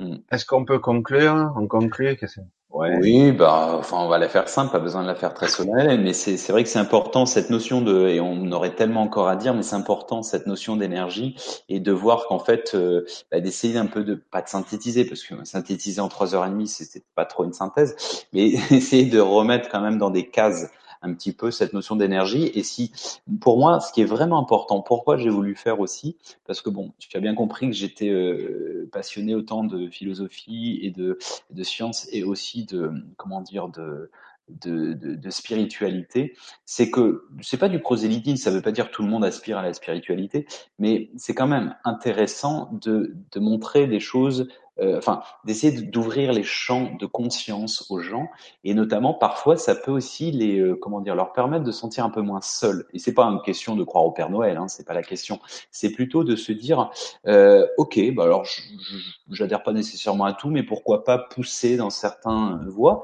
Et en fait, l'énergie, en fait, c'est central. L'énergie pour moi et la nature, ce sont les deux thèmes qui permettent, entre guillemets, euh, aux croyants ou non croyants, de se reconnecter à quelque chose de supérieur à la 3D, à la vie en 4% de notre réalité, à la vie terre à terre, de, métro, boulot, dodo. C'est en fait c'est tout ça qui est important pour moi parce que c'est intéressant de, de, comprendre ces phénomènes, de développer, d'expérimenter, etc. Même si ça avait beaucoup d'informations, de se dire ok, euh, je, je, vais m'orienter sur cette voie, sur la sonothérapie, ou je vais m'orienter peut-être plus sur la méditation, sur ces choses. Et c'est important connais-toi toi-même et tu connaîtras les dieux et les mystères. Euh, enfin, voilà, mm. c'est euh, c'est Delphes, hein, donc mm. c'est c'est extrêmement important pour ça. Et c'est en ça, pourquoi c'est important? Parce que c'est tout changement euh, global, le grand changement, hein, pour revenir encore un petit clin d'œil euh, à l'émission, le grand changement passera par des petits changements individuels qui amèneront à un grand changement collectif. Ça, c'est ma vision,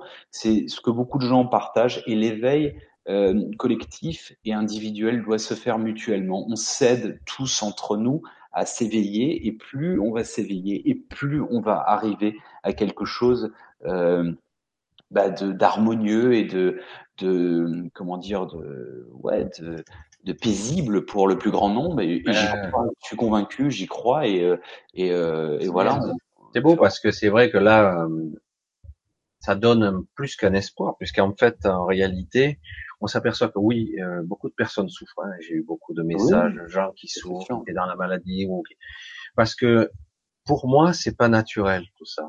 Tout ce qui se passe, c'est pas très naturel. Au contraire, ça a été maîtrisé, contrôlé par certaines personnes mmh. pour nous maintenir ou dans l'ignorance ou dans la maladie. Même la maladie, elle me semble pas naturelle réellement.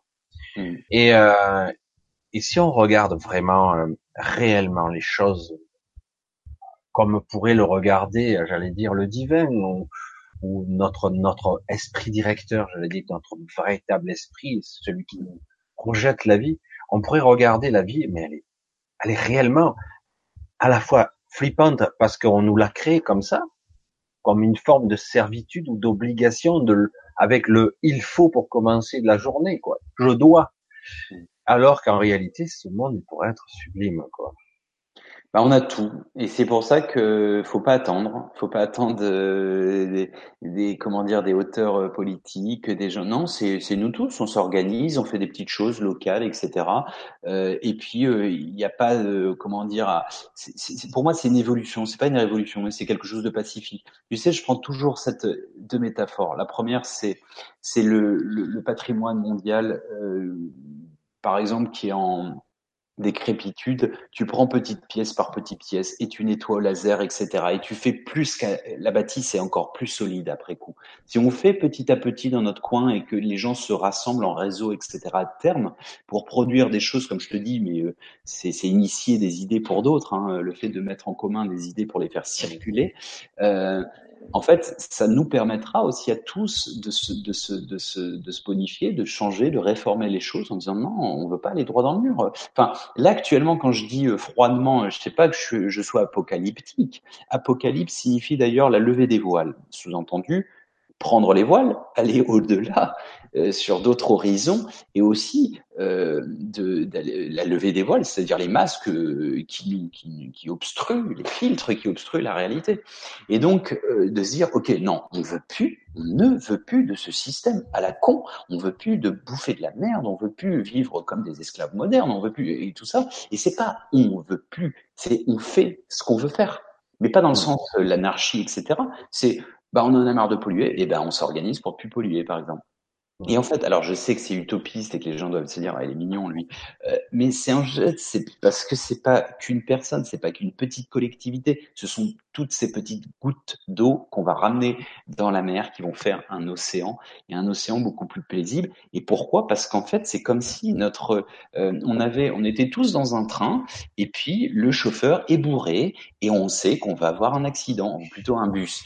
Et il est bourré et, et qu'il veut faire, il n'est pas conscient. Donc on va tous mourir. Donc du coup, on le prend gentiment, on le met sur le côté et le lendemain, avec sa gueule de bois, il va nous remercier de l'avoir mis de côté.